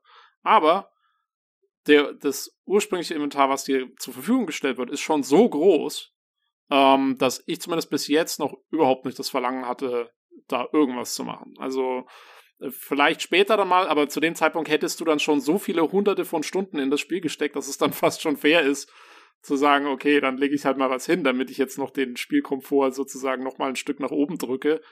Aber weißt du, also ich meine, ich habe jetzt, ich bin auch schon 40 Stunden in dem Spiel und bis jetzt äh, fühlt sich's an wie ein Vollpreistitel. Ja, und du kannst auch, äh, das kommt noch hinzu, die Premium-Währung, die einen Kristalle im Store, kannst du dir auch kaufen mit Gold, dies, was du dir in-game erfahren kannst. Ja, theoretisch kannst du erfahren, ja. Das heißt, theoretisch kann man sich diese Erweiterung sogar noch erfahren. Es, da ist die Umtauschrate schwankend, weil es gibt zum einen direkten Umtausch, glaube ich, und halt eben zumindest über den Markt. Das heißt, du kannst auch sehr viele Gegenstände, die über den Echtgeldstore erwerbbar sind, auch verkaufen auf dem Auktionshaus und das können andere Spieler kaufen. Das heißt, da schwanken dann die Preise auch ein bisschen, aber es ist möglich, das Zeug zu kaufen. Jo, wobei ich nicht genau weiß, was da so, was man an Farming Zeit dann reinstecken musst. da habe ich jetzt keine Ahnung, das muss man dann sehen. Ja, da habe ich jetzt auch noch nicht ganz so viel eben, ich weiß einfach nur in T1, T2 glaube ich noch, geht's eher langsam und ab T3 soll Goldverdienst doch ganz gut steigen, habe ich gehört, mhm. aber wie viel das da ist, kann ich selber auch noch nicht sagen. Jo, also T1, 2, 3 bezieht sich auf die, auf die Equipment-Tiers, die dann nach oben gehen. Wenn man Maximallevel erreicht hat, dann ist im Prinzip, levelt man sein Equipment hauptsächlich hoch. Das ist so ein bisschen, wie man es kennt aus ähm, äh, hier The Division oder so. Ähm, und genau, und da äh, geht's dann eben diese Equipment-Tiers nach oben. Ähm, Wobei man ja selbst sagen kann, wenn man Level 50 hat, hat man ja nicht gar nicht äh, Max-Level erreicht. Ja, ich glaube, es ist Level du kannst 60. bis Level 60 ja, leveln. genau, inzwischen ist Level 60. Ähm, aber bis man da ist, dauert es wahrscheinlich ein paar Monate, wenn nicht sogar Jahre. Also du brauchst ja nur schon für von Level 50 auf 51 so viele EXP, wie du gebraucht hast von Level 10 auf Level 50. Uh, okay. Circa. Etwa gleich viele EXP. Und Wo das nur für ein Level. Und da bist du erst Level 51. Das heißt, das dauert so ein bisschen, bis man dann. Wo bist du da gerade in dem äh, XP-Balken? Ich muss gerade selber erst online gehen. Ich wüsste es jetzt gar nicht auswendig, aber ich glaube, ich gehe so langsam gegen die Mitte zu. Ja, ja, irgendwie geht jeder auf die Mitte zu. Ich habe jetzt auch äh, 19 Millionen von 43 Millionen. Also ich habe einen Kollegen, der ist schon 51. Bei dem weiß Ach, ich's. Die Sau. Also ich muss, ich muss kurz, um das in Verhältnis zu setzen, ich muss kurz dazu sagen, wenn ich einen normalen Gegner umbringe, dann kriege ich zwei XP dafür. Also das nur so als. Äh genau, und du brauchst ja X Millionen, also Eben, also wie viel braucht man? Ich weiß nicht mehr, wie viele Millionen braucht man bis Level 51? Du bist ja gerade online hier. Da habe ich ja gerade gesagt, 43 Millionen. 43 Millionen, ja eben. Und dann kriegst du 2 bis 4 XP je nach Gegner. Ja, ja, Questen halt, ne? Ja, Questen, Questen das, ne, ist, das ist der, Haupt, das. der Haupt-XP-Generator, glaube ja. ich. Ja, und das Hauptspiel vor allem. Also, ja. So. Dailies und Questen. Machst halt das ist wirklich so das Hauptding, was man macht. Genau. Jo, ähm, ich denke, weiß ich nicht, habt ihr noch, hab ich, haben wir irgendwelche Subsysteme oder irgendwas, was, was jemand noch unbedingt ansprechen will, was ich vergessen habe? Was man vielleicht noch sagen soll, es gibt diese, diese Lieder, die wir schon ein paar Mal angesprochen haben, die sind auch, die gelten, also die sind so verantwortlich für so verschiedenes Zeug, da lernt man verschiedene Songs und ähm, die gelten, also das ist auch so ein bisschen so die Schnellreisefunktion, beziehungsweise die dein Town Portal, also damit kannst du dich zu deinem Stronghold ähm, wieder porteln oder aus dem Dungeon raus und so. Also so ein bisschen so die, ja, die, die, die, die ganzen Reisefunktionen funktionieren eben über diese Lieder. Das ist aber im Prinzip, klickst du einen Button und dann spielt er Ja, es ist ein Teil davon. Also du hast ein Lied, das bringt dich quasi äh, dahin, wo du da quasi deinen dein Ruhestein gesetzt hast, um es mal so zu sagen. Dann hast du ein Lied, das bringt dich zu deiner Festung, die ist, kann halt überall sein. Das ja. ist einfach nur ein quasi gesonderter Bereich. Dann stehst du halt in deiner, in deiner Festung, die du halt bekommen hast. Äh, und dann gibt es noch ein Lied, das bringt dich einfach aus dem Dungeon. Also das heißt, du stehst dann quasi, hast den Boss umge umgeklatscht, musst jetzt nicht wie Bauer zurücklaufen, du kannst einfach, weiß ich, in meinem Fall auf 9 drücken und dann bist du halt einfach wieder am Eingang. Oder du portest dich halt direkt. Also es gibt äh, solche Teleportstationen und innerhalb eines Bereiches oder eines Kontinents kann man überall hin, einfach äh, draufklicken und dann wirst du dahin teleportiert, kostet irgendwie, weiß ich, 20 Silber oder so und du hast dann am Schluss 1,3 Millionen, also ist jetzt nicht so wild. Du spielst aber auch noch ein Liedchen, ne? Also ist jetzt nicht als Song angegeben, er aber er spielt ja. ein Lied. Ja, ja, ja, ist, ja, ja, du darfst ja dein Liedchen behalten. Ich wollte ja, ja nur darauf hin. So, und dann gibt's halt noch den sogenannten Bifrost und da kannst du quasi irgendwo in der Welt dich hinstellen und sagen, hier möchte ich quasi meinen Bifrost haben und dann kannst du dich da quasi auch mit einer Stunde Cooldown von überall auf der Welt einfach hinbeamen. Also es gibt so ein paar, äh, und das ist zum Beispiel dann auch äh, über diese äh, Aura Bezahlschranke, da kannst du quasi noch zwei zusätzliche Orte dann irgendwie dir in den Bifrost äh, laden und dann kannst du, musst du die quasi strategisch nehmen, dass du jetzt nicht äh, immer wie der letzte Mensch äh, vom äh, weiß ich, Süden des Kontinents äh, zum Norden des, der Welt irgendwie zehn Minuten segeln musst, sondern quasi mal strategisch deine Schnellreisepunkte irgendwie über die Welt verteilst, ja. Jo. Ähm, gut. Ich denke, weiß nicht, Lukas, hast du noch eine Frage als sozusagen äh, ja, zum einen wollte ich mal sagen, das ist ja einfach super erschlagend, allein wenn man es schon hört. Ich, äh, also wenn ihr da jetzt irgendwas nicht erwähnt haben solltet, mein Gott, bei der Menge, äh, das kann man verzeihen. Es gibt ja wahrscheinlich noch Dutzende Klassen, die man hätte besprechen können und Details davon und eben, wie du schon sagst, andere Features und so, aber ja, das ist halt super viel Zeug. Ich glaube, die Leute haben einen ganz guten Eindruck bekommen erstmal. Ähm, ich habe zwei Sachen, die ich noch erwähnen wollte. Und zwar ist es ja so, dass man grundsätzlich nicht uneingeschränkt zusammenspielen kann mit Leuten, wenn die auf einem anderen Server sind. Da hatte der Sterling irgendwie einen Link gepostet oder eine Erklärung dessen, wie man da gemeinsam spielen kann. Genau, also die einzige kann. Art, wie man zwischen verschiedenen Servern zusammenspielen kann, ist ähm, über, ich glaube, es geht über das Matchmaking am Ende. Also du kannst Dungeons und Raids und, und so Bosszeug und sowas, das kannst du zusammen machen. Ähm, da haben wir, falls es jemanden interessiert, ähm, haben wir in unserem Lost Ark Thread im Was spielt ihr gerade Channel auf unserem Discord, habe ich das angepinnt, was der Sterling, der hat da einen Artikel kopiert, äh, wo das beschrieben ist, wie man das machen kann. Also da kann man nachschauen, wenn man wirklich jetzt mit Leuten aus einem anderen Server zusammenspielen will, äh, kann man das machen. Aber es geht, wie gesagt, es geht nur für sehr begrenzte Inhalte, ähm, dass man das machen kann. Und ich glaube, äh, serverübergreifende Gilden oder so, glaube ich, gibt es jetzt nur auch nicht. Also Genau, ich könnte es mal kurz vorlesen. Also was wohl geht gemeinsam, auch serverübergreifend, sind Dungeons, Raids, Boschras, Platinfelder. Ähm, Siehste, ich weiß, ich, ich weiß noch gar nicht, was ein Platinfeld eigentlich ist. Platinfelder ist für die Berufe ein Spezialfeld. Da muss ein Ticket haben, da kannst du, ich bin selber noch nicht gegangen, ich habe jetzt aber mittlerweile eigentlich zwei bis drei Tickets, dass ich dahin könnte. Aber es geht um die Berufe. Das, die Platinfelder sind, glaube ich, für die Berufe, wo du ganz krass wohl ziemlich schnell Zeugs farmen kannst anscheinend. Okay. Aber war ich selber auch noch nicht drauf. Ich hätte Tickets dafür. Okay, also laut GameStar sind das so die klassischen PvE-Inhalte. Und was halt nicht geht, serverübergreifend, sind eine Gilde, Quests und Inseln, Housing, PvP. Und man kann Leute halt nicht in die Freundesliste aufnehmen, aber dann gibt's eben, wie Tobi gerade schon sagte, die Option, dass man den Matchfinder nutzen kann. Genau. Und das ist, wie gesagt, angepinnt bei uns da im Lost Ark Thread. Jo.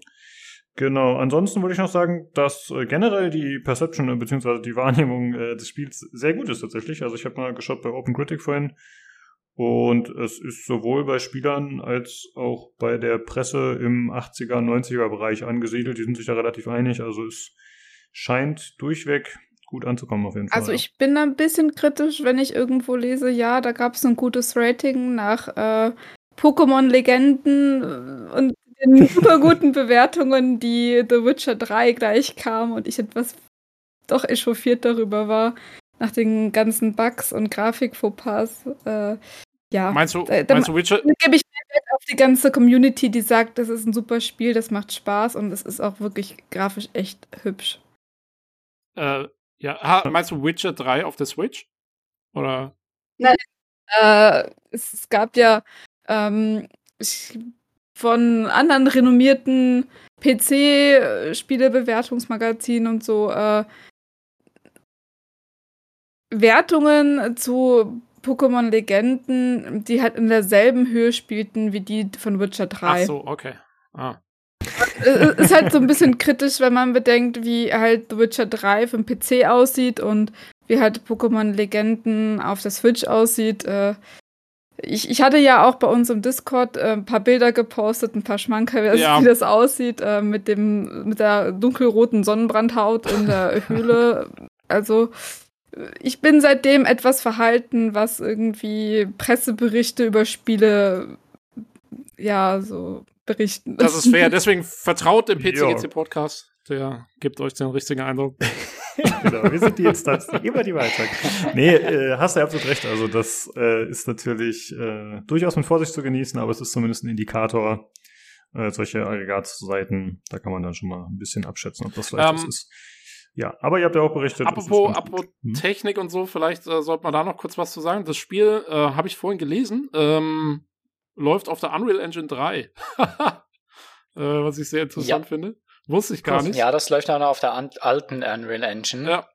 Ähm, Aber man sieht es sofort, dass es Unreal ist. Also das habe ich irgendwie sofort gesehen. Ja, echt? Also ich hätte es jetzt gar nicht so, hat's gar nicht so äh, auf dem Schirm, dass es Unreal ist. Ja. Also wenn man in so eine Stadt lädt und die Textur, die kommt so zwei Sekunden später, dann weiß man, ah, Unreal Engine 3. Mm, ja, das stimmt schon. ähm, aber ja, also es sieht, sagen wir mal, okay aus. Jetzt für so ein Top-Down-Spiel, finde ich, passt schon. Also ich habe jetzt da kein großes Problem damit, wenn man halt so, es hat ja auch gerne mal dann so so eben diese Zwischensequenzen, wo es auch mal irgendwie so eine Kamerafahrt hat und vor allen Dingen, wenn es dann nahe an die Charaktere ranfährt, naja, okay. Müssen wir jetzt nicht drüber reden, das ist ja. jetzt nicht gerade. Das sind die Texturen jetzt auch nicht mehr die neuesten, nee. aber es sieht halt eben trotzdem, also es sieht trotzdem optisch noch sehr, sehr schön aus. Gerade halt eben jetzt, wie wieder mal die Schlacht um Herrensklaven da so ein bisschen. So eine Situation, das sieht dann optisch halt eben doch schon richtig wuchtig und cool aus. Also das gefällt mir. Und da gibt es auch wirklich sehr viele Details. Also das sind sehr, sehr viele Details eingebaut, die man teilweise vielleicht gar nicht erstmal beachtet und plötzlich merkt, im Moment, da ist ja eigentlich ganz, ganz viel im Hintergrund, was eigentlich auch noch abgeht. Also ja, es sieht optisch halt eben schon wirklich eigentlich, es sieht schon wirklich schön aus. Klar, es ist nicht mehr der neueste Stand, wie jetzt halt ein ganz, ganz neues Spiel, was es halt eben auf der Unreal Engine 4 oder 5 sogar noch laufen würde. Aber es sieht halt eben optisch trotzdem macht es noch sehr gut was her. Also mein technisches Fazit, also beziehungsweise ich habe ja, ich weiß nicht, mein 4K-Problem und alles auf hoch und bla bla, aber das Ding läuft auf dem Toaster. Und dafür, dass es die Unreal Engine 3 ist und wie es läuft und sieht es aber auch noch gut aus. Es hat seine Schwächen, es hat aber auch deutlich seine Momente. Aber es ist zumindest, es ist halt scharf, das kann man auch nicht von jedem Spiel sagen. also äh, ja. und äh, vor allem der, Detailrei äh, der Detailreichtum, der ist halt, äh, der grenzt ans Absurde. Ich bin gerade in so einen Hafen reingefahren, äh, da sehe ich schon, äh, schon, schon wieder so einen Gabelstapler, der von links nach rechts fährt und ganz viele Details und alles Mögliche. Also äh, so groß wie die Welt ist und so viel, äh, diese kleinen Inseln und Boote und was man da auch immer. Und also ich habe jetzt nichts irgendwie so bewusst gesehen, ah, das ist der Teppichstand oder so, sondern die gibt's halt irgendwie nur da. Also das ist sehr abwechslungsreich, was das alles angeht. Also das ist eine absurde Größe so an Art Assets, die irgendjemand mühevoller Kleinarbeit zusammengebaut hat. Also das ist schon, äh, also das finde ich zumindest beeindruckend und das erfreut mich dann immer, wenn halt nicht alles gleich aussieht und ich, ah, guck mal hier, ist Höhle 8. Absolut, das ne? ist wirklich erstaunlich, wie viel Abwechslung in dem Spiel ist. Also du gehst ja so von Gebiet zu Gebiet, in jedem Gebiet, ich würde mal sagen, man braucht im Schnitt vielleicht so eine halbe Stunde bis Stunde, um durch so ein Gebiet durchzukommen und dann bis zum nächsten. Und da sieht halt keins aus wie das andere. Also es ist wirklich, äh, du, und die, das ist immer stimmig gemacht und irgendwie hat was Besonderes und, und ist cool. Und, und, äh, und du siehst wirklich alle halbe Stunde bis Stunde siehst du wieder was völlig anderes wie vorher. Und das ist schon, äh, das ist schon wirklich beeindruckend bei der Größe der Welt, ja. Das ist cool. Ähm, und also ich war auch positiv überrascht von allem, was ich bisher gesehen habe, da optisch. Also ich hatte nicht erwartet, dass ein Free-to-Play-Spiel aus 2019 so aussieht. Also ich finde es echt sehr ja, solide. Und was mich beeindruckt ist, äh, gerade jetzt, wo ich weiß, dass es äh, UE3 ist, äh, wie viele NPCs sie teilweise auf einen Bildschirm klatschen. Also, dass das überhaupt funktioniert, wurde mich ehrlich gestanden. Weil das ist ja wirklich äh, ein Gewusel wie in so einem Ameisenhaufen dann schon mal. Ja, eben, gerade mit den großen Schlachten. Ne? Ja. Also es sind so viele NPCs am Rumrennen und die Schlacht und alles und läuft komplett flüssig, ne? Ist super. Ja. Also auch später bei den Chaos Dungeons. Also nur um das äh, quasi Ja. begreiflich zu machen. Wir sprechen jetzt nicht von zehn, wir sprechen von Hunderten. Ja, genau. Also es ist so, äh, äh, ne, man stelle sich äh, Minas Tirith vor und dann geht's da ab. So in dem Stil. jo, ähm, gut. Ich habe noch eine Sache. Ja.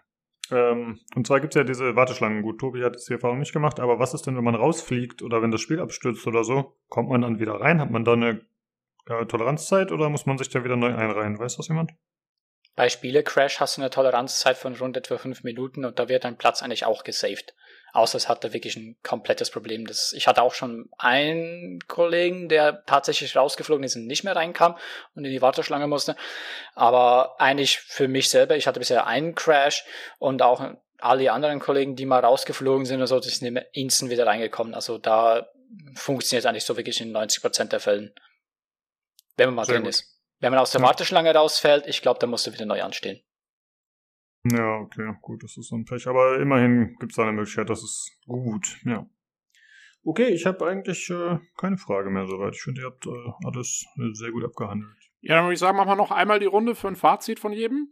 Ähm, und dann äh, haben wir die Sache eigentlich soweit beschlossen. Äh, Philonia, willst du mal deinen Eindruck äh, noch abschließend angeben? Wenn Sie noch die Änderungen bringen, die Sie momentan versprochen haben bezüglich ähm, Weglassen des Gender-Logs, Erweitern der Klassen und wenn auch der Shop mal ein bisschen erweitert wird, denke ich, hat das Spiel doch eine recht gute Zukunft im Westen. Ich glaube jetzt nicht, dass es so schnell vom Bildschirm verschwindet wie New World. Aber der Hype wird garantiert auch in den nächsten Wochen wieder abflauen. Ich werde jedenfalls weiterspielen. Ich finde es mega. Ich habe mich schon am Anfang riesig drauf gefreut, als ich gehört habe, dass ein MMO in Diablo-Stil kommt. Äh, es gefällt mir unglaublich sehr vom Spielstil, von der Grafik, äh, auch wenn es nur Unreal Engine 3 ist. Ich bin halt super detailverliebt. Es ist eigentlich halt genau das Spiel, was ich seit Jahren mal wieder haben wollte. Sehr gut. Ja, das klingt doch mal nicht schlecht. Ähm, ja, Nobel, wie schaut's bei dir aus? Ja, also für mich auch wieder mal seit langem, nebst New World, weil ich spiele New World immer noch, äh, wirklich ein MMORPG, was mich wirklich groß und lange packen wird, denke ich auch. Also auch da muss ich ja immer noch sagen, sie müssen halt eben für die Leute, die gerade optisch gerne an ihren Charakteren arbeiten, definitiv was bringen. Da fehlt noch ein bisschen was. Aber, und auch eben Story-Inszenierung könnten sie mehr rausholen, weil sie haben einfach richtig, richtig tolle große Momente und ich wünschte mir mehr solche Momente. Das könnten sie gerne mehr machen davon. Aber ansonsten äh, richtig, richtig cool. Ich weiß definitiv, dass viele den Grind abschrecken wird, aber ich komme eigentlich ganz gut klar damit und ich finde es ganz cool. Ähm, ganz noch ganz kleiner Ding, was mich nervt. Jeder Klasse hat ja so ein Musikinstrument, um eben teleportieren, Musik zu spielen. Der Gunner mit seiner E-Gitarre, der Krieger mit seinem Horn. Und du hast eine Bardin und dann spielt die Panflöte. Aber sie trägt die ganze Zeit permanent eine Harfe auf dem Rücken rum. Das nervt mich immer noch. Okay, also mit anderen Worten, äh, gleich mal drei, drei Punkte abgewertet von zehn. Einfach nur deswegen. Einfach nur wegen, der, nur wegen dem Instrument. Aber nee, richtig geiles Spiel und es wird definitiv noch sehr lange, denke ich mal, bleiben. Also es war ja ein Riesenerfolg in Korea, es war ein Erfolg in Russland und das wird es wahrscheinlich auch bei uns. Jo, das klingt auch nicht schlecht. Äh, Jan, wie ist bei dir? Ja, die haben zumindest wahrscheinlich kein Content-Problem, weil das war ja immer das große Ding, ne? wenn du irgend irgend so ein MMO in, West, also in den Westen bringst, äh, MMO, nicht MMO, äh, und dann sagst du, dann äh, beißt sich die Spielerschaft da innerhalb von, weiß ich, drei, drei, zwei, drei Wochen durch den Content durch und sagt, wo ist Season 2? ne? und, und hier kannst du halt sagen, ja, hier hast du alles da, viel Spaß damit, dauert ewig. Lebt damit, Arsch. also das ist irgendwie dann ganz, nett. Jo, meinst du, meinst du, Ähm, dass du dran bleibst? Oder ähm, Ähm, ich persönlich, also ich kenne mich ja, ich habe ja ein paar Jahre jetzt irgendwie äh, gehabt, um mich selber kennenzulernen. Es kann sein, dass ich einfach irgendwann, weiß ich, fallen das wie eine, wie, wie eine heiße Kartoffel und nie wieder starte. Ähm, bis dahin, ich bin ja vom Typ eher so, also Spielertyp eher so der Erkunder und bis dahin möchte ich eigentlich noch so ein bisschen erkunden. Also ich habe jetzt quasi die ganze Startwoche, ich habe ja jetzt nicht diesen schlimmen Launch mitgemacht, ich habe erst am Montag quasi gestartet, als ich quasi spontane Lustlosigkeit an meinem Arbeitsplatz hatte und äh, habe dann quasi, quasi dann stundenlang gespielt die Woche. Und äh, ich mag dieses Herumgequeste mittlerweile. Also äh, ich habe jetzt zum Beispiel gerade in diesem Podcast, ich habe drei Dailies angenommen. Und das, ich habe jetzt, weiß ich, seit wann nehmen wir jetzt auf? Also drei Stunden oder so. Ich habe die immer noch nicht fertig. Ich fahre jetzt zu meiner dritten Daily und ich habe daneben aber jetzt noch irgendwelche anderen Quests gemacht. Ich, und dann auf einmal spricht mich eine Schildkröte an und will irgendwas von mir haben. Und jetzt habe ich ihren Panzer gebaut in der Maschinenstadt und jetzt muss ich die später noch hinbringen und so weiter. Oh. Ne? Also das ist tatsächlich irgendwie was, was mich irgendwie erfreut und das mag ich irgendwie. Äh, das Kampfsystem ist auch solide, also gerade so dieser Endgame, äh, einfach nur Gameplay-mäßig Content, also die Chaos Dungeons und die Raids, die sind auch solide und äh, das packt mich wahrscheinlich schon so ein bisschen. Aber man muss wissen, du hast quasi de facto irgendwie eine 50 Stunden Vorquest oder so, oder je nachdem. Und im, im Wesentlichen dieses Hin- und Herlaufen und Sachen tun und Texte lesen, das ist das Spiel im Wesentlichen. Wenn man da keinen Bock hat, dann ist das nichts für einen. Aber ähm, nö, ich, äh, so wie es aktuell ist, finde ich es eigentlich gut und stelle mir das auch vor, dass ich das noch ein bisschen spiele. Mal gucken. Jo, sehr schön. Ja, ich gebe noch meinen eigenen Senf dazu ab. Also ich, ähm, äh, ich finde es super. Also ich habe ähm, ehrlich gestanden, was ich von dem Spiel will, ist so ein bisschen Ersatz für mein Diablo rumgeklicke, was ich äh, sonst jetzt immer gemacht habe über das letzte Jahr und dazu Podcasts gehört habe und so. Ähm, und da möchte ich mal was anderes haben und da ist Lost Ark perfekt dafür. Also ich glaube, da gibt es zumindest bis jetzt, was ich gesehen habe, gibt es da eigentlich äh, nichts dann auszusetzen. Wenn, also wie gesagt, normal, das ist wirklich eine Ausnahmesituation bei mir. Normalerweise spiele ich Spiele eher für Story und so. Da wäre es jetzt nicht so der Hit, glaube ich, dass es mich wirklich, also ich würde vielleicht einmal die Hauptstory durchmachen und dann würde ich es auch liegen lassen. Ähm, aber äh, für das, was ich von dem Spiel will, ist es, ist es echt perfekt. Das Einzige, was, äh, was mich so ein bisschen stört und was ich noch gerne gehabt hätte, ähm, wäre, dass die Ausrüstung ein bisschen mehr eine Rolle spielt und man da noch ein bisschen mehr mit rumhantieren kann und, und, und, und so. Das ist im Moment noch so ein bisschen, naja, das tauscht man halt dann mal aus und dann ist auch erstmal wieder gut. Das ist mir noch ein bisschen zu wenig. Ähm, da hoffe ich mal auf Diablo 4, dass die da, dass die da vielleicht ein bisschen äh, einen drauflegen können. Aber zumindest bis Diablo 4 kommt, glaube ich, äh, werde ich das langfristig äh, als mein Klickspiel behalten. Und ähm, da freue ich mich drauf. Das, da bleibe ich auf jeden Fall noch dabei. Jo, also schönes Ding. Gut. Ja, okay. Das passt doch ganz gut mit den Fazits. Ich habe ja gerade noch auf dem Discord geschaut bei uns. Also es ist auf jeden Fall auch das meistgespielte Spiel aktuell, wenn man sich so die Leute anschaut. Das ist, äh, kommt weiterhin sehr gut an. Ja, okay. Dann äh, vielen Dank, dass ihr an einem Start wart und euch die Zeit genommen habt und berichtet habt. Jo. Und dann, äh, ja, würde ich sagen, ach so, genau, was ähm, steht nächste Woche an? Wir sprechen voraussichtlich über Total War Warhammer 3, das erschienen ist. Das ist zumindest geplant. Ich hoffe, das klappt. Äh, ich hatte jetzt gerade während des Podcasts auch noch ein bisschen Zeit rumzuklicken. Zwar nicht in Lost Ark, aber Daniel, ich habe gesehen, du machst auch einen Podcast mit deinem Kollegen. Magst du den pluggen? Sonst schreiben wir es einfach raus. Ähm, ganz gerne. Momentan sind jetzt zwar gerade in einer, in einer Neujahrspause gewesen und wir sind jetzt gerade am Schauen, ob wir, wie wir jetzt wieder anlaufen. Aber ja, wir haben schon ein paar Folgen draußen, zehn Stück. Und wir heißen Hordentlich auf die Ohren.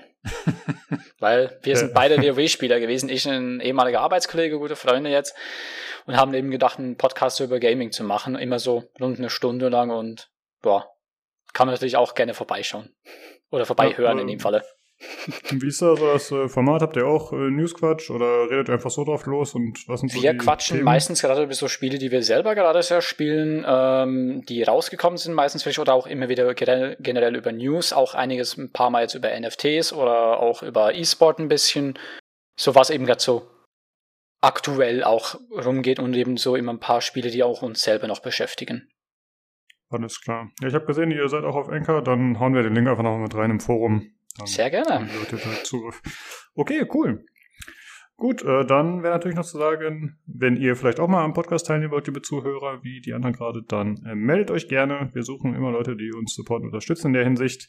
Äh, das könnt ihr entweder machen über den Discord, also discord.gg slash pcgc. Äh, ansonsten könnt ihr uns eine E-Mail schreiben an pcgcpodcast.gmail.com oder uns über Twitter kontaktieren unter dem Handle podcastpcgc. Ja, und dann äh, vielen Dank, dass ihr eingeschaltet habt und hört gerne nächste Woche wieder rein beim PC Games Community Podcast. Tschüss. Tschüss. Tschüss zusammen. Bye. Und zu der nächsten Folge All Hail Sladish.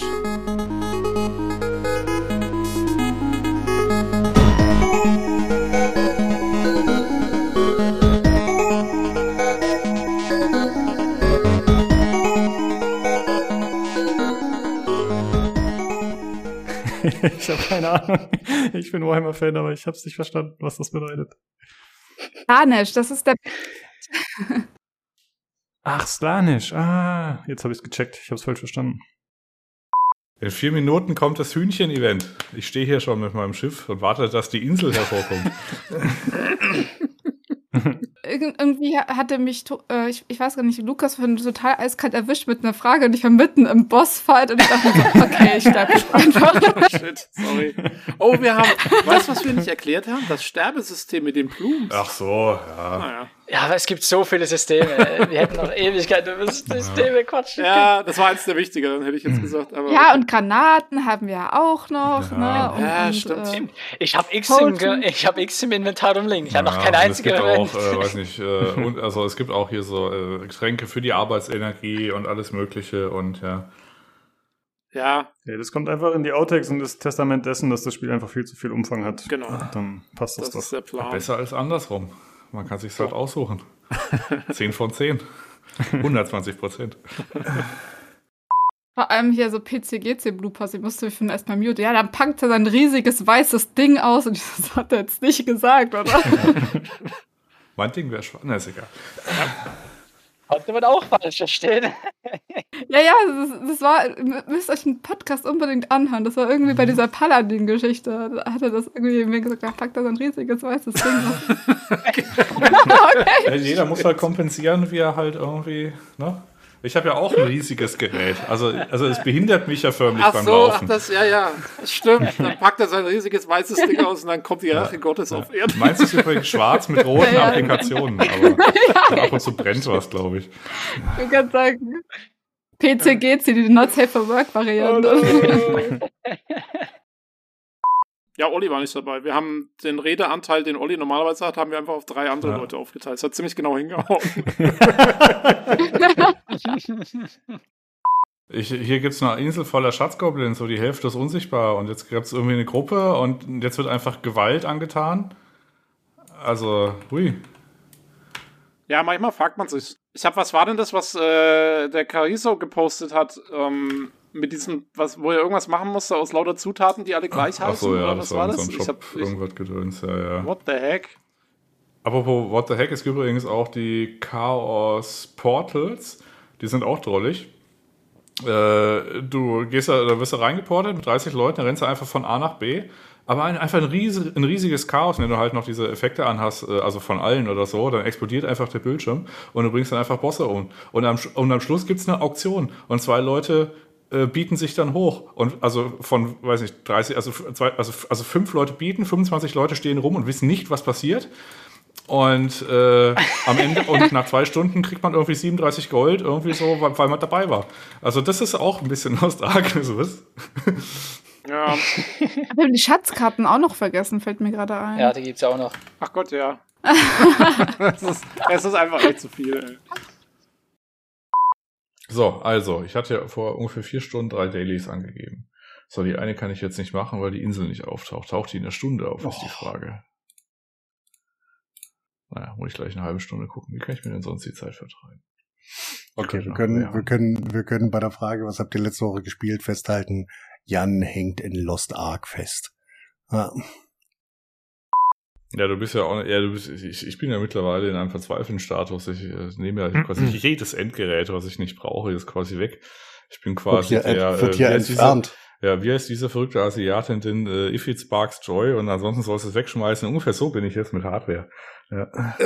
Brauche ich diese Software regelmäßig? Ja, nein, dann. Nein, benötige ich nicht. Gut, dann nehme ich sie raus.